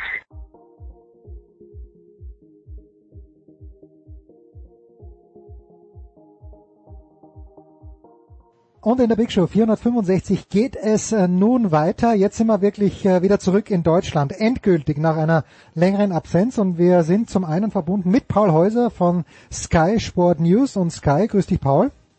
Ja, servus, grüß euch. Paul und ich freue mich sehr. Wir haben äh, Jan de Witt wieder mal bei uns. Grüße, Herr de Witt. Grüße Sie auch, hallo. Und ja, Paul, ich weiß, du bist äh, Werder Bremen vielleicht nicht ganz so eng verbunden wie Jan de Witt, aber du hast ja, glaube ich, vor was vor dieser Saison, Paul, wo du die Bremer in den mindestens in die Europa League, ich glaube sogar in die Champions League gelobt hast, oder ist das schon ein, liegt das schon ein Jahr zurück, mein lieber Paul? Ich kann mich nicht erinnern. Ich kann okay. mich nicht erinnern. Aber ja, es, es wurde ja schon vor der Saison dann einfach auch vom, vom Trainer, vom, vom Florian Kofeld, äh, relativ offensiv kommuniziert, man, wir wollen in die Europa League. Die Saison davor war ja auch sehr stark und da war man ganz nah dran. Ja, gab ganz viele Faktoren sicherlich. Da kann der Jan gleich viel besser noch was dazu sagen warum das jetzt so ein ganz, ganz schwieriges, bescheidenes Jahr war. Natürlich die Verletzungen, aber ich glaube auch, dass der Abgang, der Weggang von Max Kruse, dass das so ein bisschen unterschätzt wurde, dass man den eben nicht so kompensieren konnte. Aber ja. Am Ende habe ich ganz schön gezittert, kann ich euch sagen. Ja, ich natürlich auch, also nichts gegen Heidenheim, aber diese äh, Cinderella Stories, äh, am Ende des Tages ist doch besser, dass Werder Bremen in der Bundesliga bleibt, Herr De Witt. Äh, zu, den, zu den Gründen vielleicht später, aber dass Florian Kofeld nach wie vor Coach von Werder Bremen ist, hat Sie wahrscheinlich nicht besonders überrascht, oder doch? Nein, überrascht hat mich das nicht. Ähm, wenn man die Gesetzmäßigkeiten des Marktes im Fußball kennt, dann ist es von außen betrachtet äh, schon etwas überraschend, äh, dass außerhalb von Freiburg es äh, auch noch möglich ist, dass ein Trainer in einer Saison so viele Probleme hat und äh, sicherlich auch äh, eine ganze Menge selber nicht richtig gemacht hat, so wenig Erfolg hat und trotzdem nicht nur die Saison zu Ende machen kann, sondern auch das Vertrauen vom Verein ausgesprochen bekommt, es für die Zukunft und in der nächsten Saison besser zu machen. Ähm, Sie haben ja schon gesagt, ich bin intern dann schon bei vielen Sachen dabei gewesen, von daher war das nicht überraschend, es war schon deutlich zu merken im Vorfeld auch, dass intern im Verein das Vertrauen in ihn als Person und auch in seine Arbeit schon sehr groß ist. Und die haben sich entschieden, es anders zu machen, als viele andere das gemacht haben in der Vergangenheit, nämlich die Probleme inhaltlich sich sehr genau anzuschauen. Ich weiß nicht, ob Sie die Pressekonferenz gesehen haben am Freitag, die die Jungs zusammengegeben haben, wo sie fast zwei Stunden in der Öffentlichkeit darüber ähm, referiert haben und auch für Fragen zur Verfügung gestanden haben, was inhaltlich äh, tatsächlich nicht gut war und wie das begründet ist, dass eine Saison so schief gehen kann, wie uns das äh, passiert ist. Und äh, wenn man sich dazu entscheidet, glaube ich, ergibt das schon Sinn, was da jetzt gerade passiert, dass man nämlich sagt, wir haben eine Menge falsch gemacht, wir haben die Möglichkeit, sehr viel zu lernen aus dieser Saison, aus all den Sachen, die nicht so geklappt haben, wie wir uns das überlegt haben. Weil das war ja häufig kein Schwachsinn, der da veranstaltet worden ist, sondern das waren Überlegungen, die ich auch nach wie vor nicht nur nachvollziehen kann, sondern auch teile auch die Geschichte mit dem Saisonziel, was natürlich auch sehr viel kontrovers äh, diskutiert worden ist. Flo hat das ja auch in der PK gesagt, wir haben inhaltlich schon nach dem elften Spieltag äh, äh, da auch korrigiert, aber intern korrigiert, weil wir einfach diese Baustelle nach außen gar nicht so sehr haben wollten. Und äh, ja, dann wird es schon ein bisschen schwierig dann auch, weil Dinge sich verselbstständigen und dann auch nicht mehr alles nur noch rational erklärbar ist, was da dann passiert. Jeder, der in so einer Situation schon mal war im Profisport, weiß, dass dann viele Dinge sich auch verselbstständigen und dass es sehr viel schwerer ist, dann inhaltlich dagegen anzukämpfen und, und äh, Korrekturen anzubringen, als das in einer normalen Situation so ist. Und entschieden, das so zu machen. Ähm, ich persönlich stehe dahinter. Ich glaube, dass das äh, ein guter Ansatz ist, den Sie gewählt haben. Und ich finde, dass viele der Begründungen, die Sie auch öffentlich geliefert haben, dafür für mich sehr nachvollziehbar klingen. Paul, du darfst gleich, aber mir ist halt eines aufgefallen vor dem letzten Spiel gegen Köln. Da hat sich Florian Kofeld ja auch hingestellt und hat äh, gesagt, sinngemäß, nicht wörtlich, aber dass er mit seinem Latein schon am Ende ist, ein kleines bisschen am Ende ist, dann ist es alles gut gegangen am Ende des Tages, aber Herr David, wie, wie wirkt sowas in Ihrer Erfahrung auf einen einzelnen Athleten? Also Sie haben ja viele Tennisspieler schon betreut, aber ähm, ist es da schon mal vorgekommen, dass Sie nach einem Match zum Athleten gesagt haben, du, äh, keine Ahnung, warum du dieses Match verloren hast? Und wie wirkt sowas, wenn der Kofeld das in seiner ehrlichen Art und Weise, sympathischen Art und Weise sagt? Wie kann sowas auf äh, die Mannschaft wirken? Weil Fußball ist ein brutaler Mannschaftssport. Naja, wir, wir können uns anschauen, wie die Mannschaft anschließend performt hat. Das gibt natürlich eine gewisse Auskunft darüber, wie die Mannschaft insgesamt mit der Situation umgegangen ist. Ähm, das, was er gesagt hat, hat er direkt nach dem Spiel gegen Mainz gesagt. Ja. Diese Lehre war nicht nur bei ihm da, die war bei uns allen da. Mainz war schon sehr ernüchternd und sehr enttäuschend. Und ich glaube, dass er in, nach dem Mainz-Spiel auch zum Ausdruck bringen wollte, ähm, dass eine gewisse Ratlosigkeit da ist, weil viele Dinge auch in dem Main-Spiel wieder, die vorbereitet waren, äh, die Teil des Plans waren, sehr gut funktioniert haben, aber ein paar andere Sachen, die man einfach mit Planung und Training nicht so sehr beeinflussen kann, nämlich das Verwerten von Torchancen und das Verteidigen des eigenen Tores, wenn es dann in der letzten Zone Mann gegen Mann geht und in den Standardsituationen, ähm, da sind dann schon gewisse Einschränkungen da und hm. wenn man das Gefühl hat, man hat das wieder gut vorbereitet, wie sehr häufig und äh, scheitert dann wieder an den gleichen Sachen, dann ist das nachvollziehbar, dass in dem Frust nach dem Spiel in Mainz und mit dem Wissen, dass man es jetzt selber nicht mehr in der Hand hat, sondern auf Union angewiesen ist, dass die uns helfen, abgesehen davon, dass wir uns natürlich auch selber erstmal helfen mussten, dann ist das gut nachvollziehbar. Das hat sich aber, äh, als er sich mit der Mannschaft anderthalb Tage später getroffen hat, um sich auf Köln vorzubereiten, ich bin da gewesen in der Woche, äh, kann ich Ihnen glaubhaft versichern, dass das da dann anders aussah und er ist in der Woche anders vorweggegangen, als es in den Interviews direkt nach Mainz geklungen hat. Und ähm, die andere Frage, ich selber bin auch schon so ratlos gewesen und ich habe auch schon einem Athleten mal gesagt, dass ich jetzt auch keine Idee mehr habe, warum er das Match jetzt so an die Wand fährt. Also mir fällt spontan ein, äh, French Open äh, letztes Jahr, als Nico äh, äh, ja wirklich ein unterirdisches Match gespielt hat, obwohl er gerade in Lyon Halbfinale gespielt hatte und körperlich und tennismäßig echt gut in Form war. Und dann gibt's auch bei uns schon mal so Momente, wo wir ratlos sind und das kann für einen Moment auch so sein. Auch der Athlet kann das mal hören, aber dann muss man selber natürlich den Turnaround auch schaffen und muss dann wieder ausstrahlen, dass man eine Idee hat, wie man es nächstes Mal besser macht, weil wenn man das nicht mehr hat, dann ist es auch vorbei. Also dann äh, folgt einem der Athlet nicht mehr. Aber wenn man sieht, wie die Mannschaft anschließend dreimal Vollgas gegeben hat, äh, äh, über 270 Minuten lang, ähm, dann scheint ihm das dann nach Mainz und nach dem Interview ganz gut gelungen zu sein, diesen Wechsel wieder hinzubekommen. Paul. Ja, vielleicht, mir ist wichtig irgendwie, wenn man diese Saison, die Saison jetzt komplett nochmal Revue passieren lässt. Bremen wurde ja am Anfang auch für die tolle, für diese erfrischende Spielweise gefeiert, schöner Kombinationsfußball. Aber was natürlich von Anfang an ein Riesenproblem war, dass die Heimspiele nicht gewonnen worden sind. Also dass es da Niederlagen gab, auch gegen Gegner, gegen, gegen Düsseldorf. Ich glaube, ein ganz schlimmes Hinspiel gegen Mainz dann am Ende, das war so der Tiefpunkt. Ja, und dann äh, genauso wie, wie Jan gesagt hat, irgendwie dann ist es so ein Prozess, der da in Gang kommt. Man gewinnt dann auch die engen Spiele nur noch ganz schwer oder hat dann auch ein bisschen, da kann, ich kann mich erinnern, in Leverkusen, tolles Auswärtsspiel, da bekommen sie einen Elfmeter in der Nachspielzeit nicht, für mich klar, ein Handelfmeter. Und das sind einfach so wichtige Punkte, die dann gefehlt haben. Aber insgesamt, wenn man auf die Mannschaft auch draufschaut, finde ich, hat so ein Unterschiedsspieler einfach gefehlt im Kader, der dir einfach dann auch die nötigen Punkte garantiert. Ich denke da jetzt an Augsburg, die hatten einen äh, Florian Niederlechner vorne drin, der einfach dann äh, so und so viele Tore schon geschossen hat und dann bist du einfach im Abstiegskampf, hast du dann schon mal mehr Luft.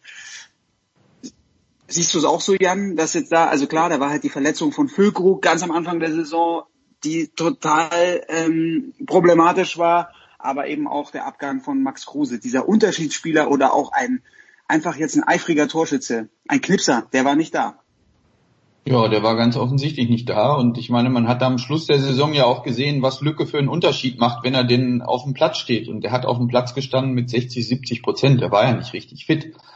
Und äh, trotzdem macht er seine Tore und trotzdem äh, gibt es auf einmal ein ganz anderes Spiel, weil wir mehr Optionen haben und weil der Gegner einfach gezwungen ist, so wie das bei Max in der Saison davor auch der Fall war, sehr viel mehr zu doppeln. Und wir haben ja äh, in der Hinrunde, solange wie Milot Rashica äh, sehr gut in Form war, diesen Spieler schon noch gehabt. Wir hatten halt nur noch einen. Wir hatten letzte Saison mit Rashica und Kruse zwei vorne, die äh, sehr gut in Form waren. Die haben zusammen, glaube ich, 35 Scorerpunkte gemacht oder fast 40 Scorerpunkte gemacht. Ähm, in der Hinrunde hatten wir noch Rashica, der erstens sehr gut getroffen hat und zweitens eine Menge Lücken noch gerissen hat, der dann irgendwann auch gedoppelt worden ist von jedem Gegner, weil sie wussten, die anderen, sie sind nicht so ganz gefährlich.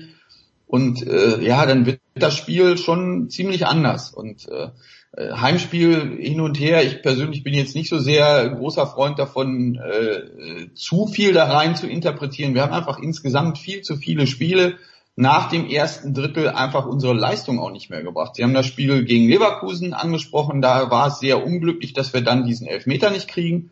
Das nächste Spiel, da war ich im Stadion, äh, und habe dann nach dem Spiel bis Mitternacht mit dem Trainer zusammengesessen und wir haben diskutiert, was man alles noch tun kann. Die haben wir 94 Minuten lang komplett im Griff und kriegen es aber nicht tot, das Spiel, weil wir kein drittes Tor schießen. Und in der vierten Minute der Nachspielzeit äh, hauen wir uns das Ding selber rein nach einer hohen Flanke, wo niemals ein Tor fallen darf. Und dann hat man halt so eine Situation, wo man nicht sagt, wir haben jetzt sechsmal in Folge äh, nicht verloren. Wir haben da unter anderem auch Heidenheim an die Wand gespielt, zu Hause im Pokal. Sondern dann heißt es, ihr habt schon ewig nicht mehr gewonnen. Mhm. Und dann verliert man das nächste Spiel. Und dann haben wir uns intern angefangen mit Abschießkampf äh, zu beschäftigen, weil uns klar war, dass das, was wir uns vorgenommen hatten, was den Fußball angeht und, und auch was die Platzierung der Mannschaft angeht, so nicht funktionieren wird dieses Jahr. Und äh, ja, gut, dann ist die Situation, äh, dann ist es richtig schwer, dann ist die Kacke am Dampfen, wie man so schön sagt. Ähm, und dann haben wir eine ganze Serie wirklich ganz bescheiden Fußball gespielt und das hatte auch nicht viel mit zu Hause oder auswärts zu tun, sondern wir haben dann einfach nicht mehr gut gespielt und dann hat die Mannschaft auch Schiss gehabt zu verlieren und Fehler zu machen und dann haben wir einfach viele Sachen, die unseren Fußball auszeichnen, auszeichnen nicht mehr auf den Platz gebracht und das muss man auch sagen, die Mannschaft ist dafür zusammengestellt worden, konstruktiv Fußball zu spielen, mit dem Ball Fußball zu spielen, auch schnell umschalten zu können. Und die Mannschaft ist nicht dafür ähm, zusammengestellt worden, dass wir immer defensiv stabil stehen und tief stehen und äh, vorne dann ein, zwei Leute da sind, die vielleicht mal den Unterschied machen. Ähm, von denen war dann halt einer nicht mehr in Form. Rashica hat seine Form irgendwann verloren und, und, und Füllkrug wäre die ganze Saison ausgefallen, wenn wir nicht das Glück mit Corona gehabt hätten, hätte der ja gar nicht mehr gespielt. Und ähm, das muss uns auch klar sein, Werder Bremen mit den finanziellen Rahmenbedingungen, die wir haben, wir werden nie mehr als ein oder zwei dieser Unterschiedsspieler im Kader haben. Wir hatten letzte Saison auch nur zwei und diese Saison hatten wir auch wieder zwei. Und klar ist die Ausrichtung vorne eine andere, wenn man mit Füllkrug anstatt mit Kruse spielt. Das ändert das System ein bisschen, das ändert die Ideen ein bisschen, aber wir hatten schon eine klare Idee davon, wie wir Fußball spielen wollten, wie wir Gegner dominieren wollten und wie wir zum Erfolg kommen wollten. Nur wenn einer von den zwei dann ausfällt und der andere irgendwann dann nicht mehr in Form ist, naja, dann bleibt nicht mehr so ganz viel. Dann kommen wir immer noch in gewisse Räume, dann sieht das immer noch teilweise zumindest ganz ordentlich aus. Irgendwann sah es dann auch grauslich aus. Also diese Serie mit Paderborn, Mainz äh, und Köln in der Hinrunde, also das kann ich keinem empfehlen, sich das nochmal anzugucken. Das sah schon ganz schön schrecklich aus, was wir gespielt haben. Ähm, ja, dann sind wir irgendwann in großen Problemen. Und das hat nicht so viel mit Heimspiel oder Auswärtsspiel zu tun. Da haben wir auswärts genauso bescheiden gespielt äh, wie vorher auch. Also das war dann einfach nicht mehr gut. Vielleicht noch ein kurzes Wort zu drei Spielern, wo ich mir denke, äh, oder zumindest zu zwei Spielern, äh, nämlich zu Maximilian Eggestein und zu äh, Josh Sargent. Haben, haben sich die in diesem Jahr so entwickelt, wie man das hoffen konnte? Ich fand vor allen Dingen das Getue um Sargent, als er damals sein erstes Tor geschossen hat, ein kleines bisschen viel.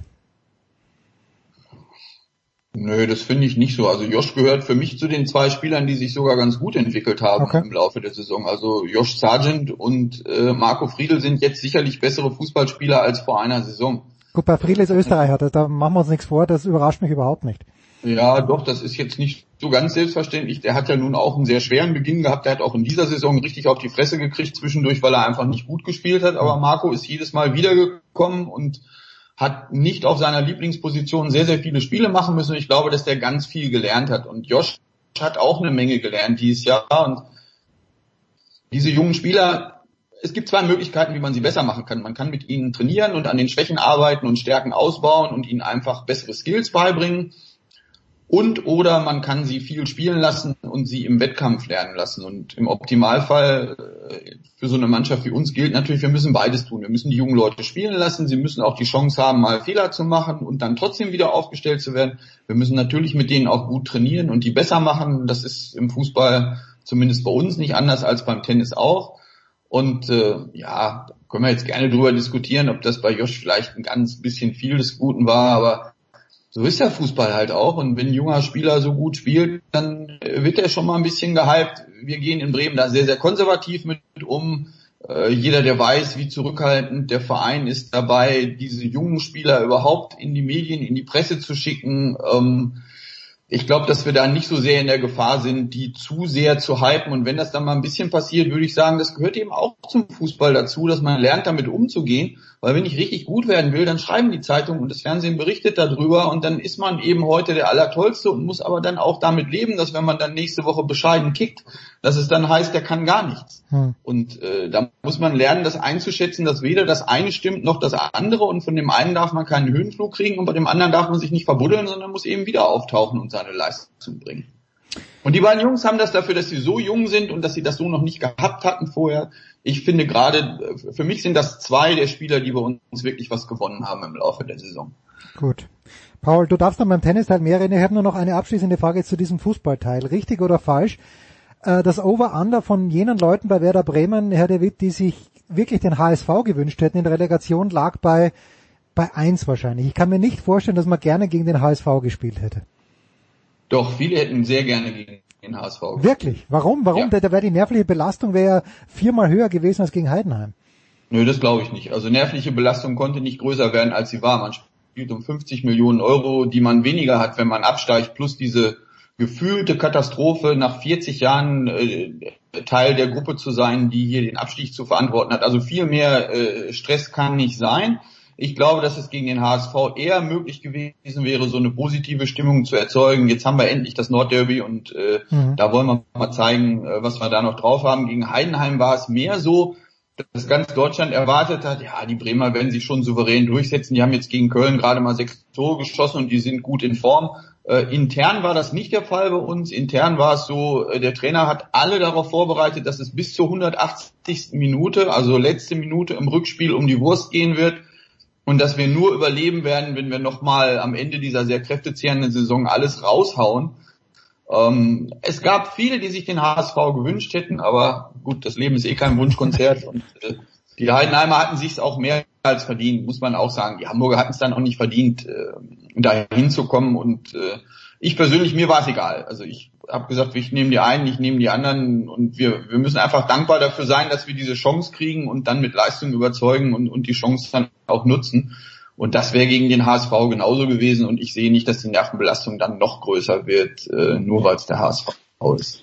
Werder Bremen spielt also Super ab, interessant. Ja, Paul, Mann, ja. lass uns eine kurze, oder Paul, hast du noch eine Frage zu Bremen, bitte. Ja, ich habe noch eine ganz, ganz kurz, weil ich glaube, es ist für die Zuhörer auch interessant. Ähm, Jan ist ja ganz nah dran an Bremen. Vielleicht kannst du deine Rolle beim SV Werder noch mal ein bisschen den Zuhörern erklären. Fungierst du als Berater für Florian Kofeld? Was machst du? Was machst du genau konkret und wie nah bist du an der Mannschaft? Äh, an der Mannschaft bin ich gar nicht nah. Ähm, ich arbeite nicht mit der Mannschaft, um das ganz klar zu sagen. Ich arbeite mit äh, dem Trainer und mit dem einen oder anderen aus dem Funktionsteam. Ähm, ich bin nur insofern nah an der Mannschaft, als dass ich mir natürlich versuche, jedes Spiel anzuschauen und wann immer ich die Gelegenheit habe, auch beim Training live dabei zu sein, ähm, um mitzukriegen, was tatsächlich passiert dann und dann den Verantwortlichen als Ansprechpartner zur Verfügung zu stehen, Feedback reinzugeben, ähm, was mir mit den 25 Jahren Profisport, die ich hinter mir habe, auffällt manchmal ist es so, dass es auch einen klaren Auftrag gibt, so nach dem Motto, guck dir das oder das mal an und dann erzähl uns mal nachher, was dir dazu einfällt. Ähm, ich bin nicht der ganz große Fußballfachmann. Das hört sich jetzt vielleicht so an, als wenn ich super viel Ahnung vom Fußball habe. Äh, ich habe nicht viel mehr Ahnung als die allermeisten äh, anderen Fans auch, was das tatsächliche Fußballwissen angeht. Ähm, das ist mehr ein Transfer vor allen Dingen aus der Individualsportart äh, auf die Teamsportart. Und das ist natürlich auch ein wichtiger Bereich, mit dem ich mich da beschäftige, dass wir versuchen, äh, nicht nur die Mannschaft als Ganzes besser zu machen, sondern auch die einzelnen Spieler besser zu machen. Und äh, da habe ich schon das ein oder andere dann anzumerken, ähm, weiterzugeben, wie wir das in der Individualsportart machen und dann diskutieren wir gemeinsam darüber, was man davon auf den Fußball übertragen kann, was man vielleicht auch nicht übertragen kann. Die Sportarten sind sicherlich in manchen Bereichen ähnlich, in manchen Bereichen sind sie auch sehr unterschiedlich. Und ganz am Schluss müssen immer die handelnden Personen da vor Ort entscheiden, was von dem, was ich da einbringen kann, tatsächlich in die Tat umgesetzt wird und wo sie vielleicht sagen, das ist schön, dass Jan das jetzt äh, findet, aber äh, wir machen das dann trotzdem nicht. Äh, so nahe bin ich dann auch nicht dran. Und nochmal ganz klar, ich arbeite nicht mit den Spielern, sondern ich versuche nur den Leuten, die mit den Spielern arbeiten, ihren Job etwas leichter zu machen und zu helfen, es etwas besser zu machen. Ab dem 18. September wird Werder Bremen wieder in der Fußball-Bundesliga spielen und an diesem 18. September haben wir angeblich schon ja, fünf Wochen Wettkampftennis auf der ATP-Tour gesehen. Wie realistisch das ist, das ist ein überragender Cliffhanger jetzt. Das werden wir nach einer kurzen Pause mit Jan David und mit Paul Häuser weiter besprechen.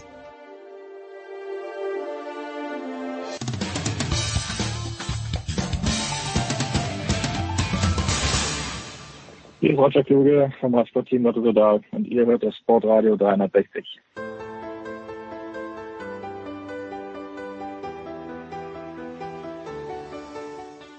Die Big Show 465 biegt in die Endphase und natürlich sind wir wie immer beim Tennis angelangt. Paul, Heise, Paul Häuser von Sky Sport News und von Sky ist am Start und auch Jan David, Coach von Nicolo Los Basilashvili. Und ähm, ich war letzte, die gesamte letzte Woche, Herr David, in Kitzbühel, habe auch ein bisschen die Chance gehabt, mit ein paar Leuten dort mal länger zu sprechen, weil es war das Schaukampfturnier von Dominik Thiem.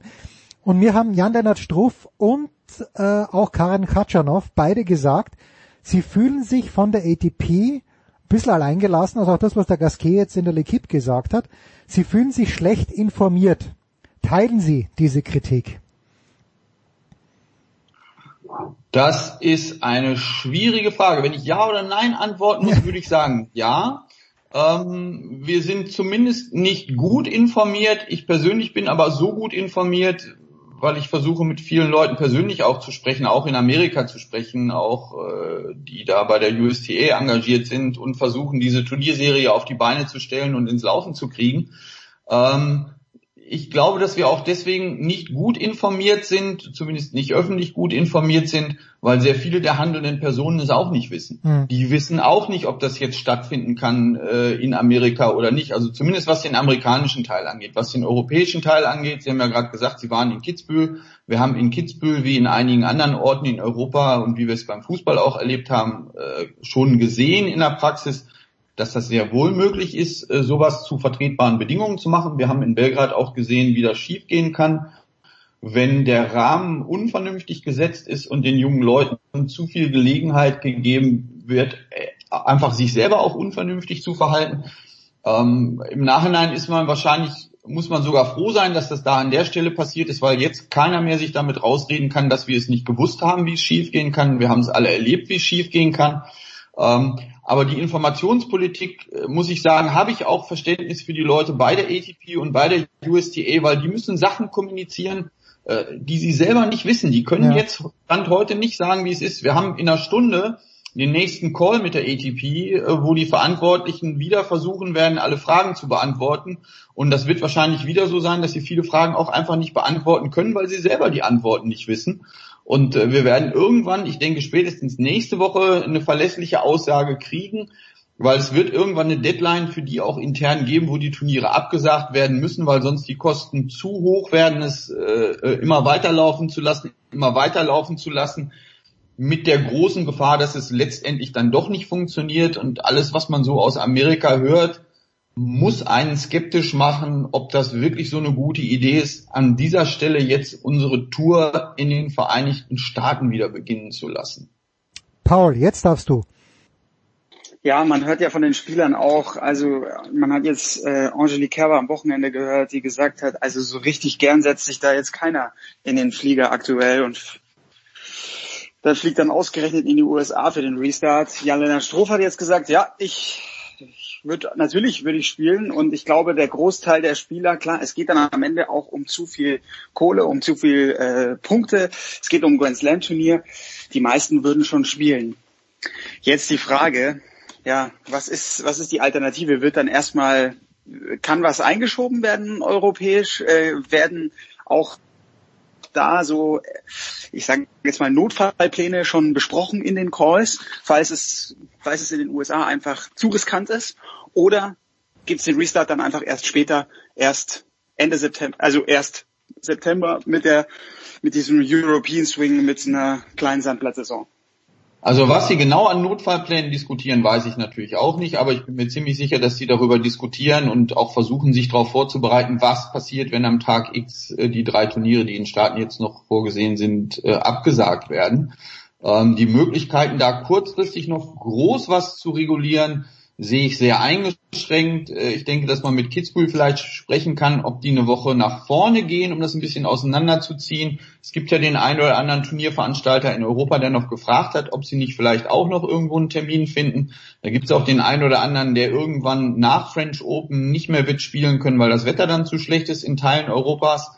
Da gäbe es vielleicht noch eine Möglichkeit, ein weiteres Turnier vor Madrid zu legen. Ähm, aber das ist dann auch schon das Ende der Fahnenstange und ob das so kurzfristig funktionieren würde, weiß ich auch nicht. Da muss man dann wirklich die handelnden Personen der ATP fragen, ähm, inwieweit die Pläne tatsächlich fertig sind für sowas. Aber da bin ich mir ziemlich sicher, dass sie darüber diskutieren.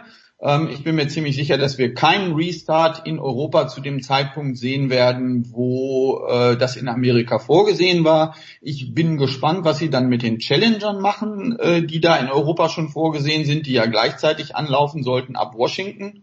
Mhm. Ähm, da wird es dann ja wieder schwierig mit den Regeln, dass sie sich vorstellen, dass alle Level gleichzeitig anfangen müssen zu spielen, auch wegen der Gerechtigkeit, was die Punkte angeht und und und.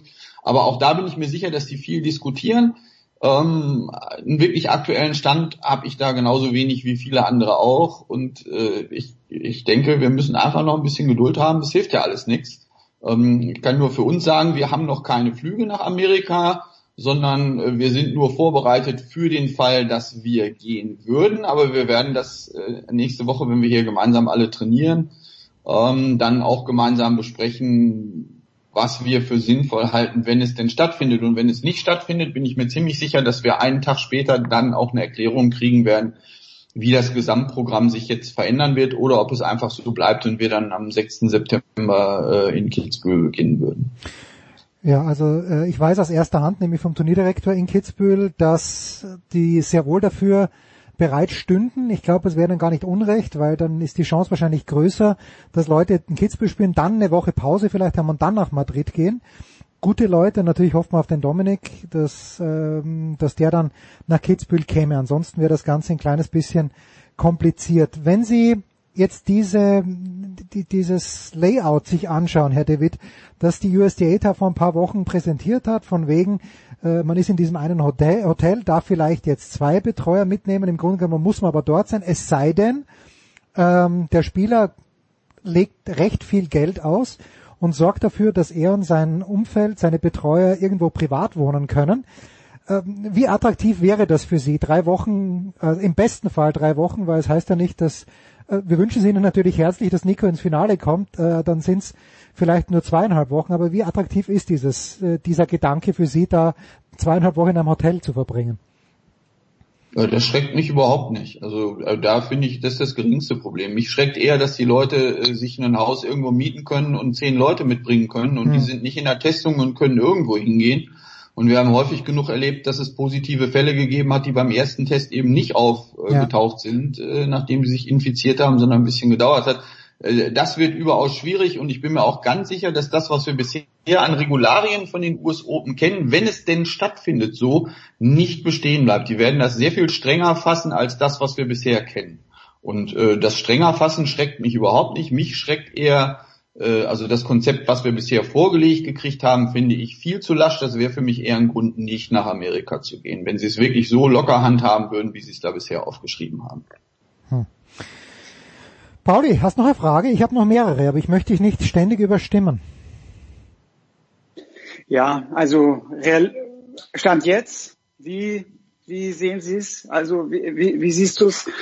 Eher, eher ein Nein höre ich da so ein bisschen raus. Eher, dass die auch ganz viele Spieler absagen würden? Was, was ist die Einschätzung? Nee, die meisten würden schon spielen, oder? Ich glaube, dass von den Spielern die allermeisten gehen würden. Ich persönlich würde für mich momentan eher sagen, ich gehe da nicht hin unter den Rahmenbedingungen, die wir jetzt haben, aber das ist eine ganz persönliche Entscheidung. Und meine Einschätzung bei den Spielern ist eher das, was Struffi gesagt hat. Ich glaube, dass am Schluss schon ganz viele gehen werden, wobei auch ganz sicher nicht alle gehen werden, weil natürlich der Zeitplan für die, die auf Sand anschließend richtig gut spielen wollen, super eng ist. Wir haben einen Haufen Spieler, die Riesenprobleme mit dem Reisen haben. Also wir haben jetzt auch ein paar Spieler, die nach Halle zum Training kommen wollen und die gar nicht ausreisen können oder nicht in die EU einreisen können. Und es ist auch nach wie vor überhaupt nicht geklärt, was passiert, wenn man aus Amerika zurückkommt. Mhm. Ob dann alle auch wieder in die EU ohne weiteres einreisen können. Also da sind nach wie vor ganz viele Fragezeichen. Aber bei den Spielern glaube ich, dass selbst unter den schwierigen jetzigen Bedingungen ein Großteil letztlich sich dann doch für Spielen entscheiden würde weil die haben jetzt alle ein halbes Jahr nicht gespielt und äh, ja, Geld ist eine Sache, das ist natürlich auch irgendwie wichtig, aber die sind auch alle heiß darauf, endlich wieder spielen zu können und, und rauszukommen und sich mit den anderen zu messen. Und ich meine, wir sprechen immer noch von einem Slam, der die höchste Attraktivität hat. Und ich kann auch jeden verstehen, der dann eine andere Entscheidung treffen würde. Und äh, Deswegen, also meine persönliche Tendenz ist momentan vielleicht eher 40-60, aber ich muss ja jetzt auch noch nichts entscheiden. Das entwickelt sich ja auch noch ein paar Wochen, dann können wir uns das nochmal genau angucken, wenn sie es tatsächlich machen, was passiert. Und bei den Spielern denke ich, dass so 80 Prozent der Spieler werden schon gehen. Die allermeisten werden im Zweifelsfall sagen, scheißegal, ich bin jung, äh, da passiert nichts. Die, die jetzt das gehabt haben, so schlimm war das auch alles nicht und ich will spielen. Aber auch das ist nur meine persönliche Einschätzung. Da können die Spieler mich gerne auch eines Besseren belehren, äh, indem sie was anderes tun. Ja, Nadal ist nicht mehr jung. Also wenn ich mal jetzt hier 2,50 Euro setzen müsste, glaube ich nicht, dass Nadal hinfliegt. Ähm, täusche mich aber gerne, weil ein Grand Slam Turnier ohne Nadal und Federer, das wäre ein bisschen traurig. Bei Djokovic weiß man es ja auch nicht. Aber, und das schließt sich jetzt die nächste Frage an, Herr David, diese Regelung, die die ATP mit den Punkten gefunden hat. Nadal muss nicht hinfliegen, behält in jedem Fall auch wenn er nicht hinfliegt, eben seine 2000 Punkte. Äh, wie, wie können, wie gut können Sie damit leben? Ich habe jetzt bei Nico nicht nachgeschaut. Was bedeutet diese Regelung für euch? Ähm, also für uns bedeutet das, dass wir in New York 90 äh, Punkte haben von der dritten Runde vom letzten Jahr und äh, Cincinnati, was davor ist, was das andere Pflichtturnier ist, da haben wir 10 Punkte von der ersten Runde, wo er gegen Rublev verloren hat. Ähm, bis zum Jahresende haben wir sowieso nicht mehr so viele Punkte, äh, die er verteidigen muss. Von daher ist jetzt diese Regelung, wie Sie sie getroffen haben, für uns kein großer Vorteil. Ich finde es so oder so schwierig, egal, es waren ja drei Modelle, die dann diskutiert worden sind, die haben alle ihre Vor- und Nachteile. Ähm, also für Nadal ist es natürlich jetzt ein Riesenvorteil, wenn er wirklich dann sagt, ich tue mir das nicht an. Erstens, weil es gefährlich ist und zweitens, weil ich weiß, dass meine Knie streiken werden, wenn ich in New York weiterkomme und anschließend Madrid spielen will. Der müsste sonst zumindest sein Heimturnier in Madrid auslassen, äh, um überhaupt eine Chance zu haben, halbwegs gesund French Open spielen zu können. Das sind schon taffe Entscheidungen äh, für die Spieler, die sie da dann treffen müssen und die werden jetzt etwas leichter äh, mit den mit den Regelungen, wie sie da getroffen sind.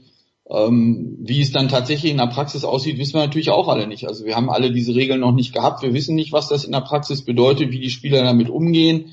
Ähm, wir werden es feststellen. Also ich, ich persönlich finde es nicht schlimm. Ich kann damit leben. Äh, für uns ist es sicherlich kein Vorteil, aber ich habe auch nicht das Gefühl, dass das jetzt ein großer Nachteil für uns ist. Und am Schluss ist es immer so, wenn man wirklich was gewinnen will, muss man einfach gut genug sein und ganz viele andere Topspieler schlagen. Äh, und wenn man das nicht tut, naja, dann hat man vielleicht noch ein okay Ranking, aber wirklich was gewinnen tut man auch nicht. Deswegen werde ich mich versuchen, darauf zu konzentrieren, meinen Spieler möglichst gut Tennis spielen zu lassen. Und wenn wir das hinkriegen, dann werden wir gefährlich sein und viele Leute schlagen. Und wenn wir das nicht hinkriegen, dann hilft es uns auch nicht so viel, dass unser Ranking dann vielleicht immer noch 25 ist und äh, er aber trotzdem nicht gut spielt. Also ich finde, da sind andere Sachen entscheidend, als jetzt drüber zu diskutieren, ist das jetzt die perfekte Lösung oder hätte man es noch ein bisschen anders machen können. Es ist, wie es ist, wir werden es jetzt alle nicht ändern und wir werden rauskriegen, wie es in der Praxis funktioniert. Schön. Paul, ich hätte noch eine Abschlussfrage, aber du darfst vor. Nee, du, du das. Ja, äh, ich glaube, Sie haben Nico in letzter Zeit ja selten persönlich gesehen. Äh, in welcher Verfassung ist der Junge? Wie, was hat er gemacht? Konnte er Tennis spielen? Wenn ja, mit wem hat er Tennis gespielt in den letzten Wochen? Der hat äh, vor allen Dingen natürlich Fitness gemacht, äh, was jetzt auch das Wichtigste ist, finde ich, äh, in diesem Zeitpunkt der Saison, wo man ja doch relativ weit noch vor dem, vor dem Beginn der tatsächlichen Wettkämpfe ist. Ähm, ich habe jede Woche mit ihm geskypt, also ich habe schon viel auch gesehen, was er gemacht hat, auch wenn ich nicht vor Ort sein konnte. Ähm, der wird körperlich in einer sehr guten Verfassung sein, wird auch komplett äh, beschwerdefrei sein, wenn wir anfangen hier zu trainieren. Ähm, er hat Tennis noch nicht so viel gespielt, weil er halt in Georgien war die ganze Zeit, mhm. hat dann mit ein paar jungen Spielern trainieren können, die beim ATP Cup dabei waren und äh, Temu Gabi, äh, Gabashvili ist da gewesen für einige Wochen, mit dem hat er dann sehr viel trainiert. Ähm, aber der freut sich auch drauf, dass er jetzt nach Halle kommt, um mit Struffi zu trainieren und mit Albert zu trainieren und mit den Jungs, die bei uns sind, zu trainieren und vielleicht in Halle, wenn das Exhibition stattfindet, äh, da dann eventuell auch noch ein, noch ein Showturnier spielen zu können mit ein paar Matches mit dem Schiedsrichter, äh, um so ein Gefühl für einen Wettkampf wiederzukriegen. Und alles weitere gibt's dann wirklich erst, wenn ich ihn hoffentlich am Montag dann hier vor Ort habe und mir alles selber angucken kann. Elaborieren Sie doch bitte doch noch ganz kurz, welches Showturnier oder welcher Schaukampf in Halle, was ist geplant? Weil das ist bis jetzt bei mir durchgerutscht irgendwie. Ja, es gibt Überlegungen, äh, so eine Art Serie, weiß ich nicht, ob es zu viel ist. Ich bin jetzt auch nicht selber involviert da, ich habe das auch nur gehört. Ähm, zumindest auch in Halle zu spielen, nicht nur in Halle, aber als einer der Austragungsorte für eine der Wochen mhm. äh, bei uns im Center Court zu spielen oder auf den auf den Plätzen der Bundesliga zu spielen, je nachdem, äh, wie es dann tatsächlich ist und ob Hartplatz angesagt ist oder Sand angesagt ist und äh, dann halt ja in ähnliche Form von Showturnier zu spielen, wie das jetzt an vielen anderen Orten auch ist. Und das würde uns natürlich sehr zu Pass kommen. Ähm, André Begemann ist da, glaube ich, ziemlich führend in der Organisation und, und was die Idee angeht. Ähm, wir würden das klasse finden, wenn sowas stattfindet, weil wir natürlich auch ein Interesse dran haben, äh, einfach nochmal auf den Platz zu kommen und gegen irgendwelche Leute, äh, die die Kugel auch richtig treffen, zu spielen. Ähm, und das wird momentan gerade diskutiert, da laufen die Gespräche, ob man das jetzt kurzfristig noch hinkriegt. Ähm, wir in Halle wären da schon dran interessiert, äh, wenn sowas klappen würde. Wunderbar. Und ich bin mir sicher, es gibt genügend interessierte TV-Stationen, die sich das auch gerne äh, dann einverleiben und zeigen würden. Vielen, vielen Dank, Paul Häuser. Sehr, sehr herzlichen Dank. Jan de Witt, das war's, die Big Show 465. Prominent besetzt, auch in dieser Woche. Wir hören uns wieder am nächsten Donnerstag.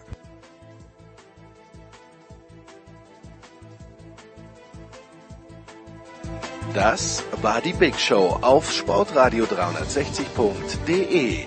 Folgen Sie uns auf Twitter, klicken Sie den Gefällt mir-Button auf unserer Facebook-Seite und abonnieren Sie uns via RSS-Feed oder auf iTunes.